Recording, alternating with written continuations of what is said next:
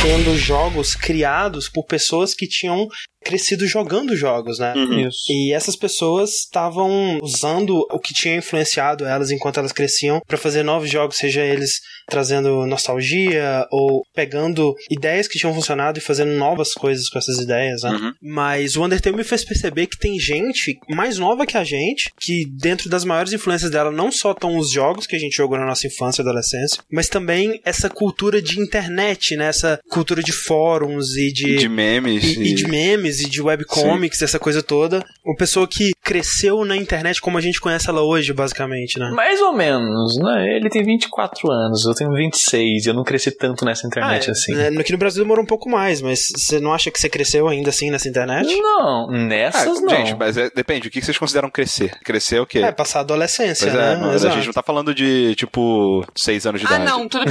Falando em adolescência, sim. Pois é, a adolescência é a fase que te forma, né? Quando você pega suas influências Sim, e sim. tudo. E, e ele, ele talvez não chegou a pegar a internet como tá agora, porque ela começou a ser assim muito antes no submundo dos fóruns e coisas do tipo, né? Sim, E sim. era exatamente aí que ele vivia, né? Mas é, é que vocês não acham muito deprimente que ele é. Qu- Quando eu descobri que a Adélia era mais nova que eu, eu fiquei muito deprimido, cara. Não, acho ok, cara. Tipo, você vai ver a história dos malucos foda, cientistas, eles eram doutor com Sim. 15 anos de idade. Ah, Acontece, É, cara. dá, dá pra ser pior, cara. Dá pra você ficar mais deprimido quando você olha, tipo, sei lá, Mozart, tá ligado?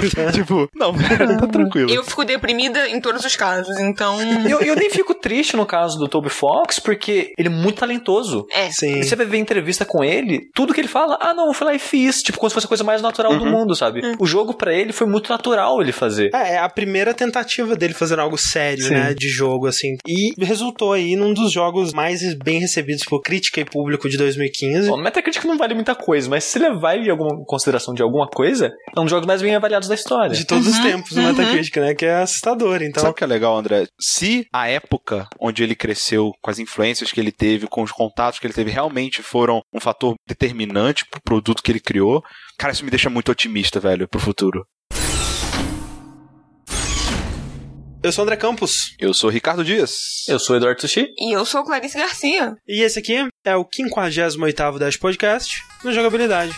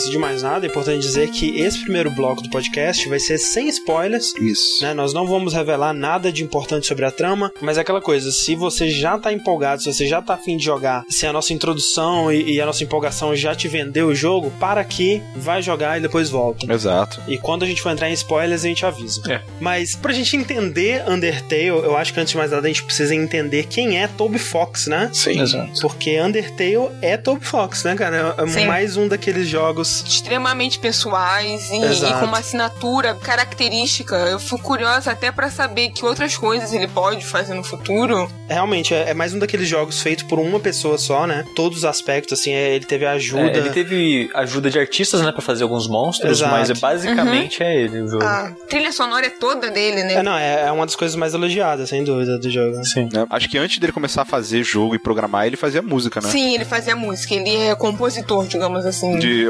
ofício. Pelas entrevistas, não é que era um trabalho. Ele fez uma música ou outra por hobby. Exato. Ele diz em algumas entrevistas né, que ele tocava piano, né, de ouvido, desde a época do colegial, e ele fez parte da banda da escola dele tocando trompete também. E fora isso, ele começou a fazer parte da comunidade do Homestuck, que é uma webcomic em flash, né, animada, meio interativa e tal. Aham. que começou a ficar tão ambiciosa, né, que ela passou a ter trilha sonora. E o Toby Fox fazendo parte dessa comunidade, ele começou a compor, né? Como hobby mesmo. E isso deu para ele bastante experiência em, em, composição musical. Mas da parte da pessoa mesmo, a gente não sabe muita coisa. Ele é bem recluso, né? Ele não gosta muito de dar entrevista até. Sim. Inclusive, até a gente tentou entrar em contato com ele, né? Quando a gente decidiu que a gente ia fazer um, um dash sobre Undertale, a gente pensou, pô, vamos mandar um e-mail ver se ele topa, né? Ser entrevistado. Localizar o jogo. Também isso a gente tentou. Mas é, o e-mail para localizar o jogo, né? Pra traduzir o jogo, ele nem respondeu. Mas o pra participar do Dash, ele falou: oh, obrigado, mas eu não dou entrevista em áudio e tal. Uhum. E é realmente é raríssimo entrevista em áudio dele, entrevista em texto, de modo geral, é bem raro. Sim. E, é, e mesmo as entrevistas em texto, ele escapa, ele não responde, ele isso. tem um jeito realmente muito recluso, é. o que eu acho fascinante e ao mesmo tempo me dá muita raiva, porque quando você admira o trabalho de uma pessoa, você quer saber mais do que essa Sim. pessoa tem para dizer. É, você quer ouvir ela falando sobre o trabalho. Exatamente. E ao mesmo tempo é bom porque ele quer meio que deixar mesmo a interpretação pro público. Exato. É, eu, eu, até comentei isso com o André antes. Falei, nossa, cara, esse, esse cara é muito antipático. Puta que pariu. Você perguntar, você gosta de batata ou de estudar ele? Sim. Pô, caralho. Eu, no lugar dele, talvez eu fizesse a mesma coisa. Eu acho que eu também, viu? Porque assim, tem várias coisas que ele tenta provocar uma leitura do jogador, né, dentro do jogo. E aí o, o entrevistador, né, o jornalista, ele vai lá e fica querendo botar isso tão evidente a ponto de, e aí, cara, qual que é a sua opinião mesmo sobre esse assunto que é super qual polêmico, é sabe? É, é, exato. E aí o cara simplesmente fala assim: não, cara, eu não quero comentar, velho. Tá lá no meu jogo, tá lá na minha obra, você vê. Aquilo ali é muito mais pra sua reflexão do que eu falar a minha opinião da coisa, uhum. sabe? Se eu deixei em aberto é porque Exato. eu quis deixar em Exato. aberto. E, e, tem coisas que são tão óbvias que o nego fica perguntando: e aí, reparamos que no seu jogo você nunca dá um gênero pro personagem. E aí, ele é homem ou mulher? Tipo, velho, se eu não dei um gênero na porra do jogo, é porque eu não quero dizer que Exato. tem um, né? Não, e aí você junta com o fato de que ele é realmente recluso, que ele não tá acostumado, né, com essa exposição toda. É, e... primeiro, assim, trabalho que ele tá recebendo muita evidência, então... Sim. Uhum. É porque Undertale, né, ele estourou de uma maneira, né, cara? Foi tipo assim, de um dia eu nunca tinha ouvido falar do jogo, no outro era tipo, meu Deus, melhor jogo de 2015, fanart, Sim. YouTube. É. E uma coisa que Undertale tem, que eu gosto muito, é essa coisa de comunidade mesmo, de conversar, de encontrar Sim. segredo. Nossa, me lembra um jogo isso, gente. Não tô conseguindo lembrar o nome agora. Será? O Toby Fox, então, ele tinha brincado já de desenvolver antes, né? Uhum. Com RPG Maker, essas paradas. Acho que. É, a gente, vocês, vocês, brincaram de RPG Maker, sim, né? Sim. Eu comecei a fazer várias coisas. Exato. E o Toby Fox, ele, além de ter brincado com RPG Maker, ele brincou muito com ROM Hack, né? Que ele fazia parte de um fórum de Earthbound, né? Sim. De moda. Que é até engraçado que ele fala que ele morava no fórum.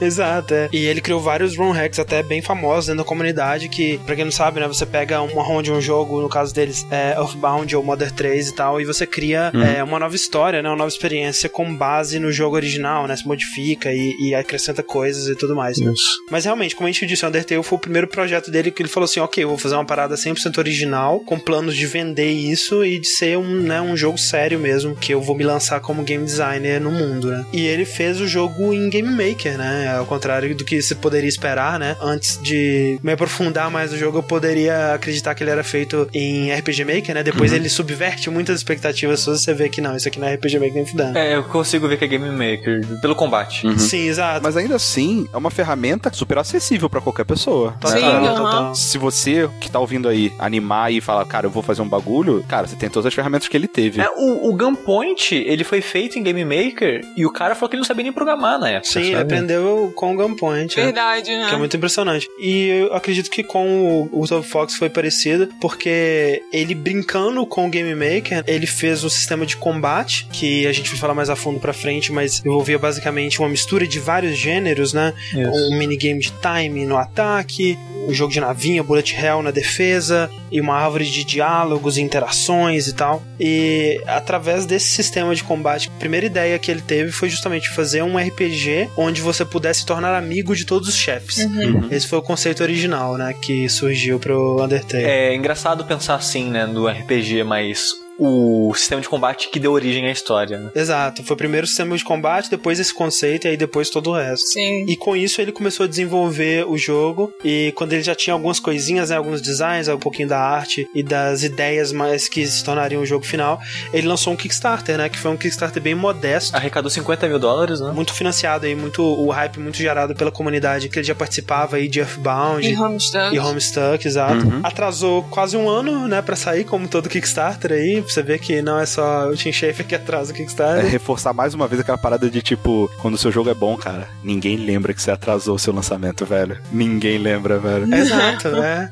Alguém vai falar assim, nossa, Undertale é legal, né? Mas, porra, demorou um É ano. bom, mas atrasou, hein? Mas, mas esse lance do atraso do jogo é, é curioso porque ele comentou numa entrevista que Uhum. o escopo do jogo aumentou durante a produção. Sim. Porque ele queria um jogo muito mais simples, né, de duas horas. Uhum. Só que, naturalmente, pra ele fazer as coisas que ele queria fazer, o jogo foi naturalmente ficando mais longo, né? É, isso é uma coisa que você consegue perceber. Se você imaginar que o jogo ele foi desenvolvido quase todo de forma linear, né? O jogo ele vai realmente ficando mais ambicioso à medida que você vai progredindo nele. Total. Talvez ele não tenha sido feito de forma linear, mas acredito que sim. É, o tutorial foi a primeira coisa que ele fez, né? Isso a gente sabe. Vamos então falar um pouco mais sobre o jogo e lembrando que esse aqui ainda é um bloco sem spoilers, Uhum. porque esse é um daqueles jogos que todo mundo devia conseguir jogar sem saber nada sobre o jogo. O mínimo possível. O mínimo possível. Eu, inclusive, já sabia detalhes sobre qual era o melhor jeito de jogar, digamos assim, sabe? E eu segui esses passos, né? E peguei realmente, da primeira vez que eu zerei, eu peguei o melhor final, mas eu gostaria de não ter pegado. Uhum. Eu gostaria de ter ido com a cara e a coragem ali, cometendo os erros e tal, e pegar do final que eu mereceria. Eu acho que a mensagem do jogo ela teria sido mais impactante desse jeito. Pelo menos pra mim, não sei se vocês concordam com isso. Eu não, eu tô de boa de ter é, sabido dessa linha dos finais Aham. e escolhido. Não, eu vou fazer esse aqui que esse parece o mais interessante pra mim mesmo e eu fiquei feliz de ter feito isso. O máximo que eu sabia antes de jogar era assim, ah, você Mas, é, mas não, não fala isso. Mas isso, é, você considera esse spoiler? Então, é, é, o André, é que o André. Agora em off, né? O André tá tratando isso com o peso de ser o spoiler. Eu, Mas eu não fiquei é. feliz Eu de saber acho disso. Foi isso que me fez querer jogar o jogo, Mas por olha exemplo. só, mas- não pode ser spoiler porque na página, no Steam, na loja, o jogo é vendido assim.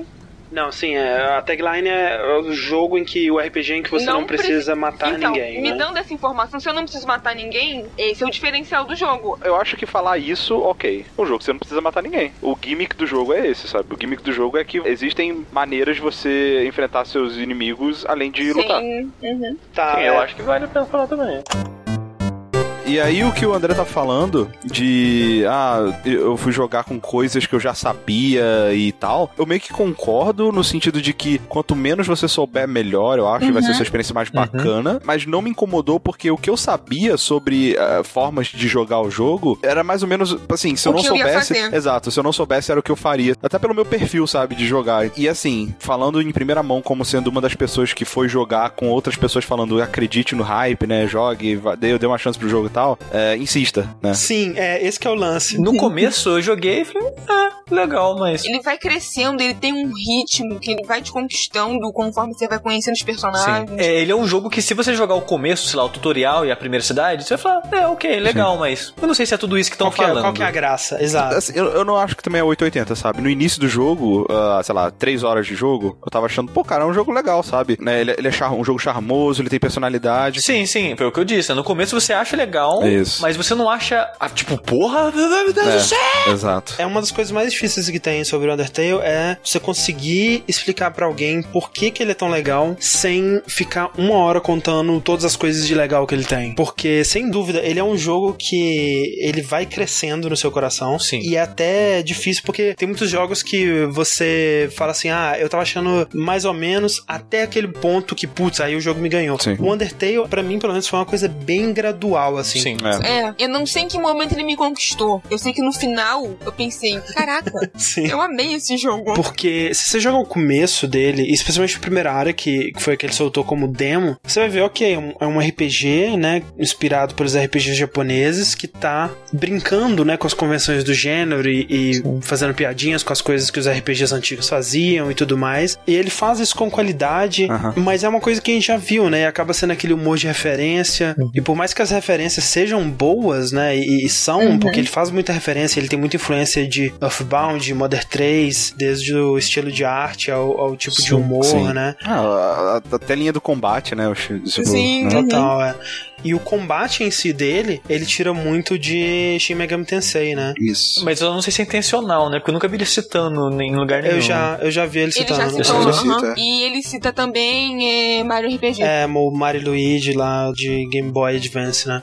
Ah, eu acho, eu acho legal talvez citar aqui no começo, antes dos spoilers. O jogo, no final das contas, ele acaba sendo mais ou menos um JRPG. É. E só que tem muita gente que tem preconceito com JRPG ou parou de jogar com o tempo e não quer voltar mais, né? Porque grinding, Uhum. tempo e grande, não sei o que lá. E saiba que ele fez esse jogo pensando exatamente nisso, que ele não gosta dos JRPG moderno e ele queria atualizar os antigos pra hoje em dia. E o Undertale é essa tentativa dele, sabe? É, não é nem que ele não gosta dos modernos, é que, tipo, ele cresceu e esse tipo de jogo já não chama mais atenção pra ele, né? Sim. A parte do grinding, a parte do jogo ser uma parada gigante de dezenas de horas e tal. E ele queria ter aquela magia de um JRPG, um RPG japonês, da história e do mundo dos personagens que ele teve com Earthbound, Modern 3 e tal, num jogo moderno, né? Num jogo que tivesse outras mecânicas além daquele combate em turnos e aquela coisa toda. Então ele tenta ainda ter combates que são, em sua maioria, random encounters, né? Que você tá andando e, e randomicamente surge um inimigo pra te enfrentar. Mas é bem pouquinho, nossa. É bem pouco, né? E até limitado se você decidir lutar contra todos. Você consegue limpar uma área.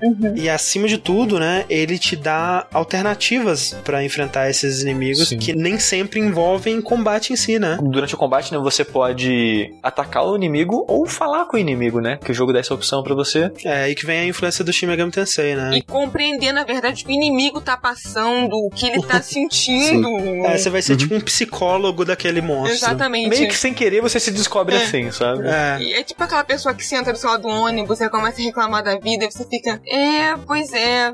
Só que mais simpático. Não, não dá vontade de sair correndo, dá vontade de, de conversar. Me- né? Menos creepy. Menos creepy, é. Mas e, e foi isso que chamou a atenção do jogo pra mim, porque de tudo dele, se você falar pra mim, não, ele joga foda pra caralho, mas ele não tivesse isso, eu não sei se eu ia animar a jogar, porque essa história, tipo, ah, é um JRPG onde você pode conversar com os inimigos e decidir não enfrentar eles. Eu, hã? Se ele tivesse um combate tradicional, eu acho que eu teria gostado bastante ainda, mas realmente não seria tão maneiro, porque sem dúvida boa parte do desenvolvimento de personagem, do desenvolvimento do mundo e da sua afeição por tantas criaturas que você encontra, né, é graças a esse modo de conversar com os monstros, né, com os inimigos e tal. É porque a maneira que você usa essa mecânica e você muda o mundo acaba te tocando de volta. Uhum. Quando você tá conversando com os inimigos, você às vezes acaba ajudando eles, porque tem um inimigo que, por exemplo, ele quer ser humorista. Grande Snowdrake. Só que dá a entender que todo mundo que ele costuma ouvir, que ele não é um bom humorista, que ele não tem futuro nisso. E a sua conversa que você tem com ele é você, tipo, rindo da piada dele, sabe? Ele, caralho, eu consegui fazer alguém rir, cara. Eu sou bom, É, eu consigo, sabe? Muito Você estava errado, pai. Eu posso ser um comediante. Exato. Então, a maioria das conversas que você tem ao longo do jogo é isso. Tipo, é você meio que tirando um peso deles, sabe? Isso te alivia de uma maneira, sabe?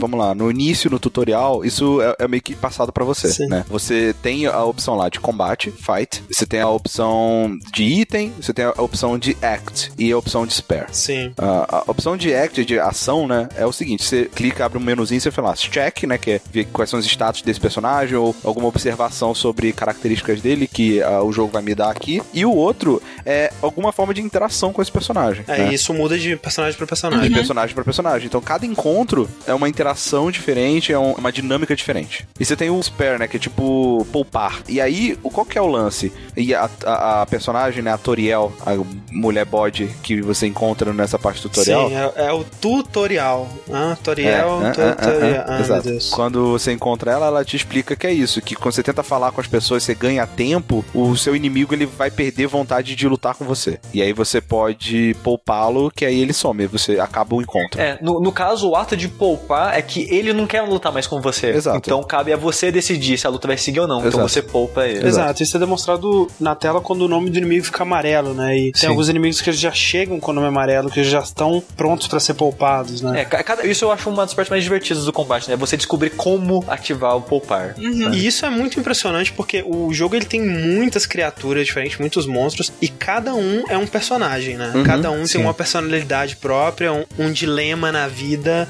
uma coisa que você precisa fazer específica Pra pra. lidar com isso e ajudá-los. Exatamente. E as coisas elas vão escalando de complexidade, né? No começo tem o, o sapo, né? O Frogget. Você checa ele e fala assim: "Ah, as coisas não são fáceis pra esse monstro. E aí você conta uma piadinha pra ele, dá uma animadinha nele ali e tá resolvido, né? E mais pra frente, você tem, às vezes, ordens específicas de ações que você precisa fazer. Sim. Às vezes tem vários monstros na tela ao mesmo tempo e você tem que fazer um monstro interagir com o outro monstro pra resolver o problema. Sim, uhum. Sim. Eu sinto que mais pro final, assim, alguns monstros eles são menos interessantes. Mas É, tem até versões é, recicladas, né? Versões né? mais fortes de monstros antigos, sim. É. É, mas eu acho que na maior parte do tempo eles conseguiram manter. Sim, sim. E tem outras duas facetas desse combate, né? Além Desse diálogo, da interação. tem o ataque, né, que funciona tipo como um minigame de jogo de esporte, assim, tipo um jogo de golfe, né? que Passa uma barrinha e você tem que alinhar ela com o centro e apertar o botão na hora pra você dar o máximo de dano possível. Uhum. E por fim, mas não menos importante, a última faceta é a defesa. Sim, né, o, o ataque do inimigo, digamos É assim. o ataque do inimigo que na maioria dos jogos você simplesmente tomaria e aqui você tem um minigame, né? E esse minigame é outra grande influência do Toby Fox, que são shooters, né? Jogos de navinha, especificamente os do subgênero de Bullet Hell, onde a, a tela tá tão cheia de projéteis que o desafio é você encontrar um caminho, né? Através daquelas projéteis para sobreviver. E mais especificamente ainda, a série Toho, né?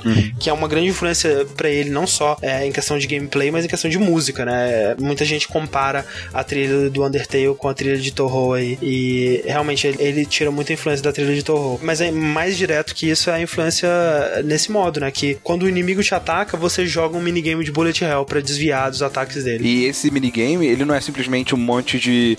Ah, pelo menos não sempre, né? Aham. É, não é um, um bando de projéteis indo na sua direção, assim. O próprio minigame, o projétil, alguma, a forma como você tem que se safar, você tem que desviar ali, ele diz alguma coisa sobre o inimigo que você tá enfrentando. Exatamente. E isso é, é bem, bem interessante, porque muda de inimigo pra inimigo, né? O ataque daquele inimigo é parte do storytelling dele, né? Você conta Isso. uma história sobre o inimigo, aquele ataque. Então, por exemplo, você tem um, o Napsta Bluke, né? Que você encontra nessas ruínas aí mesmo, no, no começo. Você vê que ele não tá bem, você tenta falar com ele, flertar ali pra ver se dá uma animada nele. Aí ele fala que ele só seria um peso pra você e começa a te atacar com as lágrimas dele. São lágrimas. Pobrezinho. Ele tá triste, né? Você encontra ele deitado, né? Ele vai pras ruínas pra ficar Pra, sozinho. pra chorar sem ninguém ver, cara.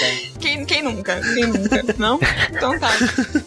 E você pode atacar ele, mas né? Quem que é o monstro que bate? Que não ajuda. É. Quando você ajuda ele, ele faz uma cartolinha de lágrimas pra você, cara. É muito legal. Esse foi o primeiro momento que eu vi assim, ok, esse jogo ele tem alguma coisa diferente, alguma coisa especial aí. Sim, eu, eu tô junto com você nessa, porque ele é mais pro final do tutorial.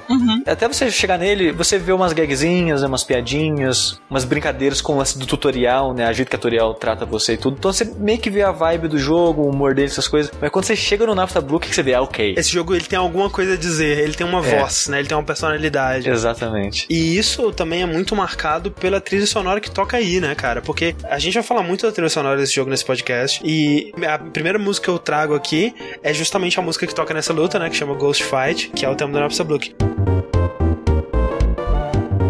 Cara, eu fico, eu fico feliz só de ouvir isso daí. Sim, dá vontade de fazer assim com os pezinhos já.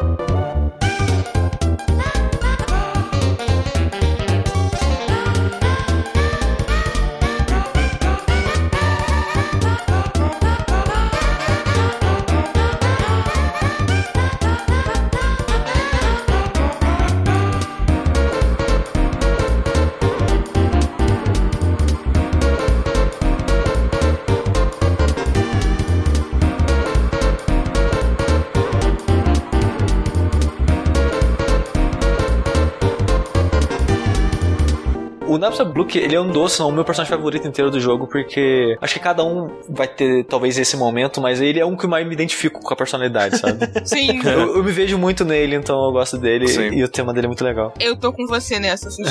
É porque ele é um fantasminha que, mesmo ele estando obviamente triste e deprimido, ele se esforça.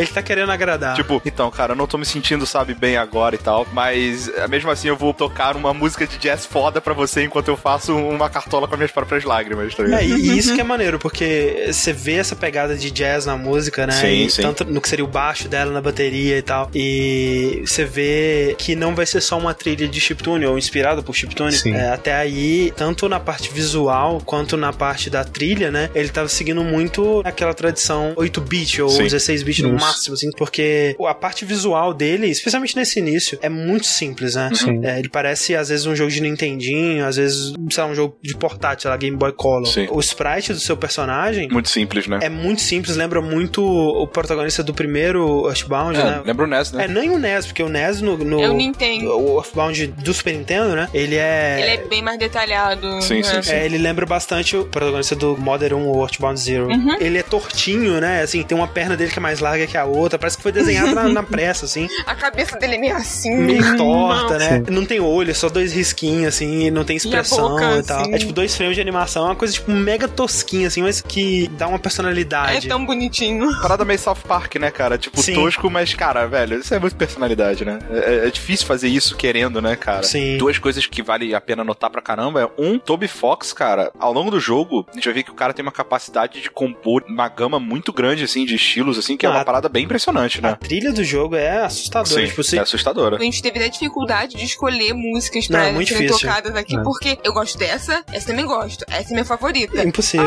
Ah, Acho que eu gosto de todas, E, é. e- e- e tem muita música, né? Isso que é legal Muita. também, né? Uma música pra cada personagem mais importante, assim, né? É, então, pra cada chefe, né? Todo Sim. chefe tem uma música especial. às vezes mais de uma música. É legal reparar também essa coisa de variações, que a mesma música é usada remixada Total, aqui, é é. usada um pedaço em outra música e tem um significado porque elas têm uma correlação. Isso é de uma maturidade, né? Tipo assim, isso é coisa de quem faz trilha profissionalmente, sabe? De tipo, Uhum. você criar um tema ou um motivo musical e variar em cima desse motivo é, ao longo da obra, né? Ao longo Uhum. E que do. tenha um sentido pra aquilo, é fantástico. Mas aí nesse início, né, contando um pouco da premissa básica do jogo, ele te abre com uma cutscene, né, contando a história desse mundo e fala uma história bem simplesinha, assim, bem clichê. Nesse mundo existem os humanos e os monstros que entraram em guerra.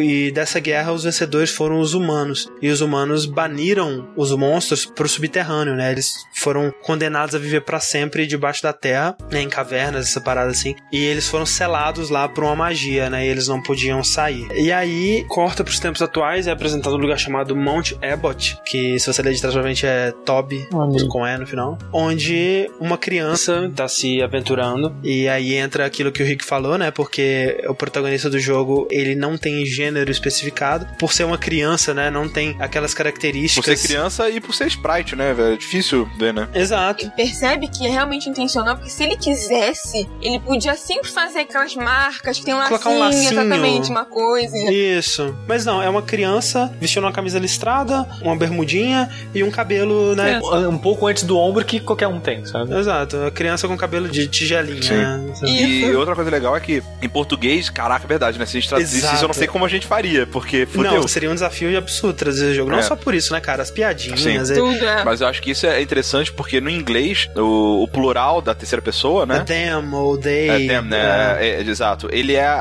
assexual, né? Ele não tem, ele não tem feminino e é masculino, é them. é gênero neutro. Em português não, em português a gente tem eles e É, elas. você não consegue se referir a uma pessoa só sem usar É. o gênero, né? Exato. É, é muito difícil. Teria que rolar uma forçação de barra forte ali pra trazer o português. Mas isso funciona em inglês, né? Ele nunca refere qual que é o, o gênero do personagem. E, e eu acho que, assim, esse jogo ele é amado pelo Tumblr, né? E tem muitas pessoas... Assim, vou dizer uma novidade pra vocês. Tem muitas pessoas de opiniões muito fortes no Tumblr. Nossa, Olha só. Quem diria? O Tumblr é um lugar que as pessoas conseguem discutir porque elas amam a mesma coisa, sabe? Tipo. Sim, sim, o- elas o- têm opiniões completamente diversas e fortes sobre a mesma Sim. coisa. Não, e eu, eu digo até o contrário, Clarice. Eu digo, tipo, duas pessoas que amam muito a mesma coisa, elas discutem. Porque, não, eu amo mais, ou eu amo diferente, ou o jeito que eu amo é melhor do que eu O eu jeito que eu amo é correto, é, isso é sei errado. lá, exato. Então, tipo, é É, bizarro. e ao longo do jogo, o Top Fox ele, ele toca em muitos assuntos que poderiam ser polêmicos, né? Tipo identidade de gênero ou relações homossexuais e coisas desse tipo. Só que sem trazer elas pro primeiro plano, sem tratar como algo diferente ou sem fazer nenhum comentário direto sobre isso. E eu acho que é a mesma coisa com a identidade do personagem, né? Muita gente acha que a intenção dele foi fazer um personagem não binário, né? Que não se identificasse com nenhum gênero. Mas eu acho que É, assim, é mais. Acho que a intenção era ser neutro mesmo, era É. ser o que você Exato, quiser. aberto à interpretação. se, se você, se você é uma menina, você vê uma menina, se é um menino, você vê um menino. Exato, seja, ou o que você quiser ver, O né? que Então, exatamente? É. então aqui, é, por exemplo, eu provavelmente vou chamar durante o episódio inteiro de ele. A Clarice, eu não sei, ela deve ter visto como ela. Sim. Eu eu vou chamar de a criança. A É, criança. criança. é. Tem uma fanática muito bonitinha. Você é menino ou menina? Eu sou uma criança. não, não, mas o que você tem entre as pernas? Determinação.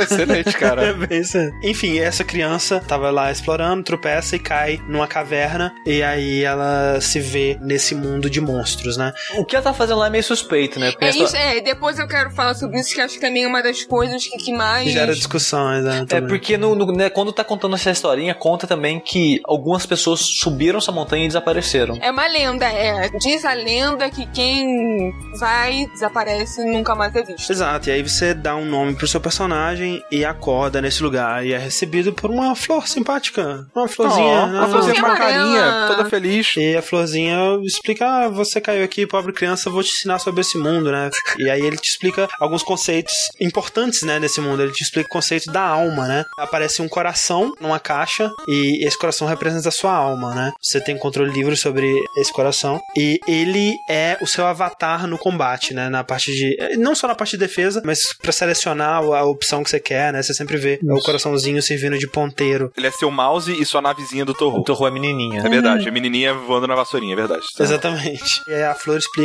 nesse mundo as pessoas elas te dão amor, né? E você tem que coletar o amor que elas te dão com a sua alma, né? Pegue todas essas partículazinhas que eu vou te dar aqui. E você pega. E na verdade ela tava tentando te matar. Porque de acordo com essa flor, gente, nesse mundo é matar ou morrer. Ai, meu Deus. Cara, primeira vez que eu vi, eu achei bem bizarra essa flor, velho. Dá, dá, assustadora, dá uma bem né? assustadora, assim. Ela é- faz umas caras assim. A voz dela muda, Uma né? coisa meio sociopata. Mas assim, eu, eu nunca fui enganado, assim, de verdade.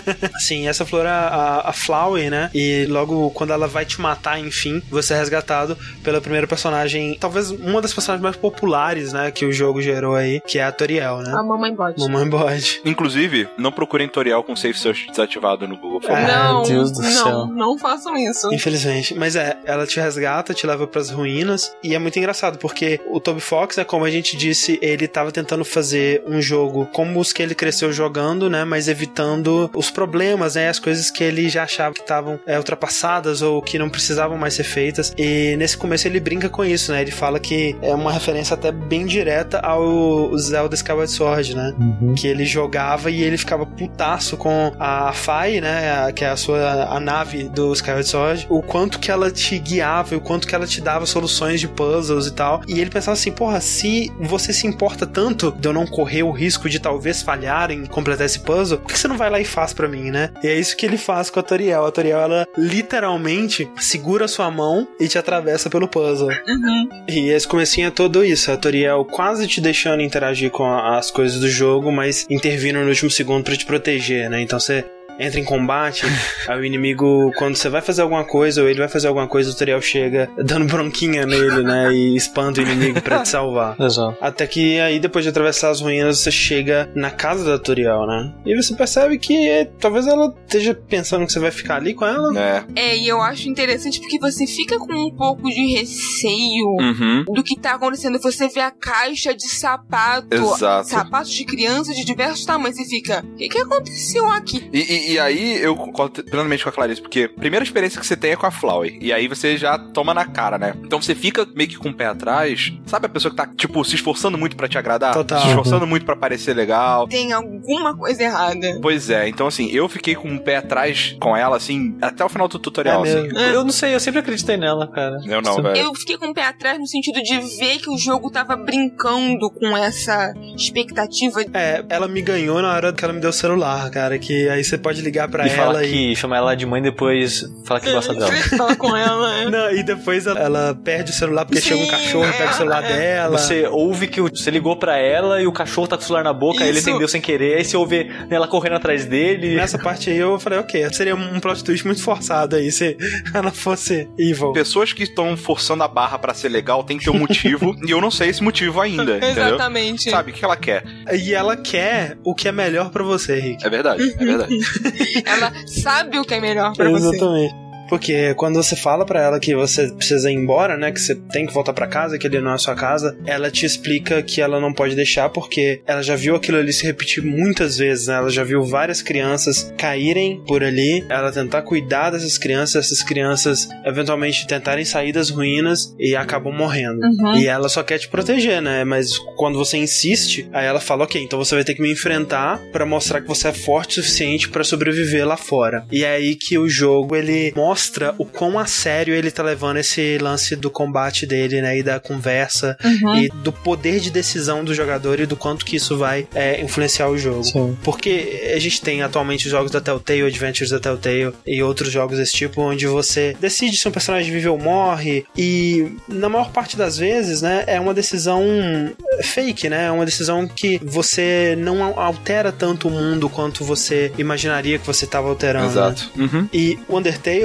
obviamente, por ele ser um jogo menos ambicioso visualmente e, né, ser aquela pegada de jogo indie e tal, ele consegue brincar muito com isso, com as consequências da escolha do jogador e se adaptar ao jeito que o jogador tá Sim. jogando, E, né? e é muito mais fluida, né? Porque, tipo, sei lá, Mass Effect, Uhum. você consegue mudar as coisas, mas é muito. Você responde essa pergunta e tem aquela cor e não sei o que lá. Aham, é, os momentos de decisão eles são muito delineados, né? São muito evidentes. É, acaba ficando meio artificial, sabe, essas alterações. E nesse jogo, você faz o que você tá fazendo e na hora que você vai ver, nossa, o que eu tava fazendo mudou tudo, sabe? E aí, voltando um pouco pro combate, nesse momento eu concordo meio que com o André que é um momento de tipo de apresentação forte do jogo, porque ele apresenta um, um cenário de combate onde você, ele deixa o jogador explorar os limites do próprio jogo. Pra mim, Undertale, ele tá no seu melhor quando, ao enfrentar um inimigo que eu nunca vi antes, eu tô pensando assim, como que eu vou ser mais inteligente do que isso, sabe? Como que eu vou resolver esse puzzle, sabe? É, Lutar normal pra matar é bem straightforward, sabe? É Sim. bem tranquilo, assim. Você vai, ataca e defende e tenta tirar a vida do inimigo antes da sua acabar. O outro modo, né, de tentar resolver o problema ou tentar não matar o seu inimigo, pra mim, ele é um puzzle, né? Então, pra mim, o Undertale, ele tá o melhor quando esse puzzle, tipo, eu não sei a solução dele, eu penso numa solução e quando eu tento assumir a solução, ela dá certo. Tipo, caraca, só, as regras desse jogo, né, a lógica dele faz sentido, porque algo que eu pensei fora da caixa funcionou quando eu levei pra dentro do jogo, né? Quando o combate ele consegue, e, e às vezes ele falha, a gente pode falar disso mais pra frente, mas quando ele consegue fazer isso, velho, ele, ele é- tá no seu ápice, sabe? É tipo, é, é a parada mais legal do mundo, porque você faz, você fala assim, caraca, velho, aquela ideia que eu tive, que eu tava tentando fazer pra passar por esse encontro, ela realmente funciona. Ele geralmente acerta, né? Como o Rick disse, tem alguns casos que eu também acho que ele falha. Sim. É, e sim. nesse caso da Toriel, é muito importante pra te ensinar realmente, é, como o Rick disse, quais são os limites desse sistema de combate. É onde o jogador vai aprender o quão sério o jogo tá levando essa parada. E ele tá levando muito a sério. Porque pra você conseguir poupar a Toriel, pra você não né, ter que lutar contra ela ali, você tem que levar essa parada ao limite, né? Você tem que ter muita determinação. Você tem que ter muita determinação. Exatamente. E isso é muito importante, né? Você tem que demonstrar o quão determinado você está a não lutar. Você tem realmente essa determinação? O fato de que, tipo, a gente tá falando dessa palavra determinação, determinação, isso é, sei lá, tema principal do jogo, provavelmente. É sim. determinação. É.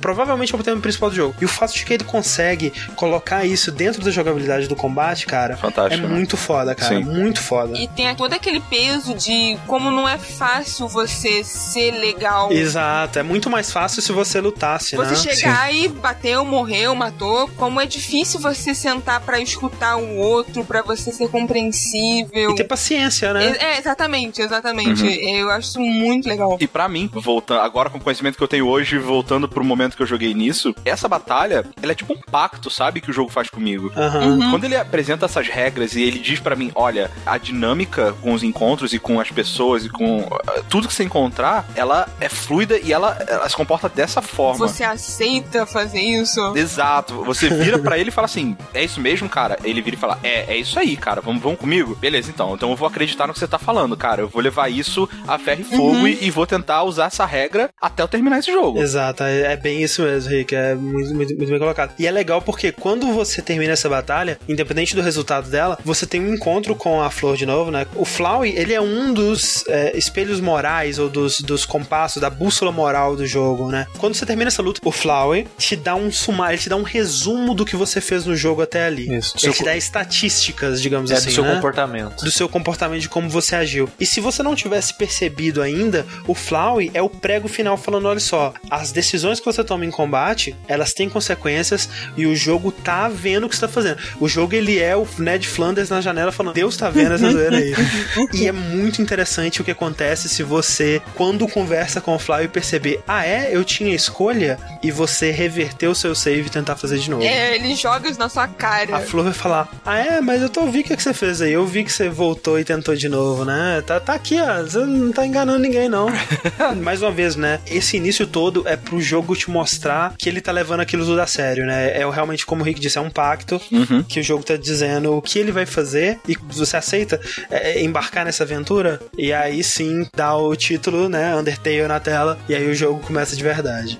E agora também começa o Dash de verdade. Tipo, tipo, caralho, velho. Jogabilidade. A gente deixa o aviso aqui pra quem não jogou o jogo, como a gente disse. Acredite no hype. Se você tiver jogado o inicinho e não curtido muito, tenha determinação. Exato. Tenta mais um pouquinho, passa mais um pouquinho, continua. Sim, a gente, a- acho que todo mundo concorda aqui que o começo do jogo não nem de longe, nem nossa, nem perto é a parte mais forte dele. Eu, Ele- eu acho que nenhuma parte do jogo representa o todo. É verdade, isso é verdade. É, é uma jornada. Como a gente mencionou, é um jogo que vai crescendo no seu coração. Gradativamente. É, Ele tá baratinho no Steam, acho que 20 reais. 20 reais. Ela tá chegando no fim do ano, no final do ano. Pode ser que tenha promoção ainda, então. E eu não sei se essa opinião vai servir de alguma coisa pra alguém, mas, cara, esse jogo, tranquilamente, 60 reais mais. Se eu tivesse como usar o quanto eu acho um jogo impressionante, ou o quanto eu gostei, ou o quanto ele impactou como métrica, sabe? Na boa. Você tá, cê tá perdendo dinheiro em, não comprar esse jogo. Exato.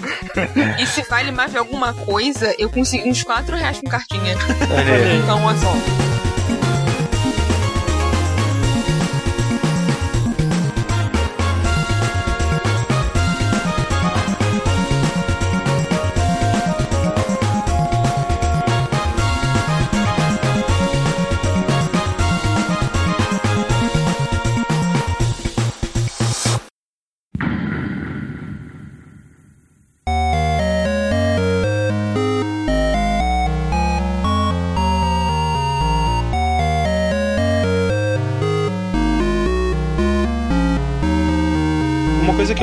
Queria colocar antes de mais nada aqui é que o jogo ele se divide em três caminhos possíveis principais, né? Isso. A primeira vez que você vai jogar, você provavelmente vai matar alguém. Pelo menos um. Pelo menos um personagem no começo, Sim, capaz. a- talvez antes da Toriel. Pra testar, né? Você tá testando o jogo. Você tá Aham. vendo as opções. Exato, né? você não sabe o que é que funciona, o que é que não funciona naquele jogo. Até a Toriel, é, eu acho que é natural a pessoa matar, porque quando você começa aquela luta com ela, ela te fala assim: Ok, vamos lutar, me, me prove que você tem força suficiente. Nada ali te indica que é uma luta até a morte, né? Pra mim, pelo menos, não indicou. Pra mim, aquela luta poderia terminar, né? Chegou na metade da vida dela, ela fala, como também já vi em um, jogo vários de RPGs, RPGs, né? é, exato. É tipo, ok, você me provou a sua força e tal. E não, né? Se você continuar a luta ali, você mata ela. Você mata ela com hit. Não, você só mata ela com um hit se você estiver fazendo genocida. É, se você matou todos os. É? Eu acho que ah, é não isso sim. sabia. É, se você tiver indo natural, é uma luta de boa. Exato. Se você esgotou os, os inimigos do templo, aí você realmente mata ela com hit. E aí, quando você sai das ruínas e você encontra o Flowey, aí sim eu acho que a partir daquele momento você pode mudar e perceber, ok, tinha como eu ter salvado a Toriel e eu vou tentar fazer isso até o final do jogo. Não, é o que eu teria feito, porque se eu tivesse jogado o tutorial na moral, encontrado o Flower e no final falar, ah, você matou tal pessoa e tal pessoa, eu falar, opa, ok, então peraí. Aí eu ia dar reset e ia voltar sem matar ninguém. É, pois é. Saber que o jogo falou, ah, o jogo já você pode sem não matar ninguém. Um, me fez jogar o jogo. Se não soubesse disso, não teria jogado. E outro é que me poupou de dar um reset de 40 minutos de jogo. Você teria resetado ali, né? Você não teria. Teria, na hora. Ah, tá. Eu teria resetado também. É, porque a, a Flower ela te pega muito ali na consciência, né, cara? Não, é que é, é bem óbvio, né? Ela fala na sua cara. Sim, sabe? ela fala. É. Eu não teria matado ela, porque provavelmente ela teria me matado primeiro e aí eu notaria que ela, ela para Mas ela de... não te mata. Não, exato. Eu teria notado que ela não me mata, e aí eu ia falar, opa, É, é porque é muito engraçado que ela te ataca de boa, né? Com os ataques de fogo dela e tal. Mas quando você tá quase morrendo, né?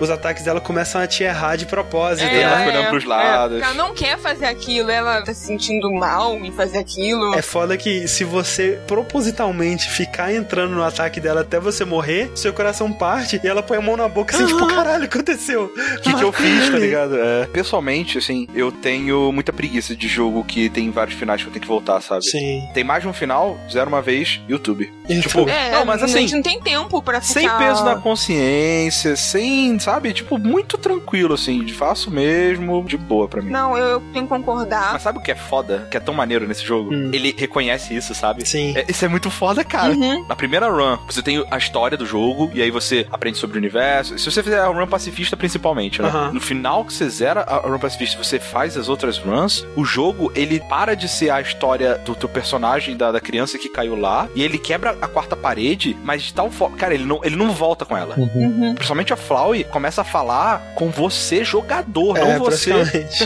Personagem. E, e o que eu acho mais foda é isso, porque eu tava assistindo no YouTube, tem uma hora que ela fala comigo que tô assistindo no YouTube. É que Exatamente. ela fala, Tipo- você não tem nem coragem de fazer. Você tá assistindo outras pessoas fazendo, né? Velho, Meu é Deus muito do foda, céu. cara. E, e é o tipo de coisa que só quem viveu essa geração de streamers, de let's play, Sim. poderia botar num jogo, cara. Sim. E, e não só isso, né? O jeito que ele usa o fato de, tipo, ok, é um jogo de PC, eu posso criar arquivos no seu PC onde Uhum. você não vai ver Sim. e você só vai conseguir remover esses arquivos se você souber exatamente o que você tá fazendo. O jogador é, comum, né? Vai tentar apagar o save dele, mas ele não vai ver Sim. que eu tenho esse outro arquivo aqui com informações sobre o que ele fez. Exato. Inclusive, eu consigo saber se você tentou apagar o save, Aham. né? Exatamente. E tem coisas muito loucas, assim, tipo, se você tentar mudar os valores e tal, né? Ele reconhece também, ele fala, ah, você é um maldito de um hacker, Sim. então, né? Isso que é muito foda. O jogo ele tem muito conteúdo específico, cara. É muito impressionante. E é isso que, que, como eu falei, que eu gosto, entendeu? Uhum. De você ver as pessoas gerindo isso e futucando os arquivos e descobrindo coisa nova todo dia. Eu acho muito legal. Sim. E é maneiro, Rick, isso que você tava falando do Flau e falar diretamente com o jogador, né? Porque tem todo o lance de que quando você começa o jogo, Uhum. você dá um nome pra um personagem, né? Só que você não tá dando um nome pro personagem que você tá jogando, né? Pra aquela criança. Nomeie o humano caído. É o que ele te pede. É, exatamente. Ele te dá uma instrução vaga que você, ok, naquele momento ali você tá nomeando o humano caído, é esse personagem aqui, E beleza. mais uma vez, um milhão de RPGs, né, cara? Um bilhão de RPGs, Aham. exato. Exatamente. Só que você não tá dando o nome para o personagem que você tá jogando. Você tá dando o nome pra entidade que está possuindo aquele personagem. Que no caso, o Toby Fox, ele sugere que o nome dessa entidade seja o nome do jogador. Uhum. Porque justamente é você que tá possuindo e é com você que o Flowey tá realmente falando. Sim, total. Ele é onisciente. Ele, ele não é onisciente, mas ele manja o que tá acontecendo. Ele é o único que se refere ao seu personagem pelo nome que você deu pra ele. Exato. Isso tem, a gente vai se aprofundar mais no que isso significa dentro da história mais pra frente. Mas qual foi o nome que vocês deram? Eu dei Tigan, que é o nome que eu dou pra personagens femininos, mas aí é bizarro, porque eu tentei acreditar que era um personagem feminino, só que toda vez que eu olhava porque eu vira um menino. Porque é você, André. sou eu, cara. Porque é você, cara. André, É- cara. É, pra ser você, velho. Você entendeu? deu Rick. Não, eu dei Diglett. Caraca! Falando ainda dos tipos de finais, né, dos tipos de runs que você pode ter no jogo, você tem uma run onde você poupa todo mundo, você não mata ninguém, que é a run pacifista. Você tem a run onde você mata todo mundo. É, você fica até farmando pra matar literalmente todos os inimigos da área. Exato, é, você tem que esgotar tudo que é vivo que você pode enfrentar, você tem que matar. E aí, qualquer run que você fizer que não é nenhum nem outro, é a run neutra. E dentro dessa run neutra tem um bilhão de variações, dependendo de quem você matou, de quem você deixou vivo. É, e tem variação até de ordem de qual final você tá fazendo. Uhum. Se você quiser fazer o genocida, você tem que primeiro fazer o pacifista, porque a partir do momento que você faz o genocida, ele modifica o seu save e você não consegue fazer uma run pacifista normalmente. É, vai ser muda uma ceninha no final, né? Que é bem É. creepy. É, pois é, você não tem a cena bonitinha, você tem a cena creepy. Eu não quero ter a cena creepy antes. Exato. Eu eu já quero deixar claro, já que tá falando de finais, eu nunca mais vou jogar esse jogo na minha vida. Uhum. O final que eu fiz é o final que eu fiz. E shame on you, cada um de vocês que mataram as pessoas. Porque só de assistir eu me Porra, senti cara, mal. boa, eu não tenho coragem de voltar nesse jogo e atacar ninguém. Eu não cara. quero ser amigo de alguém que fez o final de primeira, de né, que primeira. achou assim, ok, esse é o legal. Sem saber, tá ligado? Velho, eu não quero ser seu amigo, de boa. Sério, a história, ela não é satisfatória quando você é assim. Não. Se você fizer isso a primeira vez, você não vai gostar do jogo. E o jogo, ele faz a, a rota de genocida de uma maneira que é pra você se sentir mal do que você tá fazendo. Não, é bad vibe. O Sans, né? O que que ele fala? Você vai ter um bad time. É. Se você continuar assim, cara, cara, você não vai se divertir. Cara, eu tava assistindo a Run, que não, não faria, a luta do Papyrus. Não, Eu- é, eu- não. Sério, na boa, não, eu, eu queria parar de assistir. Eu falei, não, velho, não quero, Ele- não, não quero. Até o final. Eu não quero, Mas eu acredito em você. Eu Caralho, falei, velho, eu não quero, eu não quero jogar, eu não quero. Pô, a, a luta com a Undyne. Cara, que aquilo? Você vai estar com a É, criança, não, cara. é, é- é sinistro. Não, e a luta contra o Papyrus, Papyrus, é foda porque aquela cidadezinha que tem antes, né, e todo aquele pedaço com o, o Sans e o Papyrus que você tem, que é tipo os puzzles e as brincadeirinhas, né, velho, eles são tipo duas crianças, né, cara, e eles estão se divertindo, tipo assim, eles estão brincando de perseguir o Aham. humano, né, e, e é, é como se, sei lá, se você mandasse o Jason pro universo do Ursinho Pooh, sabe? É perturbador demais, E velho. não é só chefe, né? Qualquer inimigo, porque mesmo a primeira área você já começa matando geral. E é nesse momento que você decide se você quer ou não ativar a- a run genocida, né? Que já tem que começar daí. Porque quando você começa a matar os inimigos, né? Começa a ter um contador de quantos inimigos que restam nessa área, né? E aí você tem que farmar como se você estivesse Uhum. grindando no RPG até parar de aparecer inimigo, né? Até aparecer a tela vazia, só com aquele fundo. E aquela música bizarra. Escrito, but nobody came. É, e depois que você ativa esse Nobody Came, é luta a cada cinco passos. Só pra te lembrar, não tem mais É, ninguém pra aqui. jogar na sua cara, É, exatamente. ninguém vem mesmo, né? E os próximos save points, quando você faz as outras rotas, sempre tem uma mensagenzinha. A atmosfera desse lugar te encheu de determinação. É. Na Run Genocida é só, determinação. Escrito de vermelho. É. E sabe o que é foda? Pra você fazer a run genocida, você precisa de determinação também, velho. Sim, Sim, total. Porque é sim. horrível, velho. Mas eu quero ver o que acontece. E o Flowey fala isso também, Fala né? pra você, É exato. muito maneiro Sim. você só tá fazendo isso pra ver o que acontece, né? Porque você só chega naquele ponto se você tiver curiosidade mórbida de saber o que acontece. Uhum. E é foda, porque já nessa primeira área tem alguns dos inimigos que eu mais gosto, né? Que se tem o Migosp, que é um, um tipo, sei lá, um, um insetinho, Uma né? baratinha. Que ele odeia ficar perto de outras pessoas. Ele quer todo o espaço pra ele, ele quer toda a atenção. Enquanto tiver outro monstro junto dele, ele vai estar super mal-humorado, grosso pra caralho, puto com a vida. E aí, sempre que você deixa ele sozinho, né? O ataque dele, ele faz uma dancinha feliz. É muito bom, E aí você poupa ele de boa, Na né? parte da cachoeira tem o, o Jerry que é o contrário.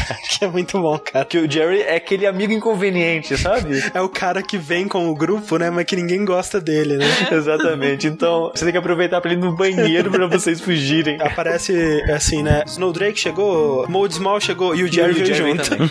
E é engraçado que se você der ditch nele, mas ainda tiver outros inimigos, ele volta falando: Ô galera, o que que eu ouvi, cara? O que aconteceu? E aí o nome dele fica The Return of Jerry.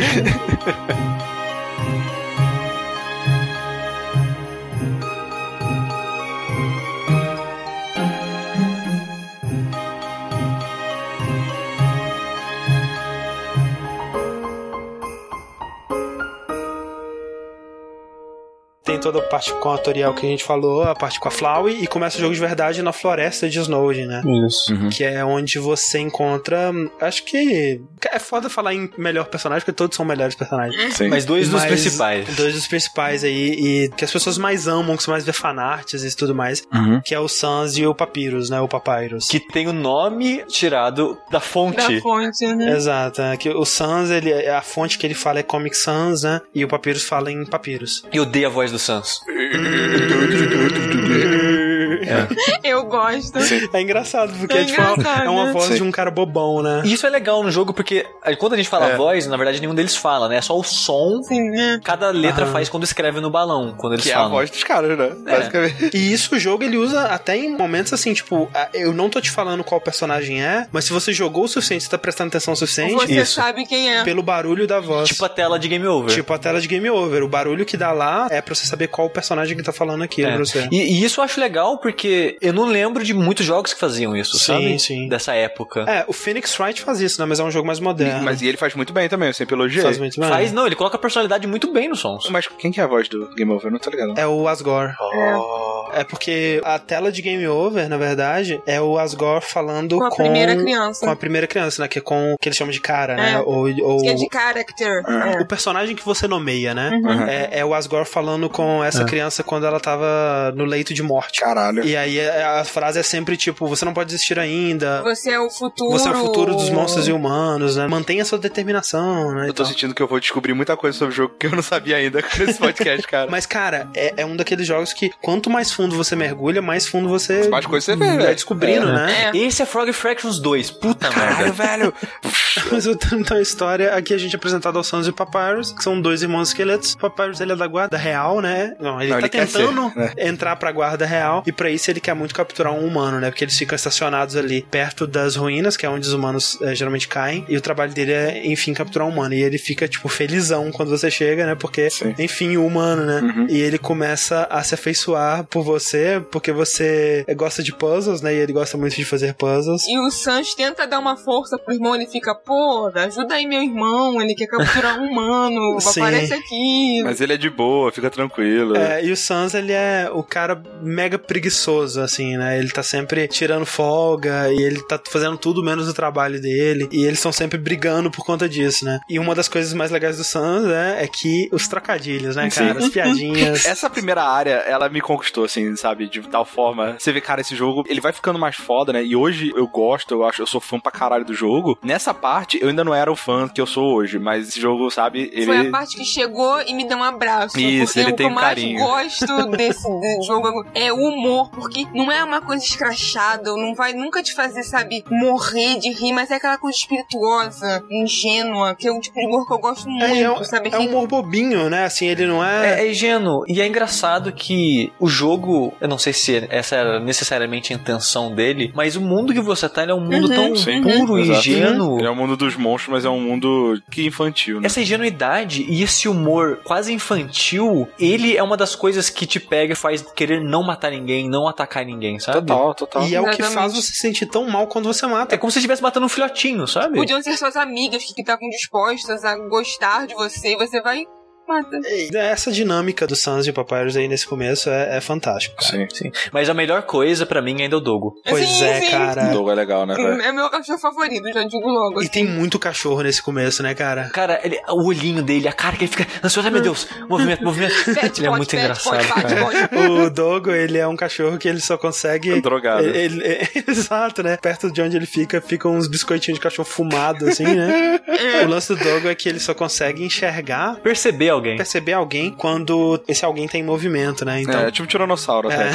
Inclusive, com essa batalha, né, ele te introduz uma mecânica nova do combate. É, ataques azuis, se você ficar parado, né, Sim. você não toma dano. né? E mais uma vez, o bom pra mim do Undertale é quando ele apresenta mecânicas novas o tempo todo, assim, sabe? Pra variar o combate. Sim, e mecânicas que fazem sentido, né? O- É o cachorro Sim. que não enxerga quando você tá parado, né? Então Sim. faz sentido ele não te dar dano quando você tá parado. Aham. Uma outra coisa que você pega aí no começo, né? Que tem uma grande diferença se você estiver fazendo genocida, que é também muito evil, que é o lance do boneco de neve, né? No, caralho, cara. Eu guardei esse item o jogo inteiro. Você acha que eu vou desfazer ele? Não, é foda, porque você encontra um boneco de neve, e aí o boneco de neve fala, poxa, eu queria conhecer o mundo, né? Mas eu sou só um boneco de neve. Você podia pegar um, um pedaço meu e levar pro mundo, né? E eu acredito, né? No, no fim das contas, eu acabei comendo um pedaço do boneco de neve porque ele cura. Sim, eu, Eu eu- comi também, sem querer, mas comi. Não, eu não comecei sem querer. Eu, Eu eu precisei, precisei, cara, de é, todos os também. itens de cura, velho. Eu morria, mas eu não usava esse item. E eu nem deixava em baú, porque se eu deixar no baú, ele não tá viajando no mundo. Exato. Então eu carreguei comigo o jogo inteiro e sem usar, cara. Eu acredito, né, que quando você tá pra zerar, né, você tem a oportunidade de voltar e visitar todos os lugares do jogo, né, de, de volta fazer um backtracking gigante. E aí eu acredito que é nessa hora que você devolve o, o pedaço, né? Não, você não chega a devolver. Ele fala assim, agora leva pra superfície. Obrigada. Ah, e tá, agora eu entendi. quero que você leve pra superfície. Ah, então, tipo, não tem nenhum payoff realmente pra isso, né? No é meu bem decepcionante, na verdade. Mas isso, mas, mas esse que é o negócio. Se você for levar muito a sério esse lance de payoff em várias coisas secretas dentro do jogo, ou escondidas, difícil de achar e tudo mais, você vai se decepcionar muito, porque tem um momento que tem um puzzle mega difícil, que é do piano, que pra mim é impossível, que eu sou surdo. Você tem que pegar um guarda-chuva, colocar na estátua. O som das gotinhas que caem no guarda-chuva faz um som de piano, de um pedaço de uma música. E você tem que ir no piano e tocar essa música. E cara, isso pra mim é impossível, porque, eh, sem sacanagem, eu não- consigo distinguir isso, sabe? Inclusive, Sushi, eu, eu li em algum lugar que é um dos puzzles que ele quer modificar justamente pra tornar mais acessível pra pessoas que É, mas não assim, conseguem identificar né, tons e notas. eu tinha lido sobre isso antes, mas é um puzzle, tipo assim, é totalmente opcional. Opcional, né, cara? Porque é não, uma não, é isso que eu ia piadinha. falar. Ele é totalmente opcional. Isso que eu tô falando do payoff, porque eles são um puzzle difícil, porque você tem que pegar o guarda-chuva, voltar com o guarda-chuva, usar no lugar onde você não necessariamente vai pensar nisso. Ah, uma música, voltar no piano, Memorizar tocar, a música. conseguir tocar música pra entrar numa sala pra ter uma piada, Ele é entendeu? o puzzle mais difícil, né? Sim. Mas é uma ótima piada. É, Eu, eu não acho boa, sabe? Cara, eu acho uma eu ótima acho piada. boa também. Porque você entra nessa sala, né, e tem um, um artefato, né, que é uma bolinha vermelha, assim. Aí você, caralho, artefato, né? e aí você vai pegar o artefato, aí você recebe a mensagem. É, você não pode pegar porque seu inventário tá muito cheio de cachorros. E você fica, caralho, cadê- como? aí você abre o seu inventário e fala, tem um cachorro branco pequeno dormindo aqui, né? E aí você solta o cachorro no chão, o cachorro vai lá, pega a bolinha e vai embora. E toca a musiquinha do cachorro. E aí depois seu inventário fica cheio de resíduos de cachorro, que é tipo o cheiro do cachorro. Ah, né? achei que fosse cocô. É, eu- pra mim é, é cocô. Pra mim é cocô também. Não, não, é porque é resíduo. Ele fala que é o husky, né, do cachorro, é o cheiro. Por isso até que ele duplica, né, quando você... É, é a ideia que, tipo assim, você nunca Ah, mais vai conseguir tirar o cheiro do cachorro do seu inventário. Faz muito mais sentido, assim. Se o, a coisa do boneco de neve tivesse uma piadinha assim, pelo menos, eu acho que seria... É, é tipo a porta secreta que só abre quando você não é atingido por nenhum nome dos créditos. Sim. Não, isso é sacanagem. Isso daí é uma coisa difícil pra caralho É de fazer. difícil. E você tem que terminar o jogo e jogar de novo e chegar lá e na hora que vai ver a porta é o cachorro de novo. É o cachorro e isso, é porque esse cachorro, né, ele simboliza o Toby Fox, né? Ele é o avatar Aham. do Toby Fox. Então essa porta secreta, é, na verdade, é tipo a sala do desenvolvedor, né, que tem. Isso é, é tipo o final do cachorro do Silent Hill. Mas não, o final do cachorro é quando todo mundo morre e o cachorro ele vira o líder do submundo. ah, sim, porque no genocida tem uma variação que se você matar todo mundo menos o cachorro. Não, né, se o cachorro você não pode matar, né? Não, não, é que tem, acho que não matar nenhum cachorro, uma parada assim, né? É, eu acho que é só você matar todo mundo, mas não cumprir o genocida, né? Porque ainda é um final neutro, porque você não esgotou todo mundo que tem pra matar nos cenários, mas você matou todos os personagens importantes, né? Toriel, Undyne. Ah, porque o que, eu- o que eu tinha visto era você matava todo mundo menos o inimigo e o cachorro, e Uhum. no final do jogo o mundo virava um mundo de cachorros. Mas quando você encontra o boneco de neve, se você estiver fazendo o final genocida, ele fala: Ah, pega um pedaço. Aí você pega, aí você pega outro, aí você pega outro. Aí quando você vê o boneco de neve virou uma poça d'água. É, não, e ele começa a falar, por favor, pare. Ai, é horrível, gente. E ele vai desmontando, assim, é, é muito Como é que horrível. pode um negócio tão simples ser tão horrível? Eu não sei. Mas, mas eu acho que parte desse horrível é o contexto que a gente tem de já ter conhecido esses personagens Sim. numa outra Sim, situação. sim, Também, exatamente. Com certeza. Faz a gente pensar, será que todos esses monstros de JRPG, de RPG que a gente tem matado, eles têm um outro lado, cara? Sabe? É a piada do Austin Powers, né, Sim. cara? A família do do Capanga. Mas é. o Flower faz isso no começo, né, Rick? Quando você mata monstros normais, ah, você matou uns monstros aí. Você parou pra pensar se esses monstros tinham família? Sim, ele fala isso. É, não, e depois no jogo mesmo você encontra familiares de monstros Sim, que você encontrou. O né? monstro da piada que eu comentei, você encontra o pai dele. E a que mãe, é né, comediante. Aham. Que tipo, queria comentando, do negócio do genocida, se você fizer primeiro, ele não é um bom jogo, pra mim. O boneco de neve, por exemplo. Se você fizer desmontar, você não sente nada, né? Quando você tá jogando Uncharted, você encontrou um boneco de neve que ele falou com você. Que você vai fazer coisa, vai tirar nele, porque é isso que você faz no jogo, sabe? Caralho, sushi. ok, Não, cara. é diferente, é diferente. diferente. é Jeff. diferente porque você tem um contexto do pacifista. Não, não, não, não. É diferente porque ele tá implorando pra você pra você não matar ele. Mas Exato. aí, na- na hora- antes de pegar o último pedaço. Mas sim, mas esse que é Entendeu? horrível. O boneco no Uncharted não ia implorar pra você não tirar nele. Esse exemplo do Uncharted foi péssimo, vai, para. Mas eu entendi o que o Sushi quis dizer. E eu concordo com ele que, tipo, se fizer o genocida primeiro, primeiro que você é uma pessoa horrível, Sim. desliga esse podcast, não É, quero você exatamente. aqui. É, e segundo que você perde o contexto mesmo, né? Você não sabe quem é o Papyrus, ele é só um cara bizarro falando que confia em você. Você não cria empatia pelos personagens. Ah, eu não sei se eu concordo com isso, cara, porque mesmo quando você tá conhecendo o Papyrus, você ainda tem as partes engraçadinhas dele, a parte de desenvolvimento dele. Você ainda tem ele querendo brincar com você e falando assim: fique aí que eu vou ativar o puzzle aqui. E o personagem andando e, tipo, ignorando o que ele tá falando. Cara, é muito horrível, Dá cara. mesmo. Dá uma tristeza muito grande. Eu não eu não tô dizendo que não daria tristeza sem contexto. Dá muito mais tristeza com contexto, entendeu? Sem dúvida. Mas eu, eu só acho isso porque eu tenho um contexto Aham. de ter jogado antes. Se eu tivesse jogado Genocida primeiro, eu ia achar um jogo ruim, porque. Não, isso eu concordo, porque eu, eu também acho que o, o sistema de combate, quando você tá jogando atacando, né? é, apesar dele ser competente, ele é extremamente repetitivo e não tem, né, graça nenhuma. E O esquema do combate eu acho que é o ponto dele, eu acho. Porque quase todos os chefes você mata com um golpe. E eu imagino que isso é proposital. Exato. Mas o lance mesmo da história, dos personagens, do mundo, o jeito que reage essas coisas, não tem a magia que tem se você jogar do pacifista, entendeu? É. O Run Genocida é basicamente a última run que você vai fazer sempre, sabe? Total, como você falou, né? As batalhas são muito mais rápidas, a maioria dos puzzles já estão resolvidos, né? Porque, Sim, porque o Flowey faz todos os puzzles é, pra o você. Flowey tá te ajudando sempre. Exatamente. Continuando então, a gente vai pra cidade de Snowden, né? Que é o primeiro lugar onde você vê uma comunidade de monstros, né? Que, que fogem e deixa tudo de graça pra você se você for um monstro genocida. Eu Cara, você é pode muito roubar. cara. Tipo assim, você vai na lojinha, né? E aí tem a coelhinha lá, ela vai te vende, conversa com ela, ela fala da história, fala dos dois irmãos divertidos que fazem puzzles e tal. E você vai no hotel, e tem as coelhinhas. Você... Aí você vê o cara do lado de fora da loja, o cara que gosta da menina, mas não tem coragem de falar com ela. Sabe o que é legal no hotel? Se você não tiver dinheiro pra pagar pela estadia, você fala, ó, oh, tadinho, você não tem dinheiro, né? Pode ficar no quartinho aqui do lado, não tem problema. E aí você fica, cara. E se boa. você tiver dinheiro, né? É tipo 80, é bem caro. Você sobe, aí fica lá dormindo, né? Dá uma, uma musiquinha. engraçado que ela dorme de cara no travesseiro por causa do O barulho. pessoal roncando no quarto do lado, corta pra você lá embaixo, que nem todo RPG, né? Que é sempre assim. Sim. Mostra você dormindo, escurece a tela, volta, aí você tá lá embaixo, ela fala: Uau, você parece que dormiu muito bem. O que é impressionante, porque você ficou ali, tipo, dois minutos, né? Toma o seu dinheiro de volta, você me paga se você decidir passar a noite. Muito bom, cara. É muito bom isso mesmo. E quando você vai no Genocida, tá tudo vazio, aquela música de terror. Você entra no shopping, você Silent rouba Hill, o cara, dinheiro. Silent Hill. E tem uma nota assim, por favor, não mate minha família. Uma parada assim. E eu acho interessante como que essas pequenas mudanças, né? Tipo, mudar a posição de personagem. Da a- população. Isso, é, só mudando o contexto de interação, né? De como que você interage com certas coisas, muda completamente a cena, né? Sim. Essa cena em Snowden, ela culmina com a boss battle com o Papyrus, né? Uhum. Isso. Que é interessante porque o Sans ele fica o tempo todo te falando dos ataques azuis, né? Ah, aprenda os ataques azuis. Aí ele fala, tipo, quando alguém te mandar um ataque azul, você para, né? Uhum. Pense num sinal de trânsito que é vermelho. É só você pensar num sinal de trânsito azul. azul. Valeu, Sans. Muito, muito ajudando muito. Mas aí, quando você chega pra enfrentar o Papyrus nessa batalha, você descobre que o ataque azul dele era outra parada, né? Que ele introduz aí uma nova mecânica que Seu coração azul, né? que é a cor do seu coração, que garante a ele um comportamento diferente, né? E cada um dos chefes, né, principais, eles vão dar uma cor diferente pro seu coração que Com vai uma habilidade diferente. conferir uma habilidade diferente pra ele, exatamente.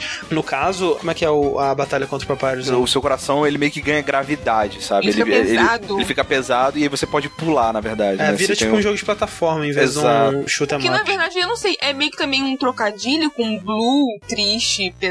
Será? Talvez, coisa assim. Eu interpretei assim, não sei, bobeira, bobagem. Ótimo, só. você interpreta como você quiser, cara. Games são artes, velho. É isso aí. Yeah, chegando pra. Mas é, realmente ele brinca com essa parada de uma plataforma, né? Então você tem obstáculos que aparecem da direita pra esquerda, da esquerda pra direita, você tem que pular pra evitar obstáculos que estão no chão. Flappy Bird. Exato, uns paradas meio flap birds que você tem que ficar pulando seguido, assim, enquanto os obstáculos vão passando. É bem legal. Selo de qualidade Ricardo Dias de boss fight maneira. Essa, é- essa é É, legal. bem essa maneira, boa. assim. O, o que eu não gosto nessa luta é que ela é muito longa. Ah, mas sei lá, a música é legal e, e outra coisa que é bom de boss fight é que, tipo, em cada turno o teu inimigo ele fala um pouquinho, então tem, tipo, um- meio que uma conversa. Sim, mas é isso que eu talvez seja parte do problema pra mim, porque a Toriel funciona por causa daquilo que a gente já falou, mas o resto de quase todas as outras lutas eu sinto que se arrasta demais, É, sabe? são maiores do que deveriam. É basicamente você passar o turno pra ouvir o próximo diálogo do cara enquanto você esquiva, sabe? Ah, mas- então mas a é luta, a luta no caso,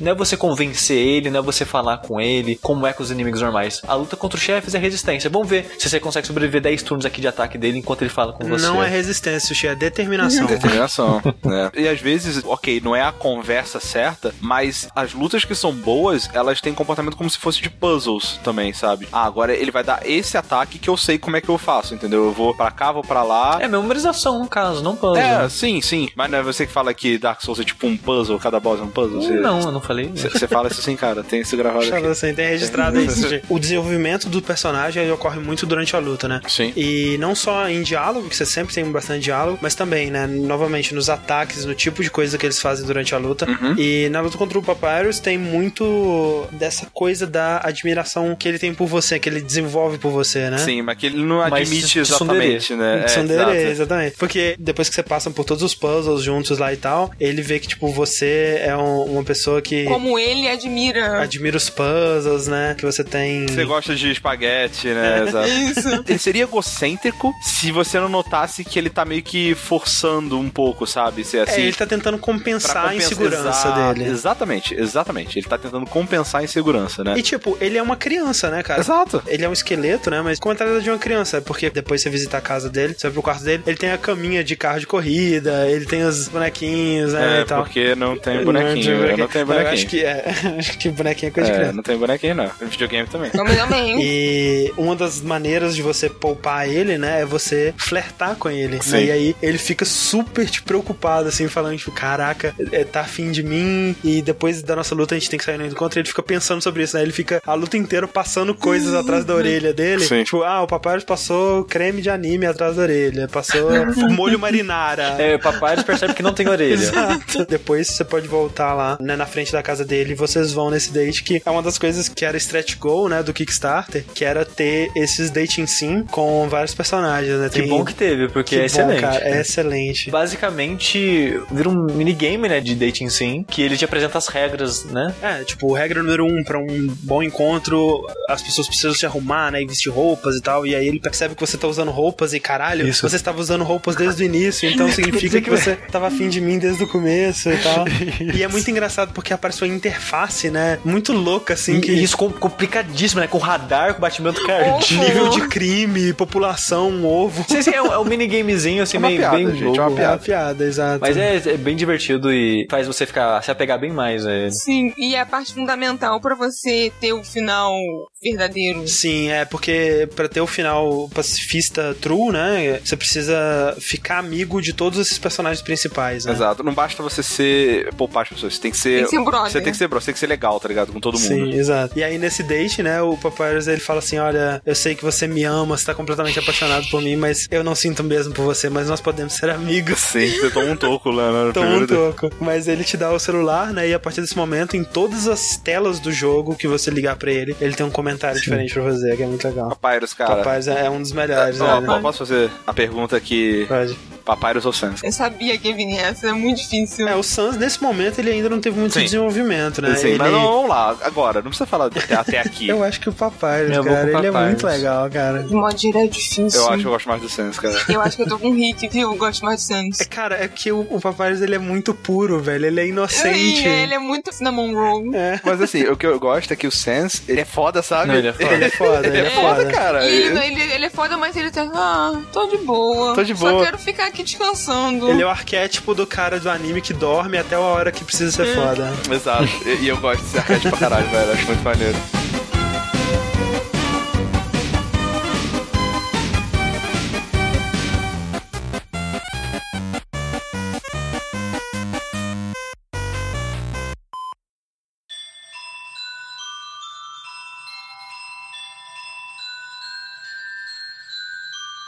A próxima área é Waterfall, né, Clarice? Sim, que é uma das minhas áreas favoritas, porque eu gosto muito da ambientação, aquela coisa, sabe, misteriosa e mágica. E E... Darks. E dos cachorrinhos. Cachorrinhos em Waterfall? As menininhas lá. Ah, as Temis, Temis. Temis. É, eu isso. gosto delas, eu gosto. Que é a É. desenhista, né? Sim. Henrique, você não viu isso, né? Você não, não, achou? eu não achei. Mas assim, você enfrenta ela no- numa hora, não Enfrenta. É, mas eu não achei essa, essa cidadezinha. A vila, né? A vila, não, não achei não. É, não, é durante um meio que um puzzle que você vai esse caminhos Sim. iluminados lá. Você tem que ir pra um lado que não tá aceso. Quando o Undertale ele faz referências muito diretas a memes ou a coisas dessa cultura de Tumblr, barra 4chan, barra Weeaboo, anime, freak, nerd.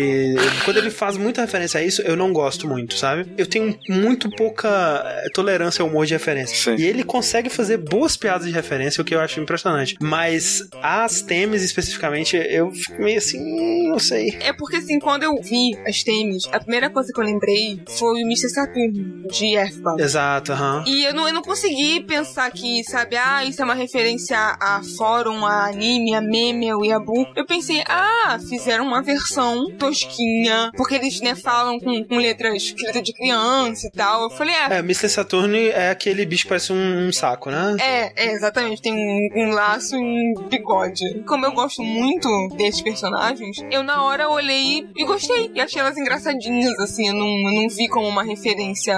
Porque eu também não gosto de humor de referência. E acho que Undertale consegue contornar isso muito bem. Porque eu não acho nunca que ele faz um humor de referência escrachado, sabe? Sim, é, ele tem, um, por exemplo, uma cena que ele faz referência à cena da ópera do Final Fantasy VI, né? Exatamente, é. Que é tipo assim, é um humor de referência. Mas é muito bom, cara. Ele é exato. O que me incomoda no humor de referência que eu acho ruim é que ele é fácil, sabe? A pessoa não se esforçou É isso, pela piada. é. E quando você faz referência a uma parada tipo essa da ópera do Final Fantasy VI, você tá fazendo uma referência a uma parada realmente obscura. E outra, a maioria vai achar engraçado ou porque pegou a referência ou porque é uma cena verdadeiramente divertida. É uma cena bizarra, né? Sim. O robô de vestido. Sim. É, eu só queria dizer que eu não sabia que a Temer era referência a nada e eu não achei graça mesmo assim. Então... Ok. Tudo bem também. Não, olha só, tem uma parada muito engraçada na Temi, que é quando você vai na lojinha, né? É assim, toda uma cultura, né? E aí tem a, a estátua de uma Temi muito famosa e tal. Very famous. Very famous. Né? É uma mistura de jeito de falar de fórum e, e, e com aquele o meme do, do dog, Do Doge, né? E tal. Doge e tal. E aí, quando você vai na lojinha, né? Tem duas coisas que são muito engraçadas. Primeiro, que essa é, eu acho que é a única loja do jogo que você consegue vender item, né? Porque Sim. eles brincam com essa parada, tipo assim, RPG, né? Você chega na loja e fala assim: ah, eu comprei duas poções e uma armadura e agora eu vou te vender todo o lixo que eu tenho aqui. Tipo, por que o cara vai comprar o seu lixo, cara? E a Temi é o único personagem que ele aceita que você venda o item pra ele, né? E é engraçado porque se você tentar vender o item, oferecer o item, ela fala, ok, quero comprar, e você fala não, ela fica muito puta com você. E aí ela fala em diálogo normal, né? Fonte normal e todo pontuadinho, todo correto. A justa posição daquele cachorrinho bonitinho com um diálogo super sério de quem tá puto pra caralho, eu acho muito engraçado. E a outra parada é que na, na lista de coisas pra comprar do shopping, tem um que é pagar pelos estudos, pagar pela faculdade do cachorro, que eu acho demais. Que aí, se você- é tipo mega caro, é tipo mil. E se você paga pelos estudos dela, Ela sai, fica só o rostinho lá, o sorriso e os olhinhos. Ela volta com um chapéuzinho de formatura. É, não, e aí ela muda algumas coisas no diálogo dela. Por exemplo, se você recusar vender o item, ela fala assim: Isso é uma piada? Haha, Muito engraçado, sou eu que tenho o diploma aqui. E tem o detalhe que ela compra mais caro. Você compra ah, o Temi Flakes por 1G, aí você vai vender pra ela, ela compra por 2G. Aham. Aí você pode ficar grindando dinheiro. E, e ela compra também o, o resíduo do cachorro, né? Então, se você ficar Sim. Duplicando ele no seu inventário, você pode farmar dinheiro É, infinitamente. exatamente. Só uma coisa. Ela é um cachorro? Pra mim parece um gato. É um cachorro meio gato, é uma coisa É, um- misturada. é- é uma mistura louca, que tem orelhinha de cachorro, tem orelhinha de gato também. Sim, sim. E, e é baseada numa das ilustradoras, né? Que Sim, da trabalhou no jogo. Temi Chang, exato. Mas voltando pro climão de Waterfall, né, Clarice? Aquelas flores, eco flowers, que você para e você escuta a última coisa que alguém que tava perto falou. Aqueles lagos azuis fluorescentes, né? Caraca, aquilo é muito maneiro, assim, minha parte favorita, é muito lindo. E você fica pensando, quem passou por aqui? Quem tava falando aqui perto? É, juntando com isso, né? Tem aquelas plaquetas da história do mundo, né? Que você vai. Isso é. E a música, sabe, aquele piano, aquela coisa bem calma, bem. É uma música que dá uma sensação de importância, né, pra parada. Aham. É impressionante mesmo.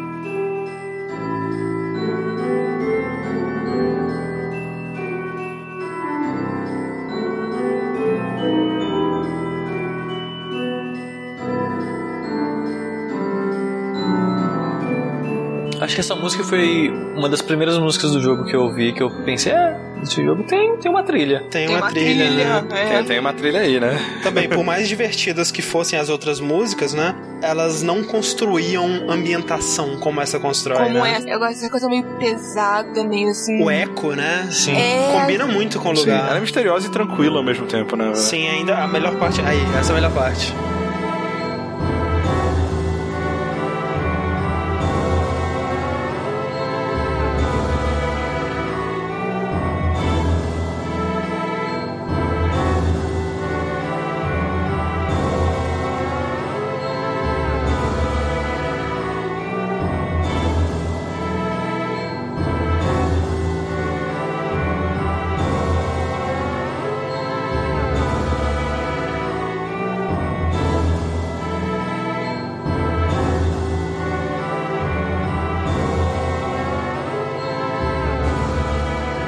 Uma sensação de, uma, de alguma coisa importante, né? É. Épica, assim. Sim. E nessa parte aí de Waterfall, uma coisa que vai acontecendo é que você vai sendo perseguido pela Undyne, né? Que ela é a líder da guarda real que tá tentando caçar humanos. E você vai encontrando ela em vários momentos. Aqui a, a sombra fica super dramática e tal. E junto de você tá aquela criancinha monstro, né? Isso. Que é super fã da Undyne, quer encontrar ela e tal. Que não tem braço. E toda E hora cai. tropeça. é. E parece o Pokémon, o homem do nome daquele Pokémon. Quem é esse? Craig? Pokémon? É, Scrag. E por fim, você tem um momento em que a, a criança, ela encontra com você e fala que, né, tipo, a Undyne mandou eu não falar mais com você, você é mal e você é um humano, né, então eu tenho que te odiar. Ele pede pra você falar uma coisa ruim pra ele ter raiva uhum. de você e tal, uhum. você não fala. E no fim das contas você salva ele, né, ele tropeça e ia cair da ponte, você salva é, ele. É porque é uma coisa, toda cena que ele aparece, na que ele vai embora, ele cai de cara. Exato. Sim. Você salva ele e depois você enfrenta uhum. Undyne na rota pacifista, só que na rota genocida, você enfrenta Undyne ali, né, porque ele fala que você é humano, você tá matando todo mundo, então eu tenho que te enfrentar, né? Isso. E ele entra em combate com você e você vai dar um golpe nele e a Undyne entra na frente, Caralho, cara. É muito velho. ruim essa cena. Você é matar a criança, cara. A criança desarmada, velho. A criança não tem nem braço. Tá boa, e, para. É.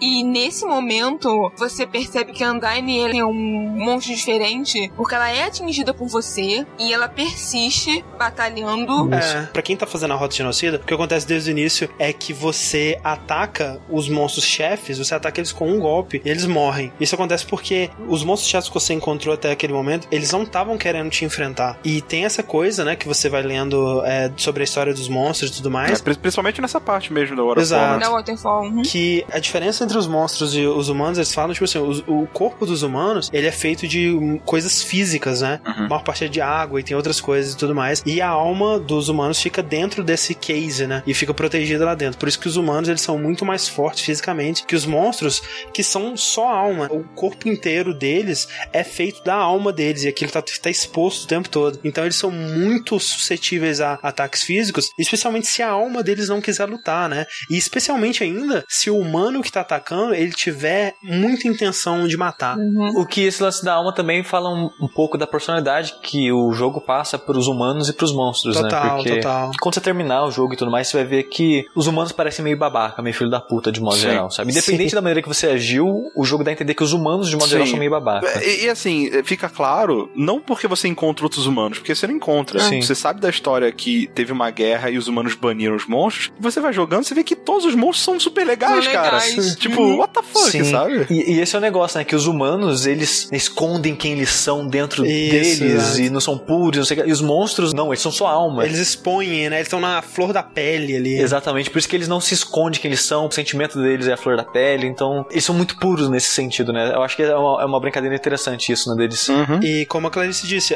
nessa batalha, no modo genocida, quando você enfrenta a Undyne ali, aconteceu uma parada diferente, né? Porque você ataca ela, ela tá morrendo, ela começa a desfazer em pó, só que aí ela fala: Não, eu vou te enfrentar, eu vou te derrotar, porque esse é o meu dever e eu, né, eu devo isso, né, uhum. aos outros monstros. E ela renasce como Undyne the Undyne. Uhum. Ficou uma armadura nova, maneira e tal. Isso. E é o primeiro boss de verdade do genocida, né? Sim, que você tem que enfrentar pra é, valer sim. mesmo. Uhum. E nossa, também é outra que é muito triste. Você vê que ela tá fazendo aquilo por todo mundo, pelos amigos. É. E se você já jogou antes, você lembra de todas Exato. as pessoas que sabem. Ela cita as outras pessoas, né? É, você fica, sim. caraca. Sim, e eu tava pensando, isso é um dos méritos do modo do genocida, né? Porque, por mais que seja triste, né? Se você quer saber o verdadeiro caráter de uma pessoa, coloca ela numa situação extrema, né? Numa situação hum. de quase morte, por exemplo, tudo que aquela pessoa tava escondendo vai sair naquele momento ali, cara. e quando você vê esses personagens que você amou tanto nos outros modos sendo tão fodas, né? Na frente da morte, na frente do genocídio,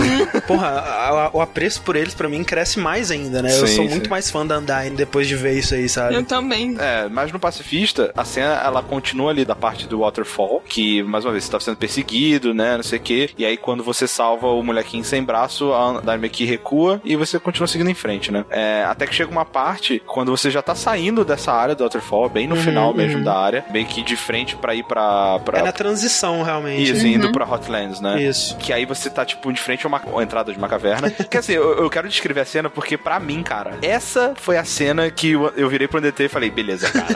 Tamo junto. Agora Porra, sim. sério, agora sim. Porque a Undyne é essa personagem que todo mundo fala, velho. Todo mundo é fã. É, é o Lancelot desse mundo, tá ligado? Total, total. Antes era realmente essa pessoa de armadura, né? Que tá, tipo, perseguindo, tacando lance em você. E aí nessa parte ela tá, tipo, em cima da montanha. Pose épica, assim, né? Pose épica, né? aí ela fala, ah, o rei, né? O rei, ele tem seis almas, mas ele precisa de sete. E aí ele vai virar Deus e você vai ser a, a sétima pessoa, né? Mas primeiro, como é de costume para pessoas que chegam à até aqui, eu vou te contar a trágica história do nosso povo, né? E aí, do nada, não. Quer saber de uma coisa? Foda-se essa merda. Eu não vou contar nada da minha história, já que você vai morrer agora. E a música vai tocando no fundo, cara. É muito foda, velho. E vai dando um zoom assim, É né? muito foda. E aí ela tira o elmo, velho, e dá uma olhadinha assim com. O com... olho brilha. Velho, é muito foda. Vou, vou ver a música, pelo amor de Deus.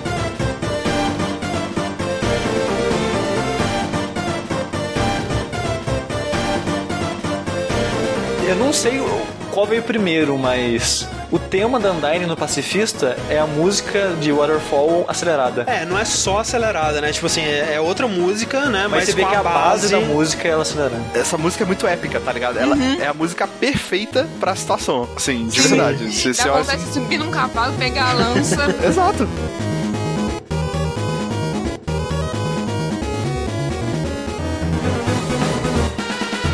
E essa cornetinha, esse tromboninho, tipo música de duelo, né? Tipo.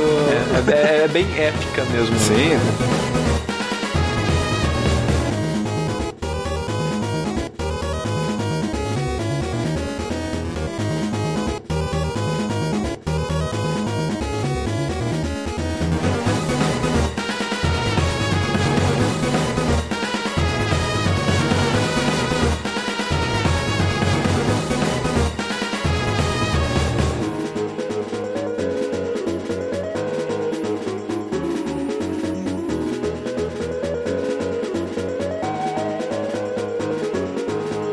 aí, cara, essa batalha, mais uma vez, ela é super boa porque o jogo, ele mais uma vez muda a dinâmica de combate, que você fica com um coraçãozinho no meio, verde, e você tem tipo um escudinho que você bota pro lado ou pro outro, né? E aí ele vai é, mexendo só o escudinho, você está preso no meio, e, e você tem que direcionar o escudo pra onde umas setinhas estão vindo na sua direção. Sim, me lembra muito a jogabilidade de Guitar Man. Guitar Man. Exatamente Sim. isso que eu ia falar. Que as notinhas iam, vão indo pro meio da tela e você tem que pegar elas do lado que elas estão vindo. Exato. E tem brincadeira também com as que ela fala que agora você não vai fugir mais, né? Você Sim. tem que encarar Exato. os seus problemas de frente. Essa luta ela tem um, um truquezinho, né, que é importante de você sacar, porque é a primeira luta que não basta só você resistir, né? Isso. Você tem que resistir durante um tempo. Sim, enquanto seu coração tá verde, mas aí de vez em quando seu coração fica vermelho. Exato. E aí ela te dá uma dica no começo, né? Que tipo assim, ah, enquanto o seu coração estiver verde, você não vai conseguir escapar, né? Ou seja, é pra você sacar que, tipo, quando estiver vermelho, escapa. E aí você tem que fugir dela. Exato. Eu demorei pra caramba pra catar isso. É, eu morri umas duas vezes antes de pensar em fugir. Duas, eu morri, sei lá, umas 10 vezes antes de pensar nisso. Porque é aí que tá. Até aí, o jogo ele ainda não quebrou o pacto que ele fez comigo. Porque, Aham. cara, eu tô fugindo. Quem disse que pra poupar as pessoas sempre vai se dar spare, né? Às vezes você pode ter que Exato. fugir. E ok, tá dentro das regras que ele deu. Eu que não fui perspicaz rápido o suficiente pra sacar isso. É, você que não considerou todas as possibilidades. né? Exato, exato. Isso. Então, tipo, quando ele fala isso pra mim e depois eu saco, eu falei, caralho, Bem tá pensado, aí. bem bolado, bem, Bem bolado. pensado, exato. Ela é difícil, vai ficando cada vez mais difícil, né? Uhum. E acaba os itens e eu tava na terceira tentativa, cara, tem que fazer alguma coisa aqui, tá bem difícil isso.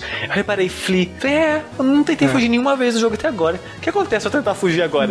Eu apertei, aí eu, nossa, fugiu. E sabe o que é legal, cara? Como eu morri várias vezes nessa luta, depois de um certo tempo, ela começa a repetir o, o padrão de ataques, né? Sim. Se você não foge, ela chega no máximo de dificuldade que tem ali, e aí ela começa a repetir, tipo. E, e acaba o diálogo também, Exato, né? acaba o diálogo e ela começa a repetir. E aí eu morri tanto que eu tava ficando muito bom nessa luta, sabe? eu comecei a chegar na parte de repetição de diálogo ainda com item de vida sobrando, tá Aham. ligado? Eu falei, caraca, velho, tô fazendo uma coisa errada. E aí que eu tive o insight de tentar correr. E sei lá, cara, como personagem, de modo geral, eu achei muito legal, né? Porque primeiro que é um- uma personagem feminina, essa é, é mulher mesmo. Sim, né? sim. Ela é, é uma cavaleiro meio peixe com um rabo de cavalo e um tapa-olho, Um velho. tapa-olho. Então, É, tipo, é maneiro porque ela não é bonitinha, delicadinha. Não, ela é velho. tipo. Não. ah, ela é, bela- ela é guerreira, E- velho. Ele é É. tipo, é tipo um side cut que ela tem, né? Um rabo de cavalo Ela é foda. Já tinha lançado um tempo o Undertale, já, as pessoas já sabiam que era uma pérola, né? Quando eu joguei. Uhum. Então, tipo, teve uma época onde todo mundo tava trocando o avatar do Twitter pra coisas de Undertale. Uhum. E, tipo, eu via, mas eu não sabia do que se tratava, né? Eu não fazia a menor ideia. Uhum. Eu tinha visto alguém usando o avatar da. É o sprite mesmo É o dela, sprite né? mesmo, O- exato, da Undyne rindo, assim, com a boca mega torta, assim, tá ligado? Sim. Sim, aquela Uhum. cara dela é demais. É, é, Pois é. adoro, E adoro. eu não fazia ideia. E quando eu vi, eu falei, caraca, eu quero usar esse avatar, tá ligado? É é uma das minhas personagens favoritas, não preciso dizer, justamente por isso, porque ela é grossa, mas ao mesmo Ela, tempo ela é. ela é firme sem perder a ternura, tá ligado? Isso, é, exatamente, que meio. Na hora que você falou falar de um detalhe, Rico, eu pensei que você ia comentar que ela é a única personagem que troca de roupa várias vezes ao longo do jogo. ah, não, isso é também. Uma coisa que eu acho muito foda dessa luta também é aquela coisa que a gente comentou de como que é, o gameplay te dá storytelling, né? Porque a Undyne, ela te transforma no coração verde e ela te dá uma lança pra você poder se defender, né? Sim. Mostrando assim, ela é uma guerreira honrada, ela não te machucaria se você tivesse desarmado, né? Sim.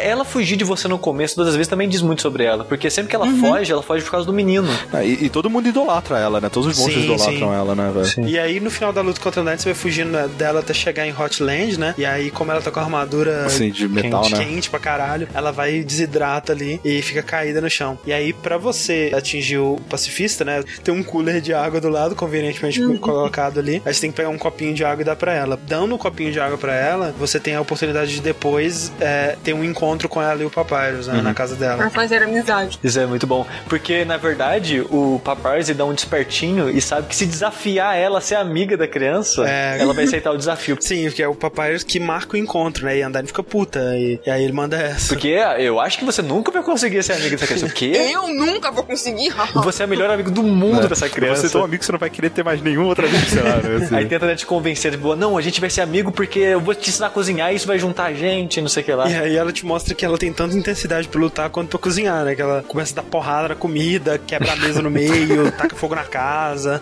É E assim. toca música épica na hora da cozinha também, é muito bom. Outro lugar legal que tem o Waterfall é as casinhas fantasma, né? Tem duas casinhas no formato de fantasminha assim, né? Caidinho, Assim, meio sim. desanimado, meio caindo, meio, dobrado, né? Exato. E uma delas tá destrancada, e você entra e você encontra o seu amigo fantasminha camarada Napster Blook, né? E ele tá no computador dele, mexendo num fórum de compartilhamento de Com músicas. fonezinho de ouvido, com E headphone. tem três músicas, assim, que são, tipo, a, a mesma música, só que com remixes Remixada. aham. remixes diferentes, exato. Você pode ouvir e ele te dá a opinião sobre cada uma delas e tal. E, e são muito boas. É, o Napster Look, ele é engraçado porque ele sempre acha que ele tá incomodando, né? É, Até tadinho. na, na cena que ele te salva da batalha que você tava tendo antes disso aí, ele, pô, quando eu cheguei o outro cara saiu, né? Eu acho que eu atrapalhei vocês e Vocês tal. estavam se divertindo, né? Desculpa. É, caso você queira me ver, eu moro aqui perto. Caso não queira me ver, saiba que eu moro aqui perto também.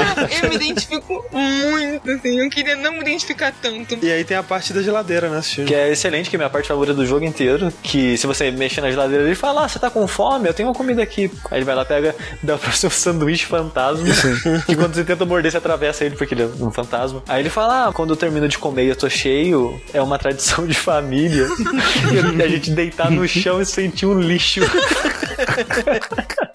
Você, você se relacionou, Sushi? Bastante. Eu gosto de, de deitar E me sentir um lixo. lixo. Eu faço isso todos os dias. E aí ele deita e fala, é só você deitar aqui também. Aí os dois ficam deitados. E se você não mexer em nada, o fundo do jogo some, fica no espaço e só vocês dois meio que flutuando no E espaço. É muito né? doido, cara. É muito doido. E você fica nisso o tempo que você quiser, né? Até você Exatamente. levantar, você fica nisso. Continuando, tem essa parte em Hotlands, né? Que é uma área com lava. Isso. Que tem o laboratório da Doutora Alphys. O que, que você acha da Doutora Alphys, cara? Eu, eu não sabia que era doutora durante muito tempo. Não tá prestando atenção, né? Os pronomes. E tem cílio também. Pro jornalista, né? De novo, tá vendo? Quando ele quer definir o gênero, ele define o gênero, porra, caralho. Exato, exatamente. Ela é uma, uma dinossaurinha, assim, é Sim. uma dinossaurinha, assim. Otaku. Otaku, que é a cientista do reino, né? Então, a dinâmica com a Doutora Alphys é que ela criou um robô pra se destruir e ela tava ajudando, né, a Undyne e as outras pessoas a te encontrar e tal, e te observar. Se você reparar em vários lugares do jogo e interagir com o cenário, Tem câmeras. você vê, tem uma câmera escondida aqui. Só que, como ela tava te observando por tanto tempo, né? Ela começa a se afeiçoar por você e querer te ajudar, né? E aí, toda essa parte em Hotland é você passando por armadilhas e puzzles. E a Doutora Office, ela vai tentando te ajudar, né? Ela dá um upgrade no seu telefone, né? Que você começa a receber mensagens de rede social e mensagens de texto. E aí tem várias gagzinhas dela tentando te ajudar e te atrapalhando, né? É. Tipo, ela tá falando: atenção, o próximo puzzle é um puzzle de ritmo, né? Você tem que apertar os três botões em sequência sem perder o ritmo e tal. Eu vou tentar te ajudar. E aí você vai, aperta um, aperta dois, ela vai te liga no meio, aí você atende, tipo, automático e perde o botão e ela fala agora, né? E, e ela tentando te ajudar só vai te atrapalhando, né? E, e te contando coisas óbvias e tal. E atualizando o Facebook. E é muito engraçado, porque ela vai te falar uma parada, né? Ela, e ela acaba te atrapalhando, assim. Aí ela vai, atualiza o status dela, tipo assim, droga, esqueci de falar pro humano de coisa X, então aqui tá uma foto minha agora. Aí é uma lata de lixo com os filtros rosas por cima. assim. E aí o Papyrus, ele, ele responde, ele posta uma foto falando que ele tava usando uma- um corpo fake, musculoso e com óculos de sol nos bíceps, Nos não sei o bíceps. quê. E aí o cartão do Papyrus do jogo no Steam é essa foto, cara. É genial, velho. É muito bom. Sim. Outra coisa assim, vocês estão falando, né, se você gosta ou não dela e tal. Eu gosto dela, cara. Ela é um estereótipo, ela é exagerado pra caralho, mas muitas coisas dela eu meio que vi em mim também, sabe? Sim, é. Durante um jogo, eu tirei algumas screenshots e tal. Então, uma foi da carinha dela envergonhadinha, assim, eu ó, que bonitinha, sabe? Tipo, foi muito fofo. Ela é legal, mas é é a que eu menos gosto, assim, dos principais. Eu diria, Sushi, que eu também é que eu menos gosto, mas eu tenho mixed feelings, assim, porque eu também me identifico. Depois que você descobre o que ela fez, você fica meio assim. É, exato. O problema dela pra mim é esse. Tipo, quando você vai é, descobrindo mais sobre a história, você vê que, tipo assim, ela só faz merda, cara. É uma merda atrás da outra. É, é impressionante. Tanto é que, tipo assim, no modo genocida, né? Você nem encontra ela, né? Ela recebeu o aviso da Undyne, ela evacuou Uhum. com todo mundo, fugiu. E, sim, tem um pouco da influência do Flowey, né? Que vai te ajudando a resolver os puzzles, mas boa parte dos puzzles que você encontra no caminho de Hotlands era coisas que a doutora Alves ela tinha ativado só pra, Pra ela poder, te poder te ajudar, ajudar. e poder parecer que ela tava Importante. é, e, porra, toda a coisa da determinação depois que nós vamos falar, né, cara, é, é sinistro, cara. Se toda a merda que ela fez estivesse no passado e ao longo do jogo ela estivesse tentando se redimir, eu acho que funcionaria. O problema é que ao longo do jogo ela só tá fazendo mais merda. Então é foda, sabe? Eu, eu não gosto dela, não, Eu cara. não diria que eu odeio. Eu já cheguei a falar que eu odeio, mas assim, acho que não chega a ser o caso. Mas acho que é a personagem que eu menos gosto. Mas é, e aí você explora essa área, que é a Hotlands, nós assistimos. Exatamente, que tem uma excelente trilha sonora, uma das minhas músicas favoritas, eu diria talvez a terceira. Ele não combina muito com o lugar, na minha opinião, porque é uma música meio. Ela combinaria mais com o laboratório, né? Sim, porque ela é uma música meio eletrônica, né? Meio futurista. E que eu gosto muito dela por ela, sabe? Mas quando coloco ela no ambiente assim, ela parece me encaixar muito, não sei.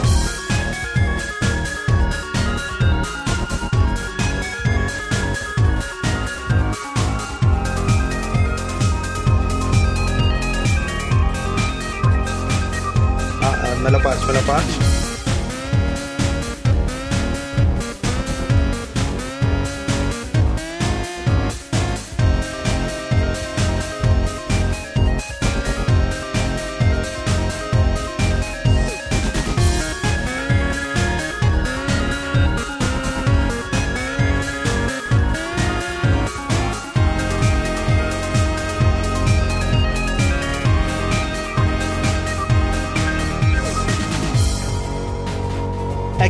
Assim, depois dessa área, né, você vai pro core. Isso. E a música do core é uma variação dessa também, né? Uhum. E ela funciona melhor naquele cenário né? futurístico, metal e tal, aquela coisa Sim, toda. meio, meio que um laboratório mesmo, né? Mas eu adoro ela mesmo assim, cara. Tipo, mesmo ela não combinando muito. Ela é muito boa. E é engraçado que eu joguei o jogo meio que em duas, três sentadas. E uma das vezes que eu parei o jogo, eu parei no primeiro save desse lugar. Fiquei uma, uma semana sem jogar, sei lá, um tempão. Aham. Quando eu voltei pro jogo, eu vi essa música e falei, cara, por que que eu fiquei tanto tempo sem jogar esse jogo mesmo?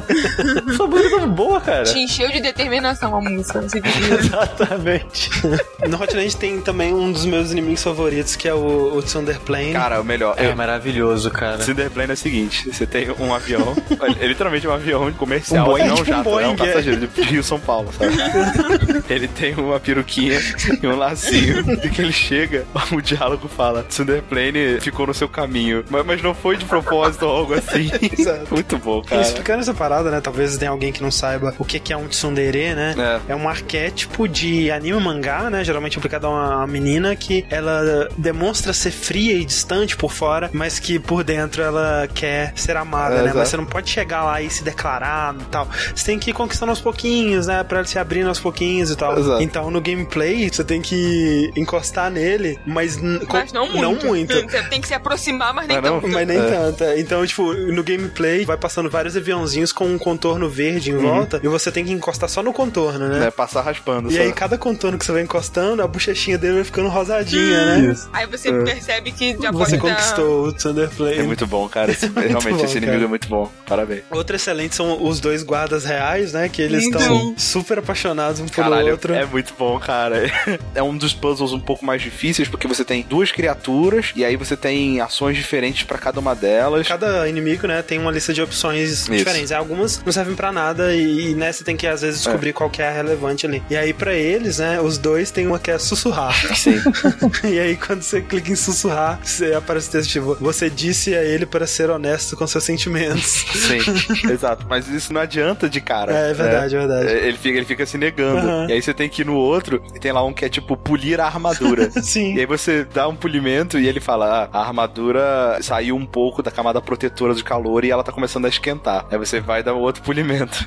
e vira e fala: a armadura está quente demais. Aí o cara fala: nossa, está insuportável usar essa armadura. Aí ele tira a armadura e fica com o peito mó forte pra fora, é, assim. peitoral musculoso, músculo assim. E o outro começa a sair aqueles suorzinhos assim, sabe, da cabeça. Sim, ele fica super nervoso, assim, Olhando olhando. pros lados, né? Aí você fala pra ele ser honesto com os sentimentos dele, aí ele se declara pro outro, assim, é muito maneiro, cara. É, e é super bonitinho, eles vão tomar sorvete e tal. E é legal que o movimento deles na luta é que eles ficam meio que balançando, né? Esticando. Sim. Quando ele se declara, ele fala: Eu adoro o jeito que você luta, o jeito que você fala, o jeito que nós fazemos ataques combinados, o jeito que nós ficamos nos balançando de maneira sincronizada. Isso. É muito bom, cara. É, e essa área tem dois chefes, né? Metaton, que é o robô que a Dra. Alphys ela construiu, que acabou se tornando um host, né, de TV, que é o maior astro do submundo lá, né, do, do- do subterrâneo. Talvez a gente já possa falar que ele é o primo, sei lá o que, do. Prima. Exato. Prima, na Prima, verdade. exato. Prima, é. isso. Do Naftablook. A casa que tem ao lado do Napstablu, que tá trancada. Que é a Casa Rosinha. É que dentro tem os diários, e lendo esses diários, você descobre que um fantasma que morava ali virou o Metaton. Sim, a alma daquele fantasma É, exato. foi colocado lá. É, e é um quarto todo cor-de-rosa. Você vê que era um quarto feminino, assim, né? É, e você vê a história por diários, né? Isso, é. Esse não é o primeiro encontro que você tem com o Metaton. Que no laboratório, ele é apresentado, você, a gente não falou de uma das outras mudanças de combate, que é essa primeira luta com o Metaton, que é um quiz, né? É. É, exato. Você tem três confrontos com o Metaton nessa área que os três são baseados em programas de TV, né? E esse primeiro é um quiz que é muito legal, cara. É É, um dos combates mais legais. E a música é muito legal. Ele vai te fazendo perguntas simples, né? Tipo, qual é o, é o nome do nosso rei, né? Aí você põe lá Asgore, do que que eu sou feito, né? De metal e magia. E aí do nada ele começa a fazer umas perguntas mega difíceis. Tem um textão de prova do vestibular, assim, tipo, ah, um trem sai do ponto A, não sei o que lá. E aí você, tipo, caralho, o que que tá acontecendo? E aí se você olhar pro canto, a Alphys tá lá, ela tá fazendo a letrinha, com né? Da resposta certa com a mão. Quando o Metaton percebe isso, ele vai, ah, é, você tá ajudando ele, então vamos fazer uma pergunta que você sabe a resposta, né? E aí ele pergunta, ah, em quem que a Alphys tem um crush, né? Eu não tentei, mas eu acredito que você pode responder a Undyne também nessa, né? Pode, eu respondi Undyne. Você pode responder, acho que qualquer coisa, ele vai dar uma resposta correta, assim, Ah, como tá. se fosse Eu correto. acho que eu respondi no one, né? É, a Dra. Alphys, ela tava super obcecada com o protagonista, né? Você Nessa... achou que fosse no humano, É, eu né? achei que fosse no humano, e aí deu certo, né? Eu também achei que fosse no humano, só que como eu vi que ela tava desesperada, eu falei, não, não vou fazer isso, tá ligado? Vou falar então que não, não tem É ninguém. como se ela tivesse uma crush em todo mundo. E outro chefe, né, que tem nessa área é a Muffet, que foi um tier de recompensa do Kickstarter, né? Alguém pagou pra ter o seu design dentro do jogo e esse design foi a Muffet, que é uma aranha simpática, né? Que é meu mini boss favorito. Uma música que eu gosto muito. É bem boa, mano. E, caramba, eu gosto muito quando aparece o, o Muffin, que é o bichinho dela, e vira o quadradinho de você, né? Uhum. Batalha, e vai crescendo, e você vai fugindo, e você tem que também fugir das aranhas que estão, né, correndo, porque ela transformava o seu coração em roxo. Isso, essa que é o gimmick dessa. E nisso você só pode se mover em três linhas, na horizontal e vertical, mas dentro dessas linhas. É como se você estivesse preso na teia da Muffet. Ou numa partitura. É, na partitura. O jogo com o coração roxo, ele vira basicamente Frogger, né? Você tem que... É. Cada linha seria um passinho do Frogger e você pode ir na horizontal e na vertical, mas dentro de uma grade. Antes disso, você encontra com ela vendendo doces, da mesma forma que você encontrava aranhas. Lá na ruína. É, porque tem toda essa história do... do... Dos doces das aranhas. Bakery, né? É, o Que é confeitaria, coisas assadas. confeitaria. Confeitarias, exatamente. é. E aí ela fica furiosa porque você você não comprou. E aí ela vai batalhando com você para tirar o seu dinheiro. Ela quer dinheiro porque ela quer transformar a comunidade das aranhas. Eu não lembro mais o. Ela quer ajudar as aranhas. Ela né? queria migrar as aranhas das ruínas pra outro lugar. É né? isso, eu gosto muito do design dela. Eu acho ela muito bonitinha. Mas é, você derrota a Muffet e tem, enfim, o chefe final dessa área que é no core já, que é ou o Metaton EX, que é nas rotas de neutro e pacifista, ou o Metaton Neo, que é na rota de genocida, né? O Metaton Neo, tipo, seria a forma final dele, mas como a maioria dos chefes na, na rota genocida, ele não tem a menor chance, né? Você dá um golpe e acaba.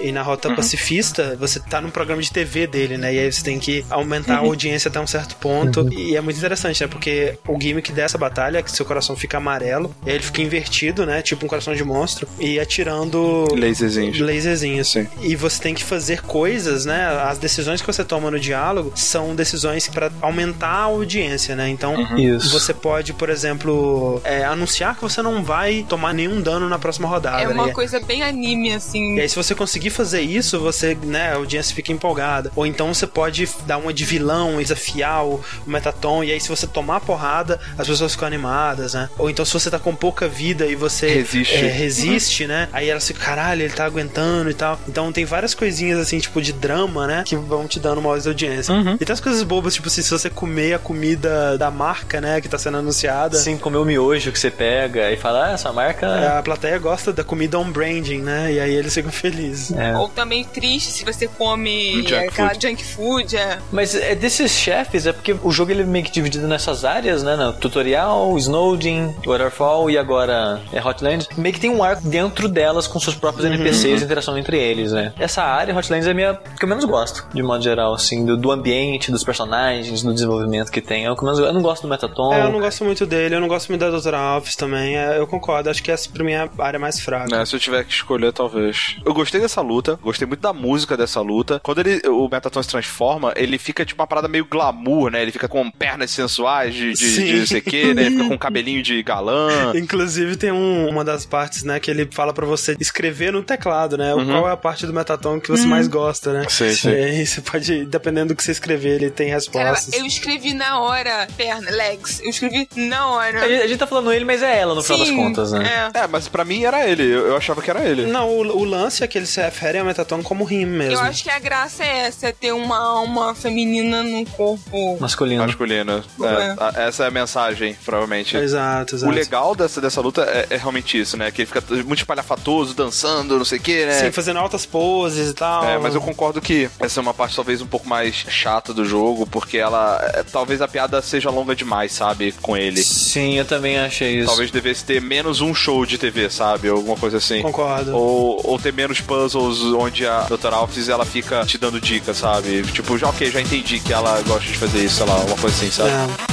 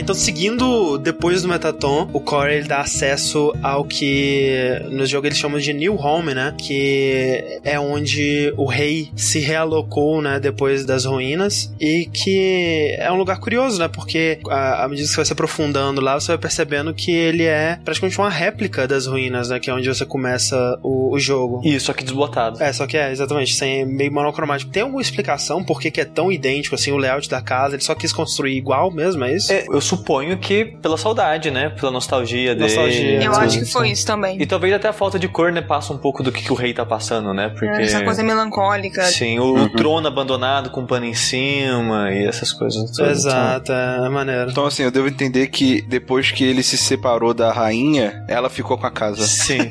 Basicamente. Não, não, na verdade, os dois, eles chegaram a morar em New Home. É porque é, é engraçado que você tem isso, no começo a Toriel é a rainha, né? É, mas assim, pergunta, quando você entra na New Home, você percebe as semelhanças já sabendo, né, que existia uma rainha? Não, mas assim, é bizarro, porque quando você entra, você nem sabe o que tá acontecendo, porque, tipo, Sim. é tão idêntico que, que, tipo, voltou. ué, eu tô, tipo, num uhum. flashback, eu tô... Do que que tá acontecendo? O jogo, ele dá pistas, né, no cenário uhum. da história mesmo, porque quando você vai no quarto da Toriel, no comecinho do jogo, e mexe na cama dela, fala, é uma cama maior que de casal. Um queen Que é, ou seja, uma queen size. E quando você vai na cama do rei, fala, é uma cama king size. Ah. Então, né, já, ele dá meio que uma pista escondida ali que ela é rainha, sabe? Eu acho que fica muito claro mesmo quando você vê o Asgore, né, pela primeira vez, que ele realmente é a Toriel é, de barba. Na hora que eu vi ele, falei, ah, será então? Exato, aí depois você vê o trono, né, vazio, né, tem o trono dele, e aí tem um outro trono no cantinho com um pano por cima. Ah, eles, eles se mudaram depois do falecimento da... Não, an antes. A Toriel é que voltou sozinha depois. Isso. Mas vamos por partes. É, o que a gente sabe sobre o Asgore até o momento, né? Quando você encontra a Undyne... A Toriel fala também. É, a Toriel fala um pouco. E outros textos que você encontra ao longo do jogo, né? Aquele cara, o, o Gerson, uhum. a tartaruga velha lá, também te conta um pouco da história do reino. O Asgore, né? É o rei do submundo. Ele declarou guerra contra os humanos e ele já tem seis almas humanas, né? Uhum. E ele precisa de sete para enfim romper a barreira e libertar os monstros do subterrâneo. Sim, né? já que a gente tá falando da barreira, é aquela coisa, né? Ao longo a gente descobre mais coisas sobre a barreira. Uma é, é isso, né? Que para um monstro destruir a barreira, ele precisa de sete almas humanas, é isso, né? É, na verdade não. Ele pode se fundir com a alma humana e só. E, e... e atravessar. Mas é, pra mas romper, ele não destrói, é isso que eu tô é, falando. Pra destruir e Ah, liberar tá. geral, Entendi. a força tem que ser de sete almas humanas. Exato. E ao longo dos anos, desde os tempos mais primórdios, o quê? As almas estão aí, né? as almas estão aí. Porque foram caindo, né? Crianças de tempos em tempos, humanos que subiam esse Monte Eu, eu acho que nem só crianças, né? Porque É, a gente não sabe se são crianças É, realmente. é da arma de fogo, eu fico assim, será que foi uma criança? Pois é, exato. E isso é interessante, né? Porque você vai é, encontrando objetos, né, espalhados pelo mundo que pertenceram a esses outros humanos que morreram no passado, né? Isso. E cada humano tem um set de objetos, né? É, uma arma e um. E um chapéu de um cowboy. objeto de defesa. É. É, um sapatinho de balé e uma sainha de balé, né? É, a maioria tem um kitzinho, né? Que completa. Isso. Isso, tem um set que reflete a personalidade desse humano. Isso. Mas voltando pro Asgore, é basicamente isso que a gente sabe até chegar nessa área nova, que é engraçado que quando você tá jogando na run neutral ou pacifista, né? Ela tem talvez um, um dos momentos preguiçosos narrativamente do jogo pra mim, né? Que você vai andando, tendo encontros e os inimigos vão te contando a história, né? É a hora da exposição. É a hora da exposição do jogo. Eu entendo por que, que ele teve que fazer, porque talvez ele teria que criar outro personagem ou fazer isso em outro momento. E eu acho que a ideia era que você iria andando por esse lugar e recebendo essa história, né? Mas Uhum. vão surgindo inimigos aleatórios e eles vão te contando a história em sequenciazinha bonitinha, meio forçado, sabe? É, não é forçado, mas eu achei legalzinho, porque toca uma música bacana e os caras estão contando uma historinha que Sim, é bonitinha. sim. e Bonitinho, tudo não me incomodou, não. Não, tem um milhão de maneiras de fazer melhor. Sim, obviamente, mas não chegou a me incomodar, não. Eu tava meio que acostumado da história do mundo, pelo menos até ali, não ser contada de uma maneira muito incrível, sabe? Sim. Sempre é por quadros que acendem quando você passa, ou, ou objetos estacionários que estão no cenário, você vai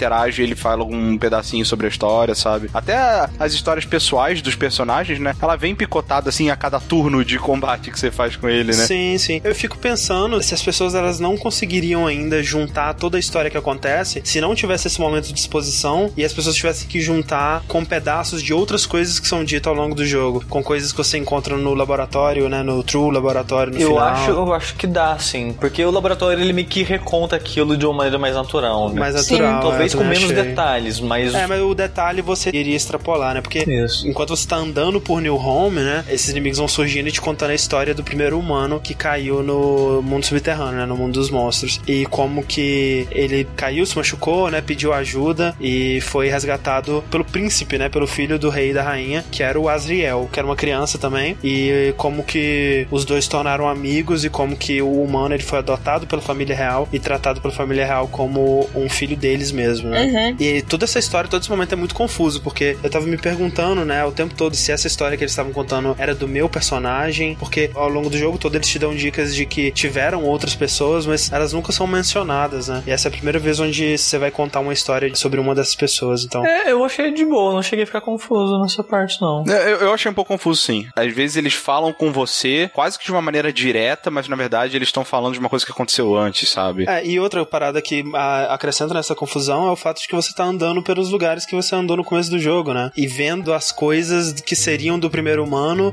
mas que talvez fossem minhas coisas também, porque eu estive nesse lugar antes, e é um flashback, talvez eu sou uma reencarnação. É, é que eu, em momento algum, eu cheguei a pensar que era flashback, então pra mim foi de boa, sabe? Falei, olha só uma réplica da casa. Olha, tem duas camas. Aí falou, ah, e salvou a criança. Eu falei, ah, então a criança viveu com eles, então aquela era a cama da criança. Eu fui montando o que eles estavam me falando ali com as coisas que eu tinha visto na casa, sabe? Sim, sim. A minha linha de pensamento foi assim também. é. É, e, é- e é mais confuso pra mim ainda, porque o primeiro humano, né, ele até brinca com isso depois que tinha um, um senso de moda parecido com o seu, se vestia basicamente como você, né, com a camisa listrada, e você encontra a camisa listrada desse primeiro humano lá e tipo, Sim, mas o jogo ele brinca com isso que o, o monstrinho sem braço, primeira vez que vocês se veem na cidade, ele fala: Olha, você é uma criança igual eu, porque a gente usa roupa listrada. Quando eu falo lá de roupa listrada, eu falei: É porque, ah, ok, é criança, é a maneira do jogo dizer que era criança. É, eu não, eu não pensei assim, eu pensei que A vez que eu fiquei confuso foi quando você acha as VHS no laboratório. Lá e começa a falar o nome que você deu pra um personagem E pra aí con- você confunde. É, dentro dessa história da criança. Aí eu, peraí. Se eu sou esse nome que eu tô controlando, como é que eu estou sendo filmada nesse momento que até agora eu não sei o que é? É, não, e é mais confuso ainda depois, quando no final True, né, tem a cutscene do Azriel encontrando a criança, a primeira criança, e tipo, é você, sabe? Até aquele momento você tava achando que a criança que aparece na cutscene inicial é você, então tipo, porra,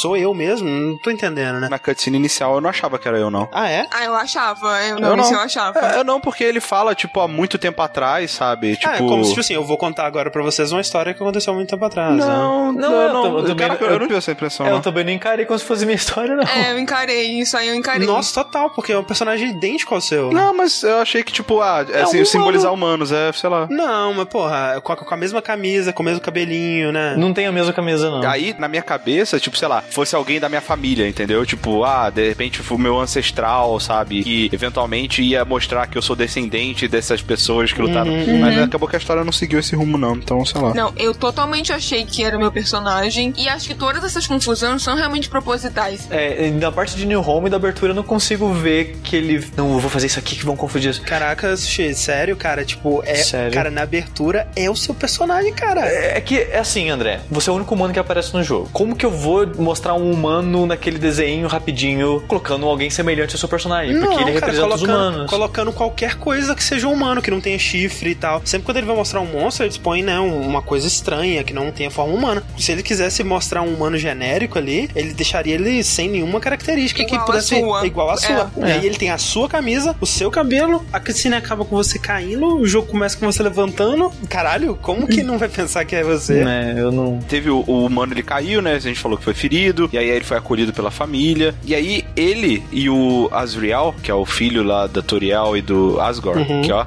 hã? Asriel. Ah, Tipo, eu botando nome de grupo na sétima série, né? Pego o inicial de todo mundo e faz o nome. Eles se tornaram é, grandes amigos, né? Sim. E tem outra parada aí também que é interessante de notar, é que o rei, né, o Asgore, Uhum. ele via nesse humano a esperança pro futuro dos monstros, né? Porque Exato. com o humano, né, que estivesse do lado deles, eles podiam ter um embaixador que poderia Exato. no futuro negociar alguma coisa, sei lá. E aí que fica a minha pergunta. Pergunta. A gente sabe que A, um monstro com sete almas consegue destruir a barreira. A gente sabe que B, um humano com a alma muito forte consegue sair, é isso? Não, o humano tá preso também. O humano tá preso. Mas ele precisa de alguma coisa. Ele precisa da alma do monstro também. de um monstro. É, só que o lance que eles explicam também é que, tipo, a alma do humano, ela dura mesmo depois que o humano morre, né? Isso. E a alma do monstro, ela geralmente se evapora imediatamente. Sim, a não ser que seja um monstro muito forte, né? É, tem um tipo específico de monstro que eles chamam de boss monsters, né? Que os únicos dois que aparecem são justamente a Toriel e o Asgore, que a alma ela demora um pouquinho mais pra desaparecer. Tanto é que quando você mata a Toriel ou quando você mata o Asgore, né? O coraçãozinho deles que é representado como um coração invertido, né, de cabeça pra baixo,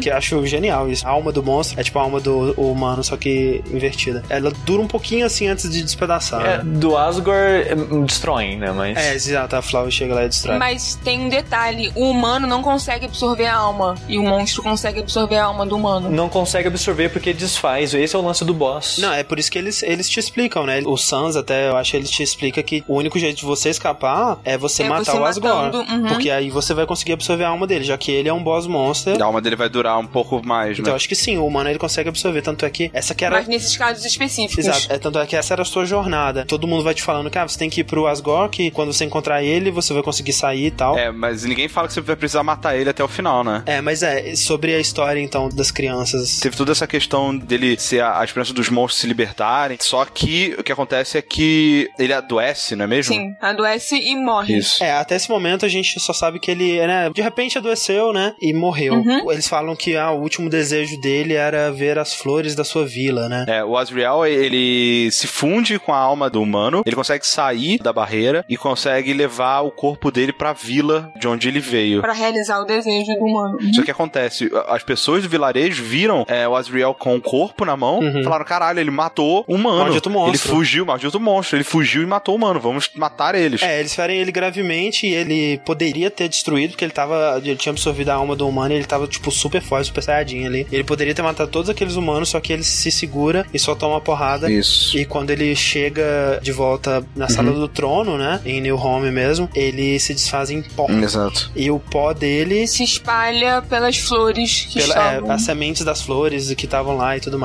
E aí o rei, putaço com os humanos, declara guerra contra a humanidade. Só que ele tá preso. Então a guerra que ele declara, na verdade, é ele ordena que todos os humanos que caírem lá dentro, dali em diante, eles devem ser capturados e levados a ele pra que ele mate eles e, e junte mais almas. Né? É, aí fica o mistério, que eu acho que não é bem isso. E isso você só vai descobrir depois que você Sim. enfrenta ele, né? Porque ao longo do jogo inteiro, parece que o Asgore é que tá matando todos os seres humanos, né? Que caem lá. Uhum. Só que quando você vai reparar, né? Você encontra os itens dos humanos espalhados pelos espalhados pelo cenário. mundo, né? E quando você conversa com o Asgore, ele é super de boinha, ele é super pacífico. Quando ele percebe que é você que chegou lá, quando ele vê que Uhum. é, o humano, enfim, chegou pra lá e, e ele fala, porra, eu tenho que cumprir meu dever, que é te matar agora. Uhum. Ele fica super tipo, caralho, será que eu vou conseguir fazer? Eu Sim. não tô preparado e tal. E, e isso não é estranho, André, porque depois, quando a gente percebe, a, a Toriel, principalmente, ela já tinha sacado o Asgore, eu acho. Eles dizem que essa declaração, né, esse decreto que ele deu, na verdade era pra dar esperança pros monstros, né? Exatamente. De que, de que um dia eles conseguiriam sair de lá. Justamente, porque quando os dois filhos do rei e da rainha morrem, né? O filho adotivo e o filho biológico, Uhum. os dois morrem quase ao mesmo tempo, os monstros eles perdem completamente a esperança, né? Uhum. É, gerando essa guerra, os monstros eles têm alguma coisa pra né, esperar no futuro, realmente. Uhum, tipo, nós vamos ser libertados de alguma forma. O Asgore foi rei por muito tempo. Essa história, porque depois que o filho desse tipo de monstro morre, eles não envelhecem. Quando esse monstro tem um filho, né? Ele dá parte da alma pro filho e assim ele vai envelhecendo, né? À medida que ele vai dando a alma dele pro filho, até que Uhum. o filho toma totalmente a alma dele e ele morre de velhice. Cara, que da hora. Só que aí, como o filho morreu, ele tá imortal, né? Tipo assim, imortal de não envelhecer mais. É muito maneiro. Até ter outro filho. né? É. Isso, isso é muito maneiro. É, um, é um conceito maneiro, né? Não, não é um conceito maneiro, é uma metáfora pra nossa vida, cara. É total. É, É, você tem um filho, você dá a sua vida pro teu filho até que ele tenha a vida dele por completo e você já tá no final da sua, né, velho? Caramba. Caraca, é meio, meio dark. Você tá dizendo que se não tiver filho, você sempre pra sempre? Sim, É, a, a sua vida vai ser sua pra sempre, entendeu? Você não vai ter que dar ela pra ninguém, entendeu?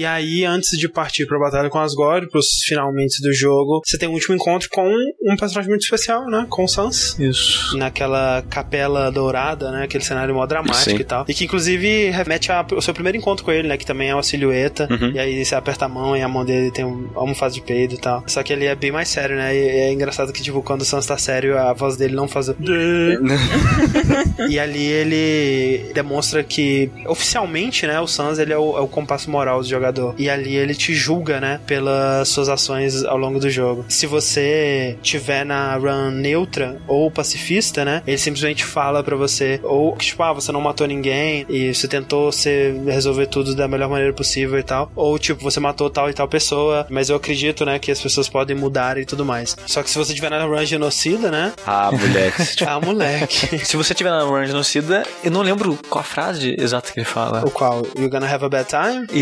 Exatamente isso. É. É, essa frase ele te fala desde o começo, né? Se você continuar assim, você não vai se divertir, né? Você, you're gonna have a bad time. Exato. E começa a pior luta, pior no sentido de mais difícil, tipo, pra caralho do jogo. Não, é foda porque quando eu tava fazendo streaming, cara, o pessoal falando, ah, ainda bem que você não vai ter que enfrentar o Sans e tudo mais. E eu, ah, ok, né? Deve ser difícil, mas porra, né? Não, é assim, é lindo difícil, é. Ele é, ele é um salto que, tipo, Sim, total. não faz sentido com o resto do jogo, sabe? Mas é, é proposital isso, essa dificuldade. E, e é maneiro de um ponto de vista de game design que, tipo, especialmente se tratando de um jogo que a história é muito importante, você imagina que os desafios eles são criados esperando que o jogador consiga superar pra seguir em frente. E aqui é o contrário. O Tom Fox tá falando, cara, eu quero que você não passe pelo Sans. Eu quero que você desista. Se você desistir e resetar, eu consegui meu objetivo. Sim, cara. Mas só que ao mesmo tempo que ele te pune, André, ele passa a mão na sua cabeça. Porque toca a melhor música do jogo inteiro na- durante a luta. Que é a música assinatura do Top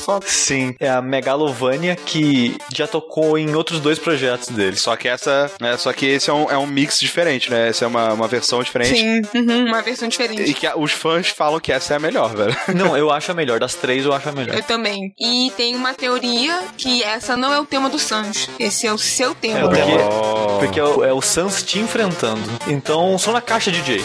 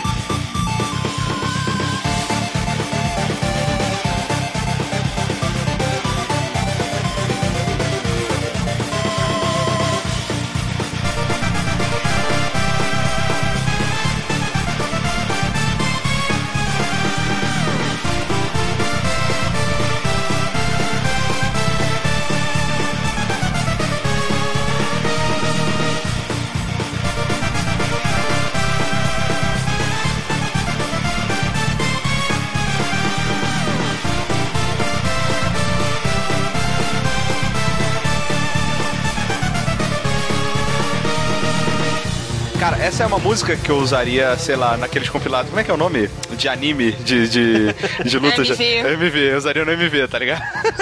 É, muito bom, É muito, é, essa música é do caralho, cara. Uma coisa maneira aí dessa batalha, né? Em todas as runs, né? Quando você tem esse encontro com o Sans, no começo você acha que ele é um personagem de boinha, né? Ele vai aparecendo ao longo do seu caminho e E tal. no, e no pacifista ele é, É, né? mas nesse momento ele demonstra saber muito mais já sobre É, tudo. você sim. acha que ele é só aquele personagem bobo. É, você acha que ele é do nível do Papyrus, né? Eu achei que ele era meio estranho, porque ele aparece duas vezes na mesma sala. Sim, é, você falou isso. Tipo, você tá Uhum. andando no corredor, você encontra ele. Aí a tela dá uma deslizadinha assim pro lado de leve, você nem muda de tela, né? Só anda Aham. e ele aparece de novo. É, ué, caralho. Ah, não, é. Quando você encontra ele pela primeira vez, ele tá meio que teleportando pela floresta também, né? Ele Sim. ah, surge um Some. vulto e, tipo. Ele tem um poder bizarro, tá ligado? É, tipo, eu não sabia nesse ponto que ele tinha um poder, mas eu sabia que tinha algo suspeito nele. Exato, exato. É, e nessa hora ele revela algumas coisas sobre o mundo, né? E, Uhum. brinca, né, com aquela as convenções RPG de novo, com as siglas, né? Que a experiência, XP. né, que você ganhou é XP, não significa experiência, né, significa execution points, Uhum. né? Pontos de execução, que é quanto mais você mata, mais pontos de execução você vai ganhando. E é, à medida que você vai ganhando pontos de execução, o seu LV, né, ou love, É. que você tava achando que era amor até o momento, vai aumentando. E love, na verdade, é level of violence, né? Nível de violência. E aí a ideia é que, tipo, quanto mais você vai matando e mais o seu nível de violência resistência vai aumentando, vai ficando cada vez mais fácil matar cada vez mais.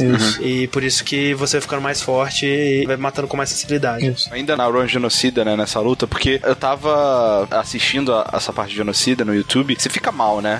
E aí, em dado momento, como o seu personagem, né, o humano, ele fica tão forte, não tem nada que para ele, você vai ficando mais mal ainda. É, tipo, esse pessoal não tem chance nenhuma contra ele, né? Exato. Então, assim, quando eu vi o Sans indo lutar contra você e ele sendo muito, muito, muito forte, Ele tipo, te destruindo, né? Te destruindo, tá ligado? Eu fiquei muito feliz, cara. É, exato. Você torce pelo Sans, né? Tipo, até Sim. que enfim alguém, sabe? Sim. E ele é tão foda que, tipo, o primeiro ataque que ele dá, primeira vez você vai morrer, cara. Ele é tão forte que você, porra, não, é claro que eu tinha que ter morrido aqui, né? Não tem como, é uma daquelas lutas que você tem que perder, obviamente. E é engraçado que quando você sobrevive, enfim sobrevive nessa primeiro combo que ele faz, ele fala: Ah, você sobreviveu, parabéns, né? Por que, que ninguém começa com o ataque mais forte de uma vez, né?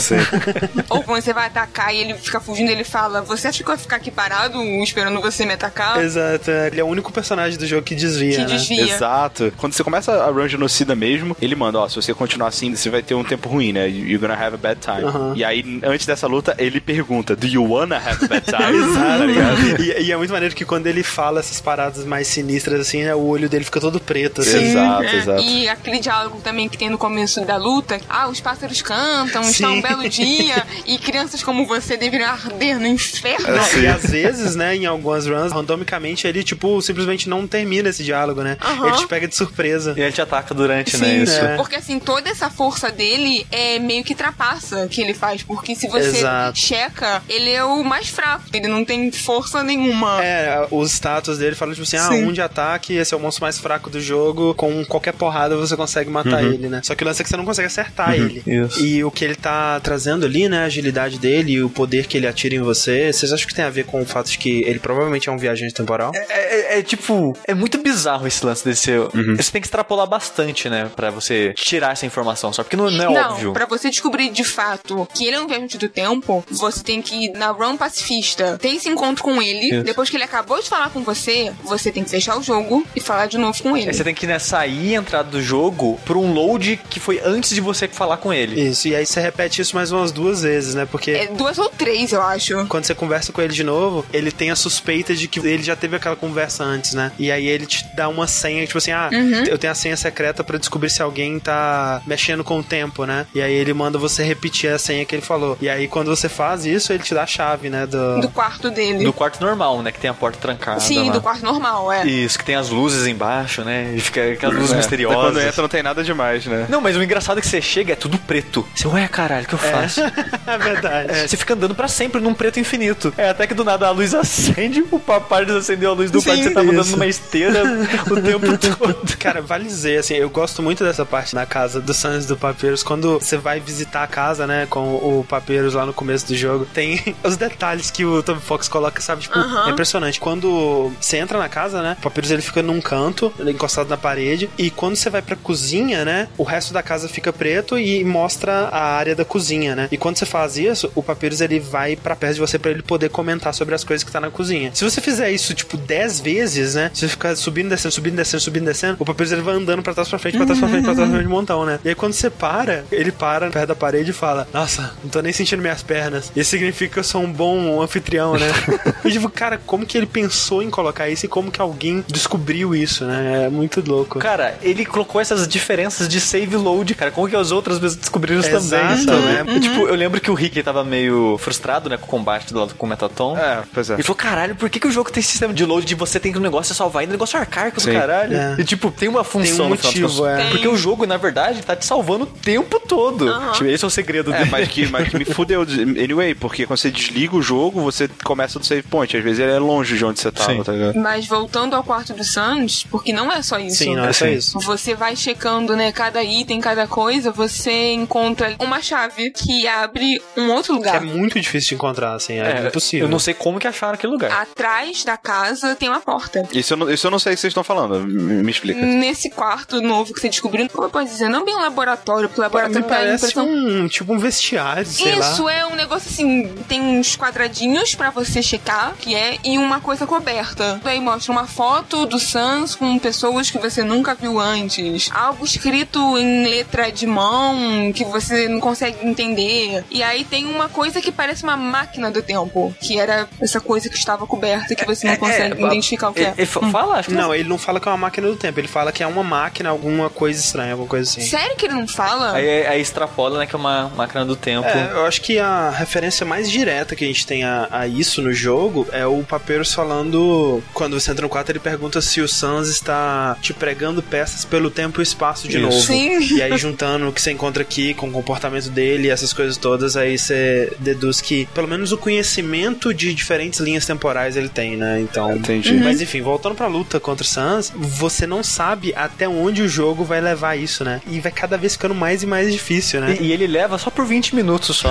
Pois é, cara, é uma, é uma luta gigante. É pra, tipo assim, testar a sua determinação, né? E tem uma parte que é engraçada nessa luta que ele te poupa, né? Ele fala assim: tá bom, tudo bem, É, tudo bem. exato. Se você poupar também, você morre na hora. Isso. A ideia é que ele te dá uma facada nas costas, né? Sim, ele tenta o tempo todo. Ele, inclusive, ele te pergunta no meio, né? Ele fala: Ah, eu tinha te perguntado se você acredita que uma pessoa pode mudar mesmo depois de muitos erros, não sei o quê. Você acha que é verdade? E se você falar assim, ele te mata também, né? Então, tipo, ele é um ponto de não retorno, né, cara? Não tem como você, Sim. nesse ponto, transformar a sua run em não genocida, né? Sim, é porque do ponto de vista dele, ele precisa eliminar você. Pois é. E o único jeito de vencer é justamente resistindo tanto que ele fica cansado, né? E chega uma hora que ele para de atacar, né? Ele vai ficando com o olhinho fechado, vai fechando, aí ele dorme. Você começa a mexer, aí ele até brinca com isso, você mexe seu coração, né? E você vai mexendo o quadradinho onde você tá. Isso. Até você Isso, conseguir. isso. Chegar na- no botãozinho de fight, né? E aí você, pá, tanto é que ele é cortado mesmo, aí ele é o único personagem que sangra. Mas esse negócio do- da caixa, é- eu acho legal citar também que ele fica cansado, aí ele fala, ok, agora eu vou usar contra você meu golpe especial, meu golpe secreto. Exato, porque até ali, né, você tinha que esperar o seu turno pra atacar. E pra ir pro seu turno, né, Sim. o inimigo ele precisa atacar primeiro. E ele não passa o turno, ele fala: "Não vou passar o meu turno, vou esperar até algum de nós cansar, né?" Sim. Aí ele dorme. Ele dorme e aí você tem que pegar o coração e arrastar até o fight. Né? Isso. E os ataques são muito rápidos, né? Que tipo, faz aquele o arcozinho do ataque, ele dá o passo pro lado e tipo, instantaneamente aparece outro ataque, sabe? Então, É, e é maneiro porque é um ataque que você não comandou o personagem a fazer, né? sim. Sim, exatamente. Isso é muito importante. Um você comanda e o outro você não comanda. Exato, ele ataca automaticamente, como se alguém estivesse controlando o personagem. É por isso que eu pensei que era o Flowey também. Não. E esse lance dele sangrar é curioso porque tem a teoria de que, na verdade, ele não é um monstro, né? É, de que ele é um ser humano com máscara de caveira, né? Exatamente. É. Sim, porque ele- a boca dele é a única boca do jogo inteiro que não mexe, dos personagens que tem rosto, É, quando né? tá no diálogo, né, fica a carinha do personagem Isso. ao lado do texto, e de todos os outros personagens do jogo inteiro, mexe a boquinha quando tá falando. E Né? isso pode ser porque ele tá sempre feliz ou não, né? Tem a teoria do ketchup, pura e simplesmente. É que ele gosta muito de ketchup, né? Você sempre vê Sim. ele com ketchup e tal. Eu acho que pode ser que ele seja humano, sim, ou o Toby, pelo menos, ele quer deixar muito surpreso isso, que quando ele morre, ele morre fora da tela, então você não vê se ele vira pau ou não. É verdade. E outra coisa também é porque, se eu não me engano, quando você acha a imagem dele com várias pessoas em volta dele, fala que são pessoas em volta dele. Sim. Não fala que são monstros. Pois é, eu acho que rolou aí uma intenção de dar uma. Sim, um sim. mistério, Sim, né? deixar em aberto, assim. É, eu gosto de pensar que é a teoria que ele é um viajante do tempo que foi parar ali sem querer e acabou se enturmando.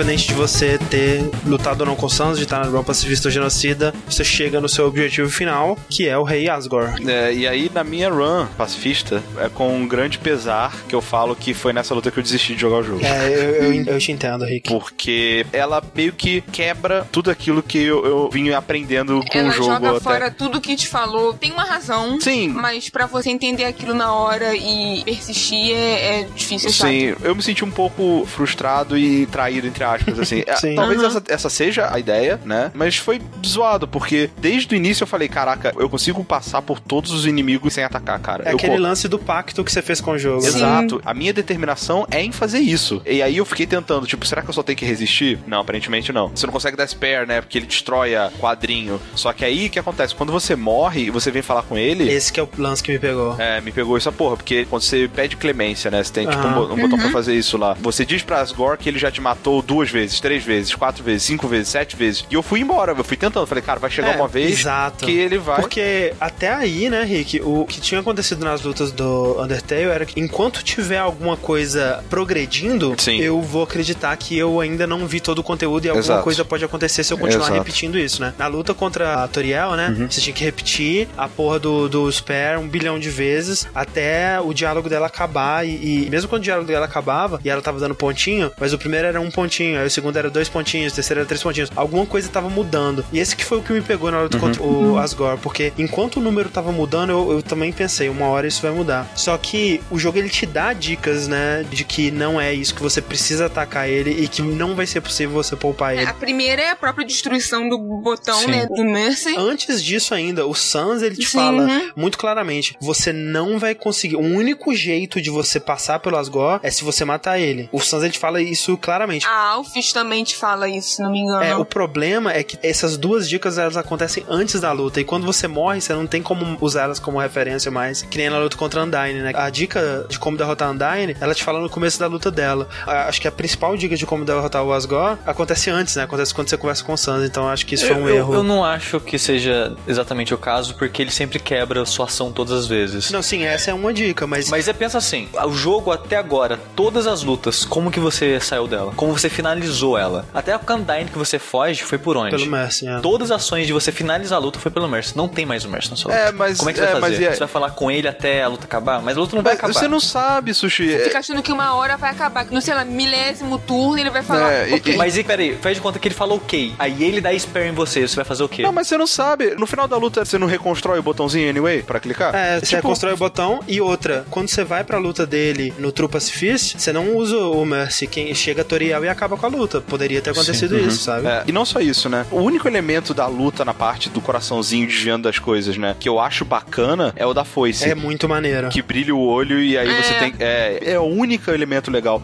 O resto tudo é torrou, velho. É Serinho, torrou, é. na boa, não gosto.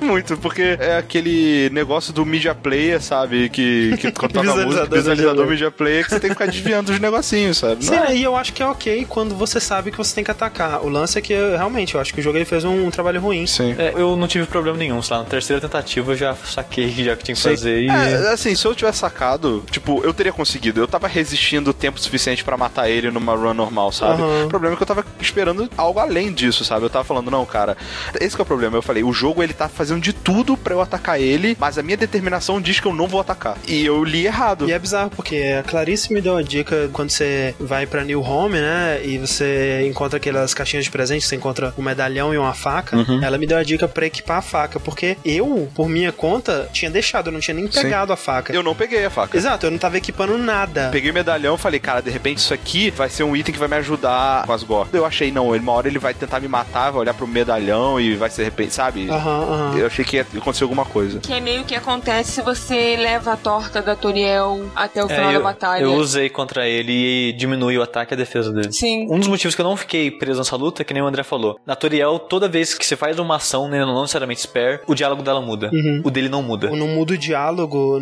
com ele, mas muda o diálogo toda vez que você morre. Então talvez a solução fosse você morrer um número X de vezes, entendeu? É, eu não, Sim. eu não achei que isso era justificativa pra. Eu achei. E eu desisti quando, em vez dele continuar contando, ele fala You died too many times to count. Aí eu falei, ah, então foda-se. É, não, aí nessa hora, se tivesse acontecido comigo, acho que né, eu ia perceber, bom, então eu não preciso mais morrer. É, aí nesse caso realmente Sim, só sim. sobraria atacar mesmo. E com aquela história, né? Se eu matar e não é pra matar, eu. É, aí você né? tá ferrada. Eu fecho. Porque, né, a porcaria do jogo ele salva e se você dá load no save, ele vai te ferrar Ele vai anyway. jogar na minha cara, ah, você matou Sei lá, já. cara. Esse pra mim foi o maior problema do jogo, assim. Depois, quando eu, eu assisti no YouTube o resto do jogo e tal, tipo, eu esqueci isso, sabe? Eu falei, ah, tudo bem, vai. Eu perdoo você. Vem cá, seu lindo. Mas tem uma outra parada maneira nessa luta, né, Clarice? Sim, a música que toca. Hum. Quando você, assim, é a primeira vez que você chega, né, vai enfrentar. Primeiro, a postura também do Asgo, eu acho Sim, muito legal. é muito irado. Que ele, ele tá de cabeça baixa, ele tira, né, aquele tridente, permanece o tempo inteiro de cabeça baixa e toca aquela música que eu não vou conseguir saber explicar. Só sentir. Porque, só sentir, exatamente.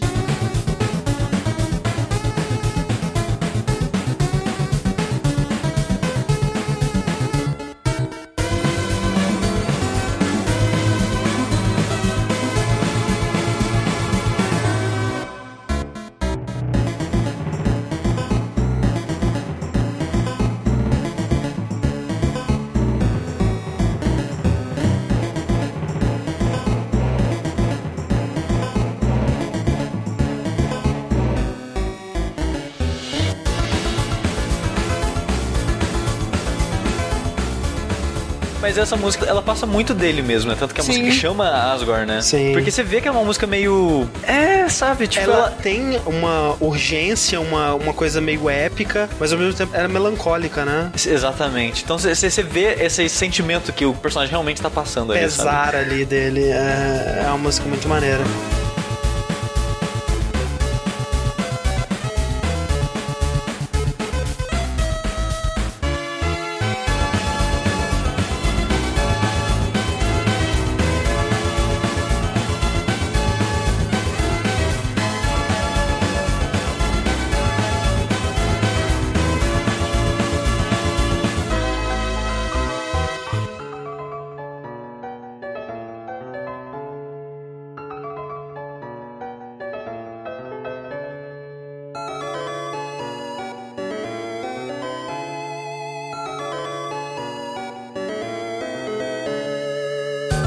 Fuder, Top Fox, né, cara? Puta que pariu.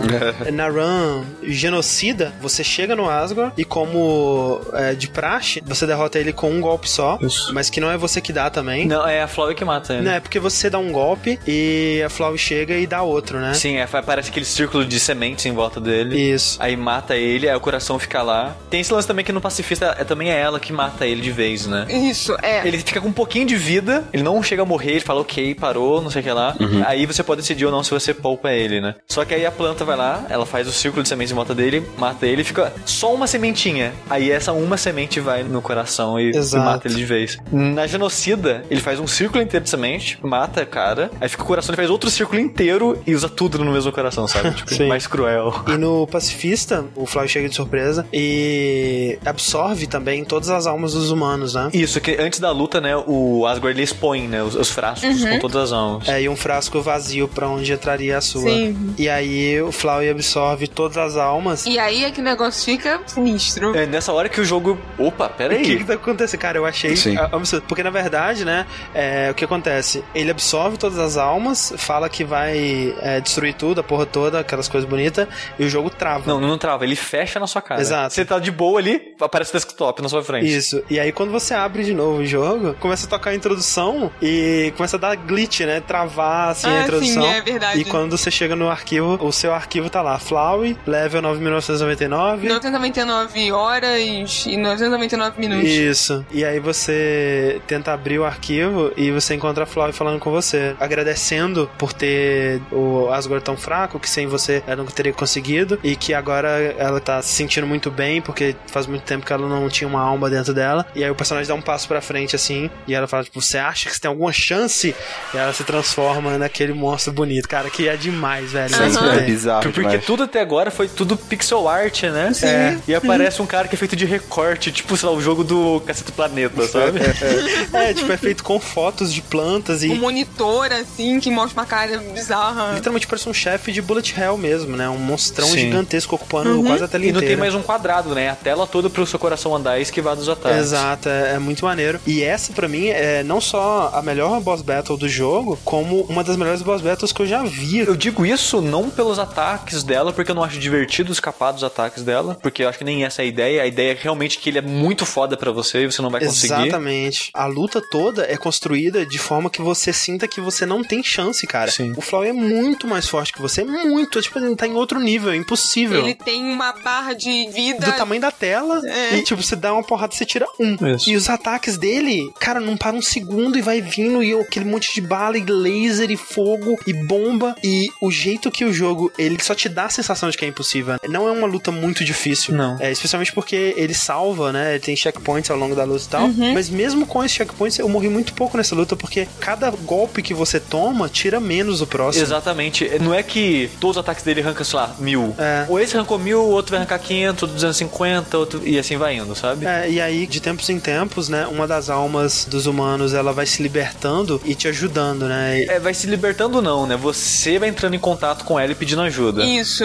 Ela começa a atacar, você pede por ajuda, e é aí que você percebe aquela coisa dos itens Isso. relacionados aos humanos, porque você vai vendo, é, tem uma arma, Uma faca. tem. Isso, tem o caderno, tem a sapatilha de balé. É, os itens relacionados a cada humano, né? Eu E a- tive que ler isso, mas eu, eu li e falei, putz, pior que tava na cara. E aí é legal que você pede por ajuda e aí ele muda a atitude e começa a te curar. Isso. Ele começa a liberar, em vez de ataques, itens de cura. Só que o lance genial da luta é como ele brinca com seu save. Ele salva o seu jogo durante a luta e dá Sim. load Sim. durante o, o save que ele fez. Não, é muito foda. No final das contas, ele não tá enfrentando mais o, o Frisk. Tá enfrentando você, o jogador que tá por trás dele, tentando e tentando e tentando, Exato, sabe? é- Trazendo ele de volta. É exatamente isso que eu falei há um tempo atrás aí, de o jogo ele quebra a quarta parede nesse final aí, e realmente, é, você como jogador, né, você é o dono da alma, na verdade.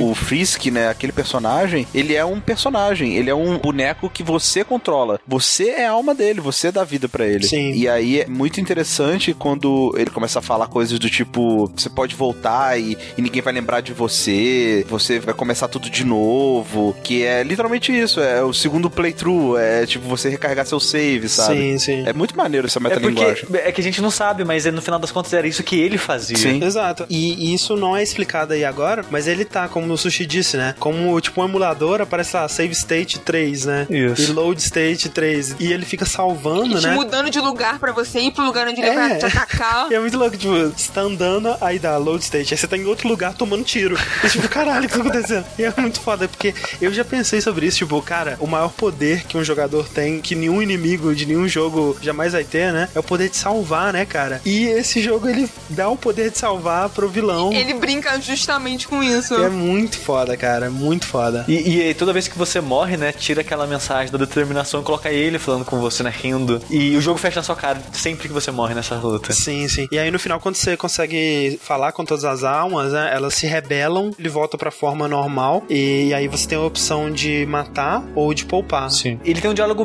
bem interessante nessa parte, sabe? E, enfim, você tem né, o ponto de vista dele, por que, que ele age do jeito que ele age, Uhum. né? É, você tem mais ainda do ponto de vista do Flau e quando você joga o genocida, a gente vai comentar mais Sim. pra frente. Mas sim, Porque é. até onde você sabe dos contatos que você tem com ele, ele é um cara babaca que haha, matar e sou Ele é mal evil, e não sei é, que só isso. É, você não tem a personalidade dele de verdade. Depois que você tem né, esse contato direto com ele, que você vê, cara, por que que você tá fazendo isso? E você não vê que não tem esperança, que tudo que você faz é inútil. Isso vai se repetir ao longo É, de, tipo, as pessoas que você conhece agora são descartáveis e. É coisa que as pessoas sentem, né? Sempre chega um ponto da vida das pessoas que acho que chega perto de sentir isso de. Ah, é tudo descartável, não sei o que lá, blá blá blá. E você ensina pra ele o contrário, sabe? Através da compaixão. Através da compaixão. E eu achei isso muito foda, sabe? Porque você, resolve não matar ele. Cara, você, tem certeza que você não vai me matar? Porque se você não me matar, eu vou te matar. Eu vou voltar, eu vou te eu matar. vou fazer isso de novo. E é engraçado que, mais uma vez, né? Assim como o Mercy com vários outros inimigos, né? Você tem que ficar dando Mercy vez após vez após vez e cada vez ele fica cada Sim. vez mais incrédulo. Tipo, É, mas cada vez ele vai, tipo, eu vou matar você, as pessoas que você ama. Aí você continua ele. ele cansa. ele, Sim. Por que, cara? Por que você continua sendo bom comigo? Pois vai quebrando a maldade dele com É bondade. muito foda. E como que isso é representado com pixel, sabe? Tipo, é muito expressivo, cara. É muito legal. Se você não demonstra ódio, você não quer brigar, de alguma forma a pessoa, ela, ela eventualmente ela não vai conseguir te atingir, sabe? Sim, exato. É que negócio que o jogo vai construindo que a gente comentou no começo, né? Porque até chegar na batalha do Asgore, eu tava achando ele jogo ok, sabe? Não, não, é um jogo legal, ele tem humor, ele tem uns momentos bacanas e tudo mais, mas não tinha achado nada demais, sabe? Quando apareceu essa brincadeira do jogo fechar a cara, não sei o que lá, aí que o jogo me fisgou a atenção de verdade. Eu falei, opa, peraí, vamos entrar nessa brincadeira, o que, que você tem agora pra me mostrar, sabe? Aí depois que ele tem isso, aí tem essa conversa com o Flowey. Quando você termina essa conversa de poupar ele, né? Você sobe, entra na porta e você não sabe qual que é o destino do Frisk, né? Do personagem. Isso, é- isso, isso. Dá, tipo, que nem na introdução, né? Daquela música de pum, Undertale e toca os créditos no silêncio, né? E aí assim que acaba os créditos, né, o Flowey volta e fala aí, cara, acabou assim, você conseguiu atravessar a parada, mas você tá longe dos seus amigos e tudo mais. Na verdade, eu acho que antes você recebe as ligações, não é? O, o- Isso, o Flow é o último, porque É. O final neutro, né? Ele tem um bilhão de variações possíveis dependendo do que você fez. Uhum. Sempre acontece que o Sans ele te liga no seu telefone, porque o Sans é o único personagem que. O Sans e a Alphys, né? Você não pode matar eles, né? Diretamente. Quando você tá fazendo o final neutro, pelo menos. Mas dependendo do que você fez, o Sans te liga e fala o que, que tá rolando. Né? Aconteceu com o mundo. É, e aí tem coisas, por exemplo, assim, se você salvou todo mundo, tá todo mundo lá junto e você recebe ligações, todo mundo feliz e tudo mais. Mas aí, por exemplo, se você matou a Toriel, a Undyne ela virou a líder do submundo. Se você matou a Toriel e a Undyne, ah, o Papyrus virou o líder do submundo. Ah, se você matou essa caralhada de gente, ah, então os cachorros virou líder do submundo. Ou então se você só poupou a Toriel, mas matou todos os outros, tem uma rebelião, porque a Toriel ela tenta é, introduzir uma lei de paz com os humanos, só que aí acontece uma rebelião, porque tá todo mundo muito puto com os humanos e todos querem guerra, e aí eles tiram a Toriel do poder e, e cara, tem uma caralhada de coisa que pode De acontecer. variações. E tem inclusive um, um final que é muito triste, que tipo, se você matar o Metaton e a Undyne, a Doutora Alves, é, fica implícito que ela se mata, cara. É. É muito dark isso. Aí depois dessa conversa que aparece o Flowey falando isso. Ah, você pode ter um final melhor. Volta e faça amizade com aqueles que você não fez. Sim, porque alguns dos requisitos pro final verdadeiro é você ter feito os minigames de amizade do Papyrus, da Undyne e da Alphys, né? E do Sanji. O Sanji, quando você vai falar com ele lá no... No bar, né? No Grillbis. Não, mas aquilo acho que é obrigatório. Tem alguma coisa com o Sanji? É, do Santos não lembro de nada. Tem o, o jantar com ele no hotel também, que vocês conversam na mesa lá. É, algum dos dois você tem que fazer. Se você não fizer... E isso é muito interessante o cuidado que ele tem com isso, porque eu ficava pensando assim: ok, eu posso, por exemplo, matar a Toriel ou Papyrus, mas e aí se eu poupar Undyne, o que acontece, né? Será que o jogo vai reagir de acordo? E reage, né, E cara? ele reage. Por exemplo, se você matar o Papyrus, você não tem jantarzinho com Sansa, não tem nada de amizade com ele, ele vai te odiar pro resto do jogo. E todo o diálogo dele vai refletir isso, né? Por mais que ele não te enfrente ali no final da capela, ele vai te falar no celular: você não é bem-vindo aqui, nunca mais volte, senão eu vou te matar. Uhum. E, e é sinistro, sabe? Porque o Sans que eu conheci no meu jogo era mó bonzinho, simpático. Sim, eu fazia piada sem graça e fazia tudo um tss, né, velho? Ele tava só de boa, querendo descansar na, naqueles negocinhos. Nossa, cara, é um fator creepy muito maneiro, né? Você ter um personagem que é legal e, e simpático, mas do nada ele vira mega. Ele, Sim, ele fica sim. frio e, e com ódio de você. É que nem quando ele mostra um outro lado, né? Porque quando você tem um jantarzinho com ele no hotel lá, que você conversa com ele na mesa, que ele te conta a história de como que ele conheceu a Toriel, né? Que A eles Toriel, isso. contavam piada pela Que porta. é muito legal, cara, É essa muito história. É, legal. é muito bonitinha a história, né, cara? E aí ele, ele fala que, tipo, ah, se não fosse por ela ter pedido pra eu cuidar de você. Você estaria morto. E aí o olho dele fica preto e eu, tipo, caralho, Sans, o que que tá acontecendo, cara? Vamos, vamos. Calma, eu sou teu brother, cara. Que isso, velho? Tamo aqui. Calma, mano. sou, sou seu brother, ri das tuas piadas, velho. Pera aí. Adoro você. Exato.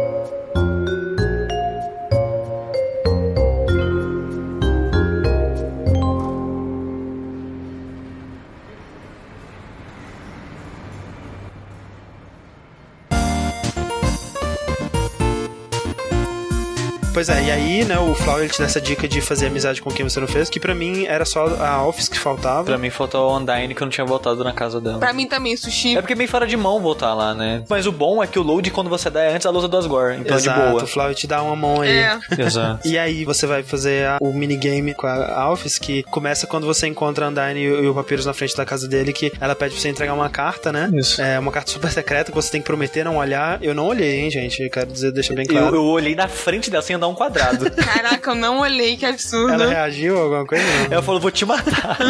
É que foda, cara. Tem uma reação programada pra isso. É. Acho que é o use que você tenta abrir, porque tem um use e o look, né? Aham. Você tenta abrir, não abre porque só precisa de uma motosserra, né? Essa é a piada, né? Você só conseguiria abrir isso com motosserra, na hora que você entrega isso pra Alpha, você ouve o som da motosserra. Pois é, e aí a carta, na verdade, era a Undyne chamando a, a Alphys pro encontro, né? Isso. E aí ela lê e acha que é você que tá chamando ela, né? E isso é uma parada que eu acho muito engraçado nos dates desse jogo, que, tipo, é claramente uma referência a datezinhos, né? E esses jogos desse tipo. E nesses jogos, você sempre é o protagonista que tem todo mundo aos seus pés, né, cara? Você tá decidindo qual garota ou qual garoto você vai escolher, contanto que você faça as coisas certas e tudo mais. Mas, tipo, todo mundo é um amor em potencial e geralmente tá todo mundo muito interessado em você e tudo mais. E aqui é o contrário, né? Tipo, tanto o Papyrus quanto a Alphys saem com você porque eles têm pena de Aham. você. Você, porque eles acham que você tá perdidamente apaixonado por eles. E eles estão ali tentando, né? É só ser legal, tipo, se não ferir seus sentimentos e tal. E o que vocês acham desse date aí? Eu acho que é melhor uma das partes mais engraçadas do É muito jogo. bom, É muito bom. Porque ela chega toda desconfortável, fica um- uns Com 10 o, vestido, segundos. o único vestido que ela tinha. Exato, fica o silêncio, né? um- Uns 10 segundos de silêncio e ela pergunta: E aí, você gosta de anime? que é tipo, todas as minhas interações sociais, basicamente. E aí assim. você responde, gosto. É, acaba passando de novo.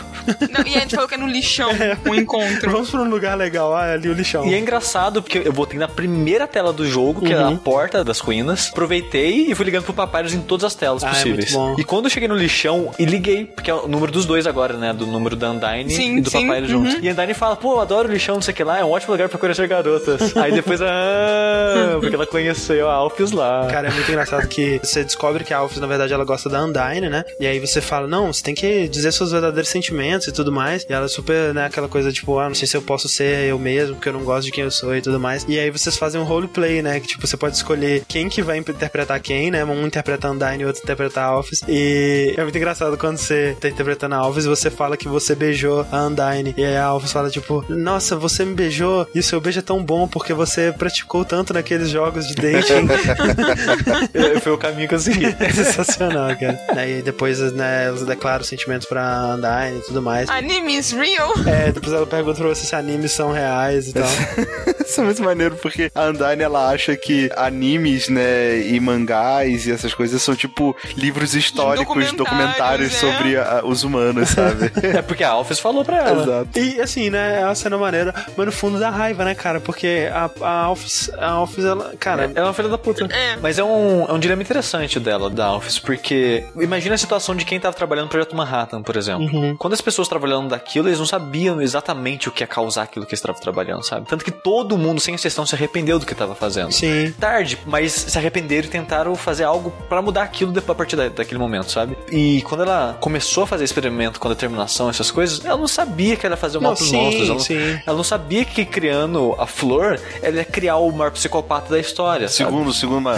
E, e depois que ela fez, ela viu que ela fez merda, ela escondeu porque ela tava com vergonha, você sabe, todos os problemas de personalidade, né? E ela Sim, tenta atacar as uhum. pessoas e tudo, então imagina ela nessa- nessa situação, sabe? Mas ela tentou fazer o melhor. O melhor que ela podia O fazer. melhor que ela o- podia, tratando dos seres, né, que saíram dos experimentos, como se fossem pessoas normais. Tipo, eu tenho uns problemas com ela por causa dessas ações dela, mas eu entendo ela ter agido da maneira que ela agiu, sabe? E outra coisa, ela não fez aquilo mandada pelo Asgore, não? Foi mais ou menos. Ela, ela- É, o Asgore falou, transforma isso em monstro. Fala, trabalhe com isso, sabe? É, tente encontrar alguma coisa. É porque, vamos falar então do que acontece, né? Porque você vai para pro laboratório, encontra um, um recado dela falando: você merece saber a verdade, entre aqui que você vai descobrir o que, que eu realmente E fiz aí e tal. você finalmente consegue abrir a porta que estava trancada no laboratório, que era onde ela se escondia, que, Você que era o supostamente banheiro? era o banheiro. Uhum. Isso. E aí você desce no elevador para o True Lab, né? O, o laboratório da verdade, o laboratório verdadeiro. E é um lugar meio bizarro, assim, né? Sim. Tudo apagado, a música ela é meio sombria. Ele me lembra muito, sabe, Chrono Trigger, quando você chega naquela cidade do futuro, onde você Aham, encontra o aham. robô, Uhum. assim, uma parada meio sombria, meio quebrado Sim, e tal. uhum. Me lembrou uma coisa meio Resident Evil, assim, que você sempre no Também. Resident Evil É. você desce um elevador sinistro e chega num laboratório abandonado bizarro, né? Também. É verdade. E aí você começa a explorar esse laboratório e encontrar painéis na parede que vão contando um pouco dessa história da Office, né? De- ela descobriu determinação e por isso ela virou cientista real, não é isso? Não, não, eles sabiam, é porque assim, eles queriam descobrir o que que fazia o ser a alma, humano dos, a alma do ser humano persistir. persistir e ser tão mais forte que a alma dos monstros, né? Isso, e ela foi capaz de descobrir. Ela descobriu que dentro da alma dos humanos existe uma coisa chamada determinação. E que é isso que faz com que os humanos sejam tão mais fortes do que os monstros. Isso. E aí o lance que é interessante disso aí, né? É que o jogo inteiro, toda vez que você vai salvar, todas as vezes que você morre, você ouve essa palavra, né? Determinação,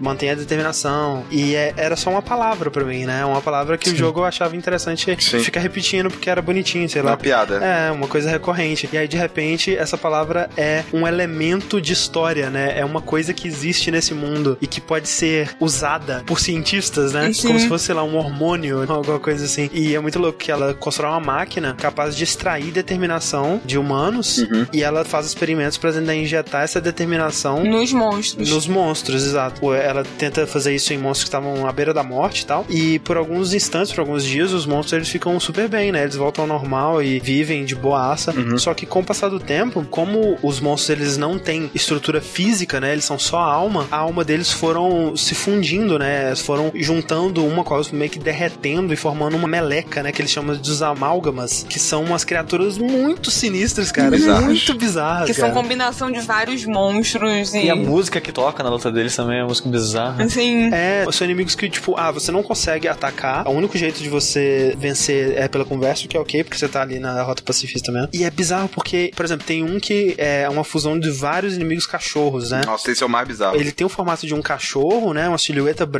de um cachorro. E onde seriam as patas. espaço negativo. É, o espaço negativo entre as patas Sim. é um cachorro também, cara. Muito bizarro. E eles dizem coisas que seriam quotes que alguns deles diriam dentro de algum contexto, totalmente fora do contexto, misturado com outras coisas, e os ataques deles. Totalmente deprimente. O pior é aquele que é o Snowdrake, Uhum. que o ataque dele não, não te atinge, ele cai assim. Isso. Um negócio pesado. E é uma coisa meio choro, assim, é muito É deprimente. muito horrível. É tipo, sei lá, o, o bicho derretendo do Robocop, sabe? É. E você descobre que, né, a Alphys, esse experimento obviamente deu errado, ela não conseguiu infundir a determinação nos monstros dessa forma. E aí ela teve uma brilhante ideia, que era, ok, os monstros não têm corpo físico pra receber essa determinação, então eu vou colocar essa determinação em alguma coisa que não tenha alma, mas tem um corpo físico, pra depois passar isso pra alma dos monstros. E aí ela experimenta fazer isso com uma flor que ela pega. No jardim do Asgore. Exato. E aí nasce Flowey, né? Como a gente vê no laboratório, a gente vê tipo um, um esqueleto, né? Do chefe que a Flowey vira, né? É, e na verdade aquela é a máquina de determinação. É o mesmo formato da cara do Flowey, onde fica os corações dentro. É, na forma final. É uma criatura que ele tem muita determinação, mas não tem alma, né? É incapaz de sentir qualquer sentimento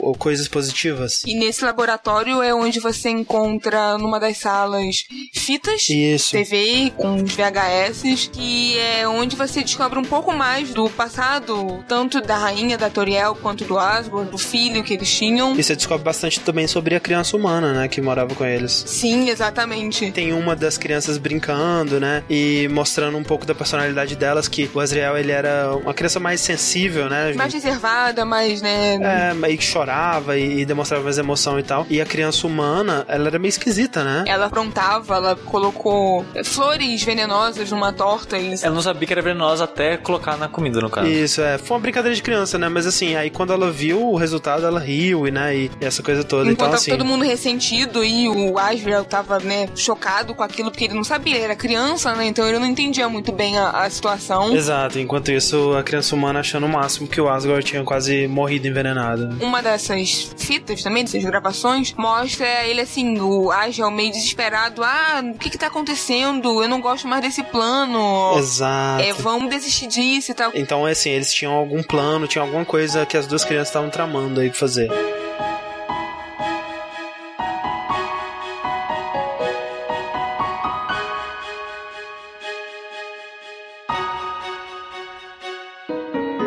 Pois é, e aí saindo do laboratório, a única coisa que você tem pra fazer é enfrentar o Asgore de novo, mas com esse conhecimento sobre determinação e tudo mais, que nesse mundo, além de ser uma coisa palpável, né, é também uma mecânica dentro do jogo, que é representada, por exemplo, como o save point, né? Aquela estrelinha, aquilo é determinação. Sim. Por isso que ele fala, esse lugar ele te enche de determinação. Por isso que a Flávia conseguia voltar no tempo também, né? E fazer os saves, né? Determinação, eles falam que é tipo, é a sua capacidade de continuar, né? Sem desistir, de fazer as coisas serem diferentes quando elas dão errado, né? E continuar seguindo em frente, mesmo quando tudo tá contra você e tal. Isso se reflete como uma mecânica no jogo, como save e o load, né, velho? Isso é muito louco. Isso. E, e dessa vez no Pacifista você volta, né, pra enfrentar o Asgore. Só que tem um pequeno detalhe diferente, né? Dessa vez a Turiel aparece pra impedir vocês dois de continuar lutando, né? Sim, e aí tem um momento final de novela, né? Que vai chegando todo mundo que você conhece. Aí tem um casamento, né? É, praticamente. A, a A Alphys e e a Undyne, é. Elas quase beijam. E aí a Turiel chega, não, não na frente do humano. Não é do humano,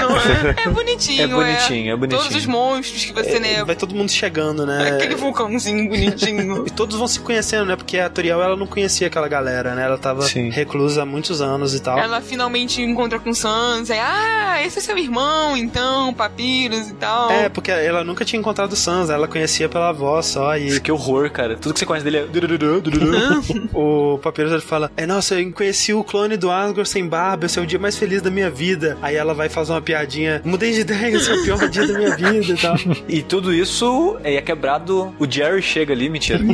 o Flowey aparece, né, entre eles. É, porque isso é, é importante dizer, uma coisa que é salpicada ao longo do jogo de uma forma bem sutil, que é, é mencionado pela primeira vez quando você vai no Grilbis com o Sans, né? Uhum. Que ele fala assim, ó, você já ouviu falar de uma, uma flor que fala? Porque meu irmão tem conversado com uma e ela fica dando conselhos pra ele, dizendo coisas e tudo mais. E é bem no momento em que você ganha conhecimento sobre as Echo Flowers. É, e aí você pensa, fica ah, aquela coisa ambígua, isso. assim, é o Flowey ou será que é uma dessas flores que repetem? Isso. E depois, quando todo mundo tá lá, né? Aí a Alf ela pergunta assim: Mas, pô, Papyrus, você que ligou pra todos nós, mas como é que você sabia que era pra todo mundo vir aqui? E a Toriel, ela veio também? Como é que isso aconteceu? Ela fala: Ah, foi uma florzinha que me contou. E aí nessa hora surge a Flower lá e Isso. prende todo mundo. E você descobre que quando você poupou ela as 15 vezes, na verdade já tava te usando de novo. É, como ela disse, né? Ela disse Sim, que ela tava. ela não mentiu, cara. Exatamente. E esse plano dela de você voltar e fazer amizade, levar todo mundo pra lá, é porque ela queria matar todo mundo e absorver todo mundo ao mesmo tempo. Exato, ela queria absorver a alma de todos os monstros, né? Isso. Aí todo mundo começa a enfrentar ela e aparecem os monstros Isso, é. que você enfrenta ao longo do jogo, né? E é bonitinha essa hora porque ela te deixa na caixinha sem poder mexer, né? E ela faz o círculozinho de bolinhas. E aí a, a Toriel faz o círculozinho de fogo.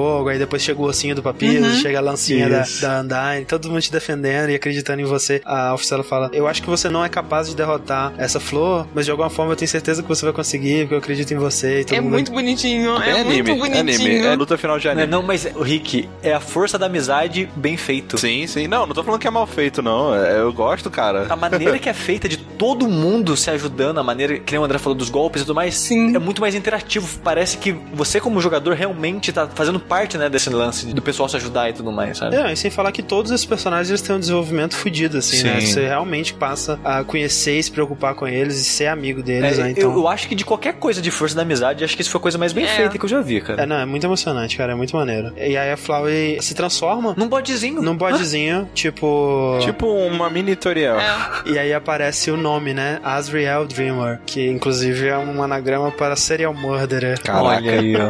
Que eu acho que é meio gratuito, não precisava. Sim, né?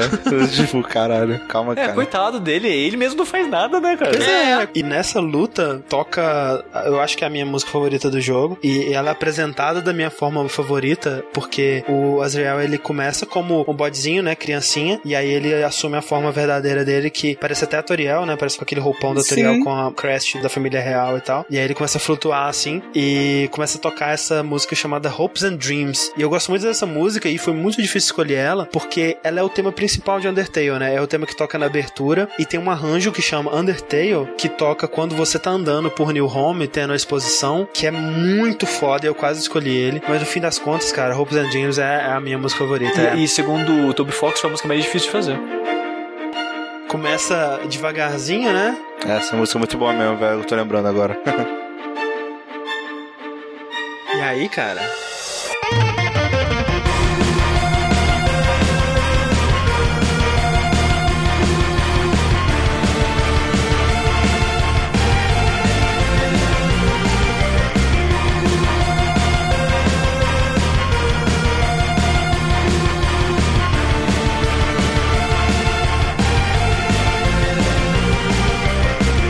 E aí, quando começa essa parte, fica o arco-íris, assim, ele começa a flutuar E e tem uma animação que ele faz com a cabeça, assim, eu acho muito foda aquela animação. É, e ele fica voando. E o timing é muito foda, cara. Só de pensar, dá um arrepio assim, Dá arrepio, cara. dá um arrepiozinho. Aham, é. É, Essa música deixa a batalha toda muito foda. Muito foda. Mas ela me lembra da Managuchi, cara, um pouco. É, parece. Total. Parece uma música que tocaria no jogo de Scott Pilgrim, sei lá. Exatamente.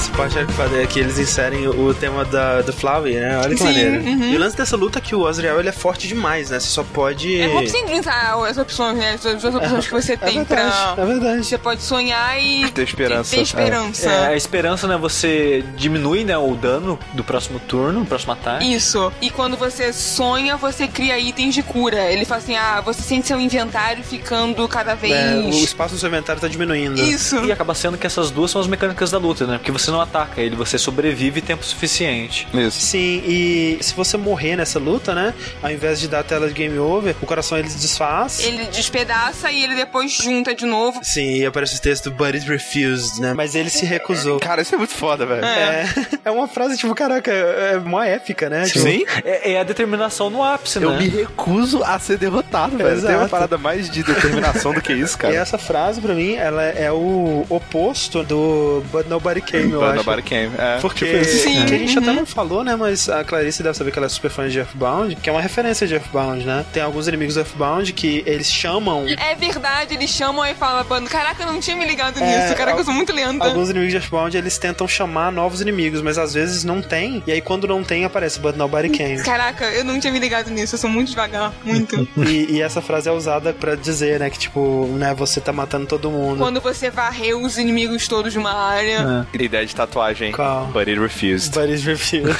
no coração, assim. Mas sabe qual é a minha frase favorita? Eu esqueci de falar na New Home quando você olha no espelho, aí fala, apesar de tudo, ainda é você. Sim, mas isso Eu acaba acho sendo. muito foda. No genocida faz sentido, né? Quando você junta os dois, né? Porque no genocida, quando você olha, fala, eu sou o nome que você Sim, escolheu. é. E quando você tá no pacifista e olha no espelho, fala, apesar de tudo, você ainda é você. Porque você depois descobre que quando você caiu lá, você meio que foi possuído pelo, Sim, é. pelo primeiro. E no pacifista, é o sentimento de que você não foi possuído. É, Exatamente. Então, apesar dele ter uma influência em você, você ainda é você. Eu acho incrível, é a minha frase favorita. E no genocida, ele tomou conta de você. Então ele fala, eu sou o nome que você escolheu da primeira criança. Exatamente. Mas é, e aí o, o Azrael, ele vai jogando todos os poderes em você, que parece mais uma vez poder de anime, né? Que todo tem um nome e tal. Mas, mas eu vejo isso como uma mecânica de jogo pra você saber qual você usar o hope pra se defender. Ah, sabe? sim, tipo, também. ah, esse eu tenho mais dificuldade, então você se defende. E aí ele, né, não é a forma final. Né? Ainda não é minha última forma. Pois é, não é a forma final porque ele dá o ataque ultimate dele, só que a sua determinação ainda resiste, né? Aí ele fala: Ah, é, mas eu tava usando só uma porção da minha força verdadeira. É o Toguro. E aí ele atinge sua forma final, que parece a runa, né? Sim, do... com as asas. É que tem as asas e tem o triângulo pra baixo. E é o anjo que vai salvar todo mundo. Exato, que é o, o- a tartaruga comenta, né? Que essa runa ela representa o anjo da morte ou alguma coisa assim. Mas ele fala, ah, mas eu só gosto da. da- eu não ligo pra essas é, interpretações. eu, só, eu só acho maneiro. É que a história é que essa runa representa o anjo que vai liberar a gente da caverna. Isso. Alguns acham que vai liberar abrindo a passagem pra gente, outros acham que vai liberar matando todos nós. Exatamente. E aí ele vira esse anjo com as asas, e as asas têm um colorida, efeito é. arco-íris dentro, maneiro. Essa luta é tipo a Rainbow Road, né, cara, do, do Mario Kart, assim. aham. É bem doido. Total. E aí, nessa luta, eh, você percebe que você não consegue fazer nada, você tá destruído, e você não consegue dar load, você não consegue usar o save, você não consegue encontrar o seu save. é muito maneiro o jogo falando sobre isso. Ele fala assim: você não consegue encontrar o seu save, mas talvez você consiga salvar outra coisa. E aí você salva as almas. Que ele absorveu, né? Que ele absorveu as principais. E de novo, cara, é muito emocionante, cara. Sim. É muito. Você escolhe quem você quer salvar, aí você escolhe lá, Toriel. Você escolhe a Toriel primeiro, porque, né? Por favor, É, né? Sim, sim. E aí você tem que, no act, você tem que escolher coisas que tem a ver com a personalidade Sim, deles, né? Ou seja, pra eles se lembrarem de quem são. Exatamente, porque tá uma parada que o Flowey e o Azrael falam, que eles vão esquecer de você. Não adianta você Sim. se importar com eles, porque eles vão esquecer é de você. o, o Azriel, ele tá apagando tudo, né? Ele tá dando um reset Sim. em tudo, né? Com a determinação dele. Eu não sei, pra mim isso é uma metáfora, sabe? Com o jogo mesmo, né? Aham. Quando você zera um jogo ou quando você faz aqueles amigos durante o jogo e você, Você para de jogar. abandona eles pra sempre. Exato, você abandona eles, ou você deleta o save, ou você começa de novo e eles não lembram, e aí você só repete, mas Sim, você, total. jogador, você sabe, você lembra, você não esquece. E aí dá aquela sensação meio que de Toy Story, sabe? De tipo, Sim. você fica, puxa, todos os meus joguinhos, cara, eu tenho que rejogar tudo, porque será que o Link lá, quando eu joguei o Link to não the lembra de Past, você mais. Caralho, velho, que triste. Ele tá sozinho, sabe? Preso no save dele, com o jogo zerado, sem pra eu ali. sempre lá. É triste, cara. E aí a batalha toda é baseada nisso, salvar as almas do- pros seus amigos, né? Uhum. Isso. Aí a Undyne, você finge de novo, você briga com ela, você dá um golpe falso. É, na Office tem uma opção que é nerd out. Isso.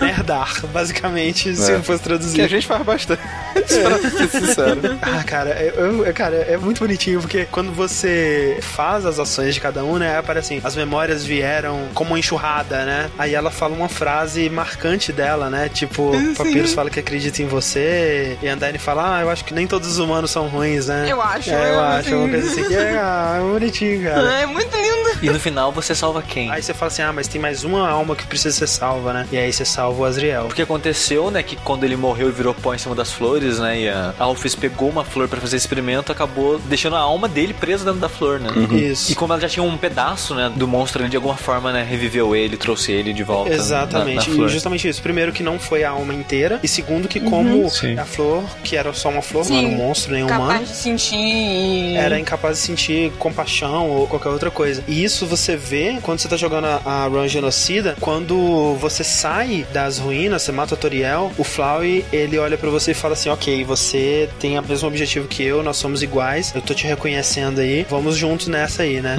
Você, assim como ele, acredita que nesse mundo é matar ou morrer, e você vai matar todo mundo. Só que aí o Flowey, ele tem uma realização de que isso significa que você vai matar ele também. E ele fica meio A desesperado. cara de desespero dele. Sim. E aí ele começa a te contar a história dele. Pra tentar, tipo. É, vamos lá, Vamos né? dar uma Vamos- maciada aí, ver se cola. Ele conta que um dia despertou sem braços, sem pernas, né? Desesperado. Até que o pai e a mãe dele, que ele reconheceu como pai e a mãe dele, viram. Eles não reconheciam ele como filho, né? Apesar de que às vezes ele faz a cara, né? Depois que você rejoga com esse contexto, você vê, nossa, às vezes ele faz a cara do menino. Sim, sim, e total. ele tenta amar o pai, ele não consegue, ele vai até as ruínas e ele tenta amar a mãe e ele também não consegue. É, e aí ele começa a descobrir o poder que ele tem, né? O poder da determinação. Ele começa a brincar com esse poder e tentar é, fazer todas as pessoas gostarem dele, fazer coisas para as pessoas gostarem. E aí é aquela coisa que a gente comentou, né? É só pra ver o que acontece, ele começa a tentar matar as pessoas e começa a sacanear todo mundo. Isso. Só pra ver, né? Vamos ver o que acontece. Eu consigo voltar mesmo? Que é muito o que a gente faz em jogos desse tipo, o que a né? gente faz? Exato. Exatamente. E isso me lembrou aquele filme do Bill Murray, né? Do Dia da Marmota. Marmota, uhum. Que ele fala, tipo assim, eu já vi tudo, cara. Eu já experimentei todas as possibilidades possíveis e tentei de tudo. E nada me fez sentir alguma coisa, né? Eu só Uhum. sinto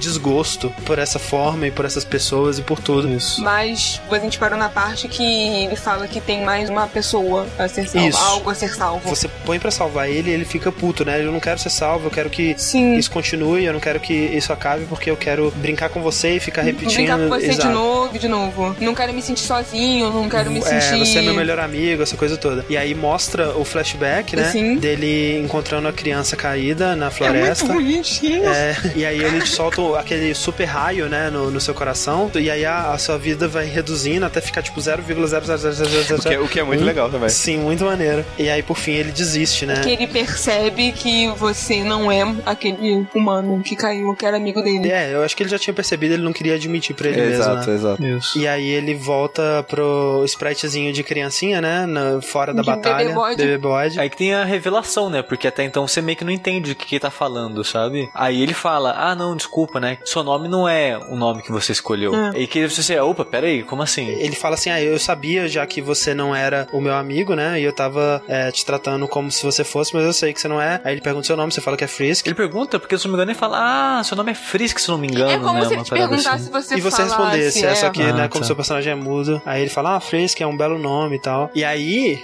é, acontece uma coisa que me deixou muito pouco popular no, no stream que a gente fez. Verdade. Fiquei deveras chateado. É, ele fala essa parada toda, né, do Frisk e tal, e aí ele pede desculpa pelo que ele fez, né? E aí você pode escolher perdoar ou não perdoar, e aí eu não queria perdoar, cara. Porque o que ele tinha feito não é perdoar, cara. É tipo, ok, cara, você tava tentando destruir a realidade. Agora, se você quer ser perdoado, né, você vai ter que agir dessa forma. E, e para mim não tinha rolado o desenvolvimento do personagem pra eu Mas você já tinha perdoado ele antes. Por que, que você não perdoou ele agora? Ele continua sendo a mesma pessoa. não, porque naquele momento a única coisa que eu podia fazer no jogo era aquele botão, né? Eu não tinha nenhuma outra Você opção. podia matar ele. Você podia não dar mercy nele. Mas perdoar é diferente de matar também, É, né? exato, né? Porque eu não perdoo que eu vou matar também, né? Não, eu compreendo. No momento da Flowey, eu também fiquei assim, eu não tô afim de perdoar. Mas aí que tá. Esse que é o meu argumento, porque a Flowey e o Azriel são a mesma pessoa. A única diferença é que o sprite do Azriel é fofinho. Não, não, Esse não, que é o não, não, não, não são a mesma pessoa. Quando ele aparece como Asriel, ele tá aparecendo da forma que ele é de verdade. No Flowey, ele é a alma dele numa coisa que não pode sentir. Exato. O Flowey não tem Mas alma. ele continua não o Flowey sentindo. não tem alma. Não, o- a forma do Quando aparece o sprite dele, ele tem esse consentimento de que, como flor, ele é outro ser. E ele sente o amor. Ele fala que quando ele tava com as almas de todo mundo, ele conseguiu sentir o amor de todo mundo por você. E ele sentiu essas coisas de novo e tal. E ai, como é que os monstros são? Mal te conhecem, Já já, te te amam tanto e tal. Só que o lance pra mim é que, tipo, ele ainda não fez nada pra ser perdoado. Enquanto ele tá pedindo perdão, dentro dele tá todos os meus amigos, Mas cara. você não tá perdoando a Flowey. Você tá perdoando o Asriel, sabe? É, ele tá ressentido pelo que ele fez sem nem ter controle do que fazia. Pra mim ali era tipo o cara pedindo desculpa pelo amigo bêbado dele, sabe? Não, mas se seu amigo bêbado tentou destruir a realidade, você não pede desculpa por isso. E outra coisa também é que, tipo assim, a Flowey, ela sabia que ela era, ela tinha consciência dos atos dela. Ela não conseguia amar, mas não conseguir amar não significa querer destruir a realidade imediatamente também, não. Sim, eu, eu- eu entendo, mas é é porque o lance pra mim, é assim, eu imagino que quando você não tem alma, é como se você não sentisse sentimentos. É, é uma parada meio psicopata, sabe? E aí você soma isso a uma pessoa que tá, sei lá quanto tempo sozinha, né? Já que ela tá resetando e revivendo e testando tudo e tal, e não tem mais o que fazer, cara. Ela enlouqueceu, sabe? Não é Não, mas culpa... sim. Eu não entendo como se fosse culpa dela, ela enlouqueceu. E aí, quando ela vira o Ezreal, ela Uhum. volta a sentir, e aí ela olha pra aquilo que ela fez e ela fala, velho, que bosta. Sim, mas eu acho que, sei lá, se um- uma pessoa tá psicótica ou sobre efeitos de drogas e tudo mais, vai lá e assassina 100 pessoas, e aí ela acorda e fala: caralho, que merda, me desculpa. Tipo, não é simples assim, entendeu? Eu, eu até posso acreditar que ela pode se redimir Sim. e eventualmente eu posso desculpar, mas não no momento assim, Sim. né, É, de cara. Imagina se amanhã, André, você notasse que todos os insetos que você matou na sua vida, eles tinham consciência e, tipo, uma civilização, e do nada eles viraram pra você assim, velho, agora você vai sofrer pelo que você fez matando todos os insetos. Você vai falar assim, caralho, eu não sabia, velho, desculpa, eu não sabia que. que, que... Mas eu não espero que eles me desculpem. mas você ia, Entendeu? não pedir desculpa. de Não, forma. mas ele, ele sabe que o que ele fez não é perdoável, mas ele ainda tá confiando o- no seu poder de, sabe, compreensão Sim, e sim. perdão. Mas isso eu achei muito legal, porque depois eu fui ver, e tipo, quando eu tava jogando, com medo de cagar a minha run, eu perdoei e abracei, né? Em seguida que Se tem a você não perdoar, eu acho que dá no mesmo. Não, Pois não é, se não- você não perdoar, ele entende, eu entendo você não me perdoar agora, mas eu vou tentar te compensar pelas minhas ações. E isso, pra mim, se eu tivesse feito isso, nesse momento, eu teria saído muito mais satisfeito com o final. Pessoalmente, eu perdoei. Nesse momento, eu perdoei porque eu realmente queria perdoar, porque eu compreendi, acho que assim como o Rick, nesse excelente pensamento, que o Flowey não tem consciência exata Ah, do que tá fazendo tem, poder. mas tem, so- né? É, é. O que eu acho é, problemático nisso é que eu me senti manipulado, sabe? Tipo, de o vilão agora vai virar um bichinho bonitinho pra caralho, assim, cara Uhum. muito fofinho. Puta que pariu, Com cara. E aquela pedindo- carinha é, triste, com aquela carinha mó triste, pedindo pra você abraçar ele. E o abraço é muito fofinho, cara. muito É muito fofinho, cara. Dá três tapinhas ainda. E sabe o, o que mais, André? Ah. Qual que é o futuro dele ali? Ele vai se sacrificar, velho. Não, mas assim, ele vai voltar a ser flor, entendeu? Sim, exatamente. Ele, É. ele sobrevive e volta a ser flor. Ou seja, né? Ou seja, provavelmente vai se repetir tudo de novo. Não, né? mas aquela consciência dele, cara, é, é tipo ele não, puxando. não. Ele voltou a ser flor e voltou a não ter sentimentos, Rick. É- Exato. Ele, esse pesar dele é porque ele sabe justamente o futuro que ele tem. Ele vai pra sempre, ele tá Sim.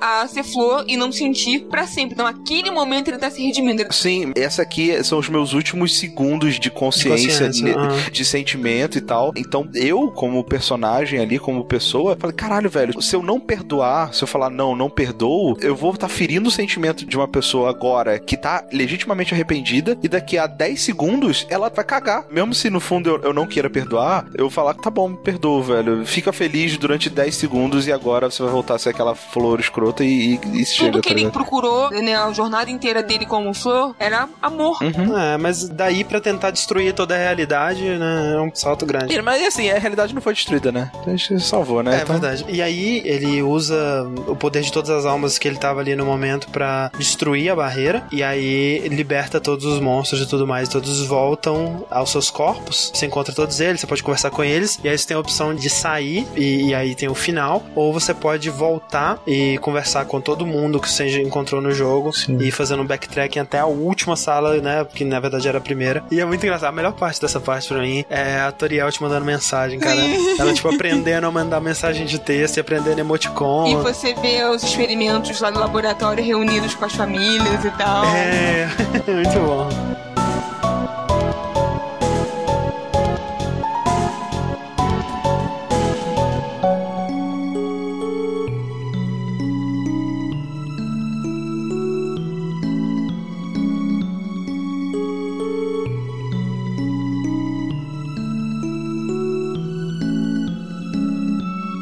Último lugar que você vai é pra onde você começou, né? Onde você acordou naquela cama de flores e lá você encontra o Azriel. Os seus últimos momentos cuidando das flores e ali ele te conta bastante coisa, né? Ele dá muita informação muito importante sobre o primeiro humano, né? Ele não tinha boas intenções já desde o momento em que ele caiu no mundo dos monstros, né? Ele era um humano que odiava já a humanidade, não sabe exatamente porquê, ele nunca contou isso para ninguém, mas ele caiu lá e, né, foi aquela coisa toda, foi adotado pela família e tudo mais. E o plano que ele tinha, né, que é comentado com o Azriel na fita VHS que você encontra no laboratório, Uhum. era dele cometer suicídio através das flores envenenadas que ele tinha descobrido por acidente Uhum. quando ele envenenou o bolo do, Do Asgore. Asgore. E aí, morto, ele iria se juntar a alma dele com a alma do Azriel. Os dois iriam pra superfície e lá na superfície eles Atacariam. os atacariam todos os humanos e tal. E é isso que acontece. Que eu acho que é aí que você descobre como o Asgel realmente é, porque ele tinha o poder de atacar todos os humanos. A alma, né, que ele absorveu do primeiro hum- humano queria fazer isso, mas ele resistiu. Sim, é porque o Azrael ele não vai pro mundo dos humanos, pra superfície, por conta própria. Quando o, o primeiro humano morre, a alma dele, que também era vermelha, né, e cheia de determinação como a do personagem que você controla, era tão poderosa que tomou conta da consciência do Azrael e ela controlou ele e ela queria atacar e o Azrael lutou contra a alma, né, dentro do corpo E dele. ele morreu a troco disso. Mas é explicado por que, que esse humano tinha raiva dos próprios humanos? Não. É uma coisa meio psicopata mesmo. Genocida, É, genocida. exatamente, exatamente. Ele tinha raiva porque ele tinha raiva. E aí, o que acontece? Quando esse humano morre, ele é colocado no caixão lá em New Home. Uhum. Isso. E aí, quando o Asgore ele declara guerra contra a humanidade, a Toriel fica putaça e se separa dele e vai viver nas ruínas. E aí ela leva o corpo da criança pra enterrar ele de verdade nas ruínas. Porque, né, o monstro não precisa ser enterrado, né? Ele vira pó. E você, quando você vai achar esses caixões, a primeira vez você olha,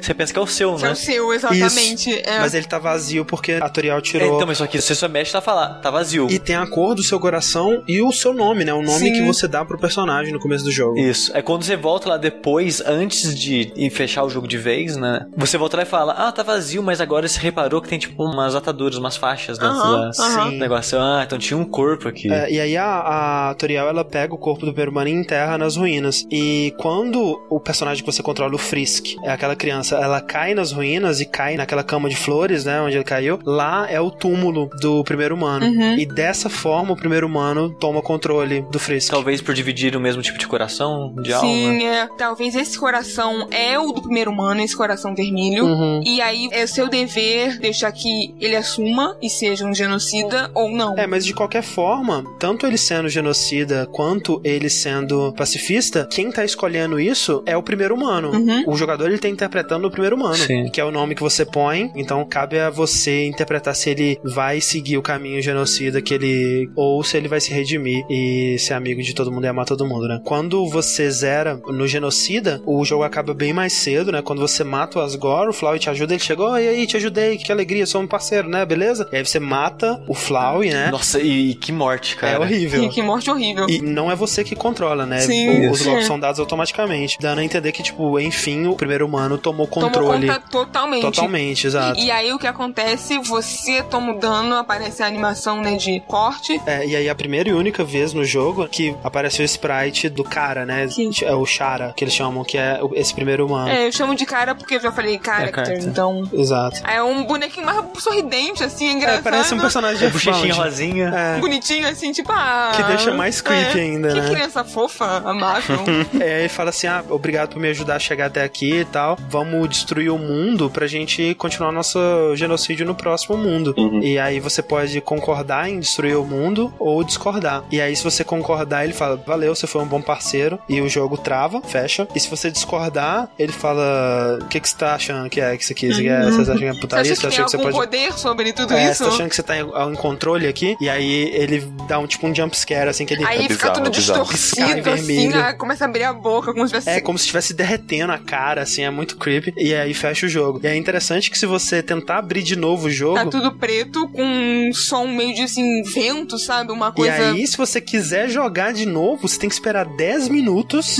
e aí o personagem aparece de novo. E aí ele fala assim: Você quer resetar esse mundo? Tudo bem, mas você tem que me vender a sua alma. E aí, se você recusar, o jogo fecha de novo. Você tem que esperar mais 10 minutos. Mais 10 minutos, até você aceitar. Até você aceitar. Você A vai única- ficar nessa pra sempre, se você não É, aceitar. a sua única opção é aceitar vender a alma pra ele. Ou nunca mais jogar. ou nunca mais jogar. E aí você aceita vender a alma pra ele. E aí começa o jogo de novo e tá tudo bem, tá tudo como você decidir. E se você fizer uma rota pacifista nesse caso. Na rota pacifista, quando você sobe até a superfície, tem a cena com todos os seus amigos, né? Olhando o pôr do sol. Que lindo o pôr do sol, é sempre assim, que legal. E eles começam a fazer planos, né? Sobre o que eles vão fazer. Sim, eles perguntam se você quer ser o embaixador dos monstros. Não, é isso, exatamente. E aí você aceita, óbvio que você aceita que quer ser embaixador dos monstros, né? Pra esse contato inicial, que você fica pensando, pô, mas se os humanos odeiam tanto os monstros, como é que vai ser o impacto? Mas também eu fico imaginando, uma criança, o que, que ela vai poder fazer pra ser embaixador é, dos monstros? é, não, mas aí você abstrai. Ah, cara, mas ela tem muita determinação, velho. Mas olha só, eu fico pensando sobre isso. A determinação, ela funciona no mundo dos humanos também? Será que ele tem. Ele, ele é um Time Lord ainda fora do mundo dos monstros? Eu acho que não, viu? Difícil saber. É foda, porque que nem, por exemplo, quando o Azriel fala que ele vai resetar a timeline ou que ele vai destruir o mundo, tipo, ele vai destruir o mundo inteiro, vai destruir o universo ou ele só vai destruir o mundo dos monstros? Ele, é, ele acho que ele é uma coisa meio subjetiva, o mundo como você conhece. Mas, mas eu acho que pode ser o mundo inteiro sim, André. Porque, no final das contas, existem monstros e os monstros têm poderes. É um mundo mágico, no final das contas, mesmo assim. É, mas a determinação é que eu fico meio que, tipo, cara, será? Mas fica aí a dúvida, aí a interpretação. E a Toriel pergunta: Você tem mais o que fazer, né? Você quer ficar comigo ou você quer seguir né, a sua vida? O que é também interessante porque você fica pensando quem é Frisk, né? É, será que tinha uma família antes daquilo? É, o que, que é ele um fez? órfão,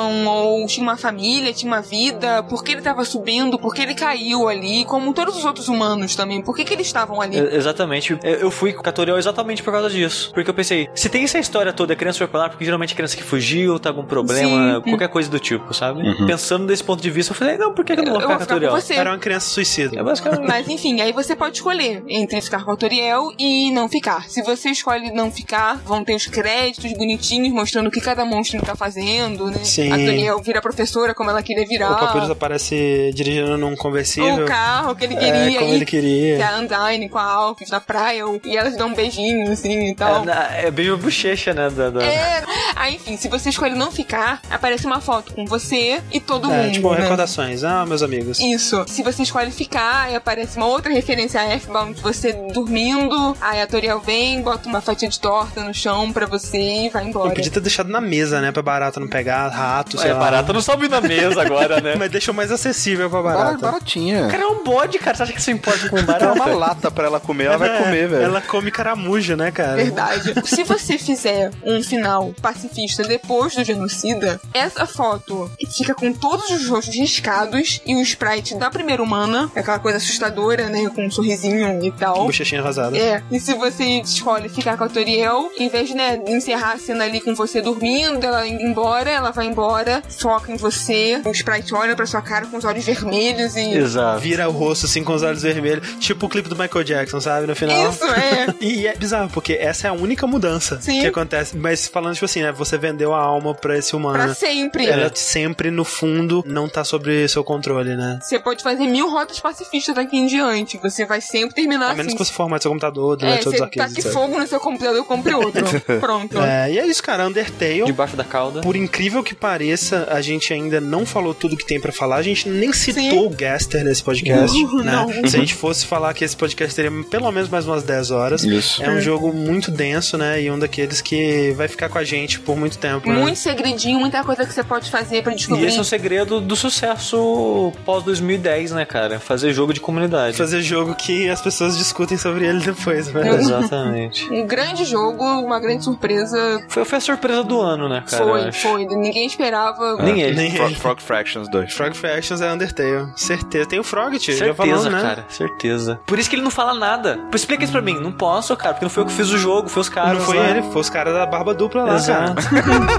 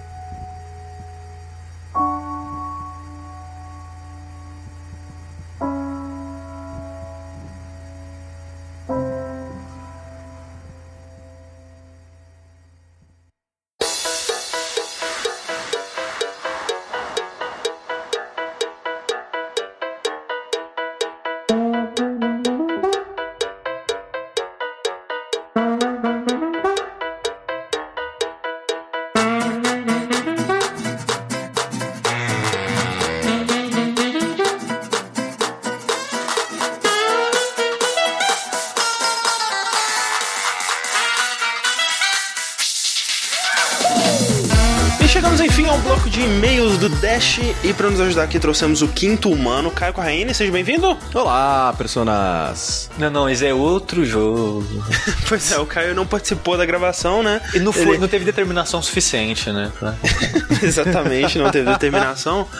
Mas aqui está ele para nos ajudar a dar uma olhada no que rolou de feedback aí pro Dash 57 sobre moda nos videogames Games Fashion Week. É um podcast que até foi mais divisivo do que eu esperava. Algumas pessoas elas acharam que, cara, que assunto bizarro, né? Não esperava. ah, É, é aí que tá, André. Quando a gente tava discutindo pra ter esse tema, né? A gente discutiu entre a gente moda nos videogames que a gente acha engraçado. Sim. Só que quando foi dar nome, eu falei, ó, coloca o nome de design de personagens, porque vai ser a mesma bosta e ninguém vai dar treta se falar isso. Mas se falar moda nos videogames, eu, pô, é moda nos videogames. Mas essa foi uma discussão que a gente teve também, porque se fosse design de personagens, essa seria uma discussão mais aprofundada, que a gente pode inclusive fazer. Que aí envolve, tipo, o design de monstros, né? E o design do personagem em si e tal. E aí vai ser mais um podcast que eu vou ficar três horas ouvindo vocês falarem sobre Souls. É verdade. Ops. Mas eu achei engraçado, assim, porque, sei lá, por exemplo, pessoas que já ouvem desde sempre, por exemplo, o Ananias, mandou, tipo, diversos tweets, assim, falando, cara, foi um dos dashes mais divertidos que vocês gravaram nos últimos tempos, cara. Por favor, continue trazendo esses assuntos imbecis. Peraí, eu- quem- como assim assuntos imbecis, cara? Não entendi. Assuntos muito sérios, Porra, cara. velho. Muito sério, você não tá entendendo a seriedade. Mas é assim, é, sem dúvida, parte dos assuntos que a gente mais gosta de discutir no Dash é justamente pegar uma parada nada a ver. Nunca esperava que isso poderia render um podcast e rendeu. Sim. Um dash de Resident Evil, os filmes. Nossa. Exatamente, olha aí, esse aí. Tô, ah, tô aguardando, né? Desde que agora eu entrei aqui, eu quero fazer um dash de armas, viu? Olha aí. Caraca, Parte hein? três. Essa, essa é das antigas, hein, cara? Porra, eu adorava eles. Desenterrou mesmo. E olha só, falando de coisa antiga, enquanto eu não convenço vocês a assistirem Yu Yu Hakusho no Jack, né? Tranquilo, anime de 112 episódios só. eu aceitei o convite do pessoal do Player Select pra gravar um podcast sobre a série inteira do Yu Yu Hakusho, né? Tá linkado aqui no, no post, o podcast, pra vocês escutarem. Eu curti bastante porque eu fiquei falando 4 horas sobre Yu Hakusho, então assim... Sozinho, né? eu sinto muito por quem teve que editar, mas eu, eu curti bastante a conversa. E, inclusive, uma coisa que resultou disso é que eu comentei nesse podcast que eu tinha a ambição de fazer um podcast só de Yu Hakusho, onde cada episódio seria comentando cada episódio do anime em si. E aí chegou um e-mail de um ouvinte, Rodrigo Luz, oferecendo pra editar esse podcast. Caraca. Basta eu juntar uma equipe que esteja interessada o suficiente Mas não tem ninguém no mundo. pra fazer ninguém- isso acontecer. Não, assim, que eu, eu escuto, né? De novo, falando do Salimena de novo. Inclusive, um grande abraço, Salimena, que eu saí com ele esse final de O semana. encontro foi bom? Foi, foi muito gostoso, a gente falou muito de você. É verdade, isso é, eu ouvi dizer isso aí. é verdade mesmo. Ele tem o Who Cares, né? Que é o podcast sobre Doctor Who, em que eles discutem episódio por episódio. E, Assim, eu achava mó besta, né? De falar, cara, quem que vai ouvir isso? Só que a partir do momento que eu comecei a assistir Doctor Who, a coisa que eu mais queria era sim, um podcast que, que discute aqui cada episódio, o que, que eu perdi. Referências, detalhes. Você não lembra quantos podcasts não existiam na época do Lost, cara? Sim. O primeiro podcast que eu ouvi na vida foi um exclusivo de Lost, cara. Caraca. Você que está ouvindo isso agora e acha que seria uma boa ideia um podcast de Rock Show, provavelmente não vai ser aqui no Jogabilidade, tá, gente? Porque. Não, não sei, tá, Ou não, sei. Vamos ver. Vamos ver como é que vai ser isso aí. Quero um canal no YouTube só pro Rock Show agora. Mas é, se você acha isso uma boa ideia, twitta pra mim, hashtag YYHcast. Muito obrigado.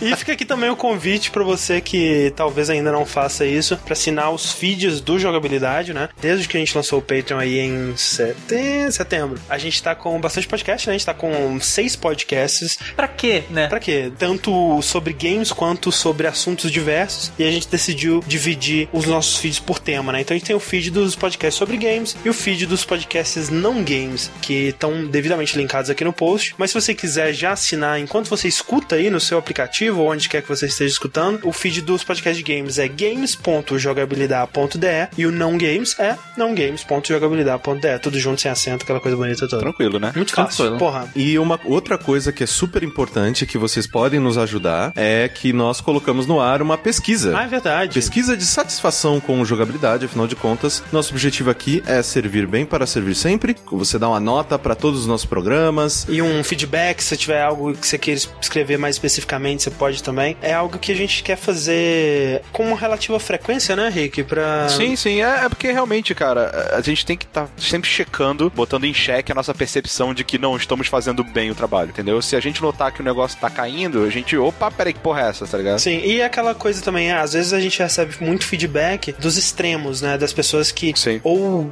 desgostam muito ou gostam muito, mas tem um meio termo aí que geralmente fica em silêncio, né? E a gente quer ouvir especialmente de vocês. Exato. Porque, né, a maior parte das pessoas. Exatamente. Então, é, faça esse esforcinho aí, clica no link que tá no post. Dois minutos você responde muito simples, é bem rapidinho. A não ser que você queira escrever um puta feedback lindo, maravilhoso. Um textão, manda um textão. Exatamente, manda uma carta do Temer pra gente.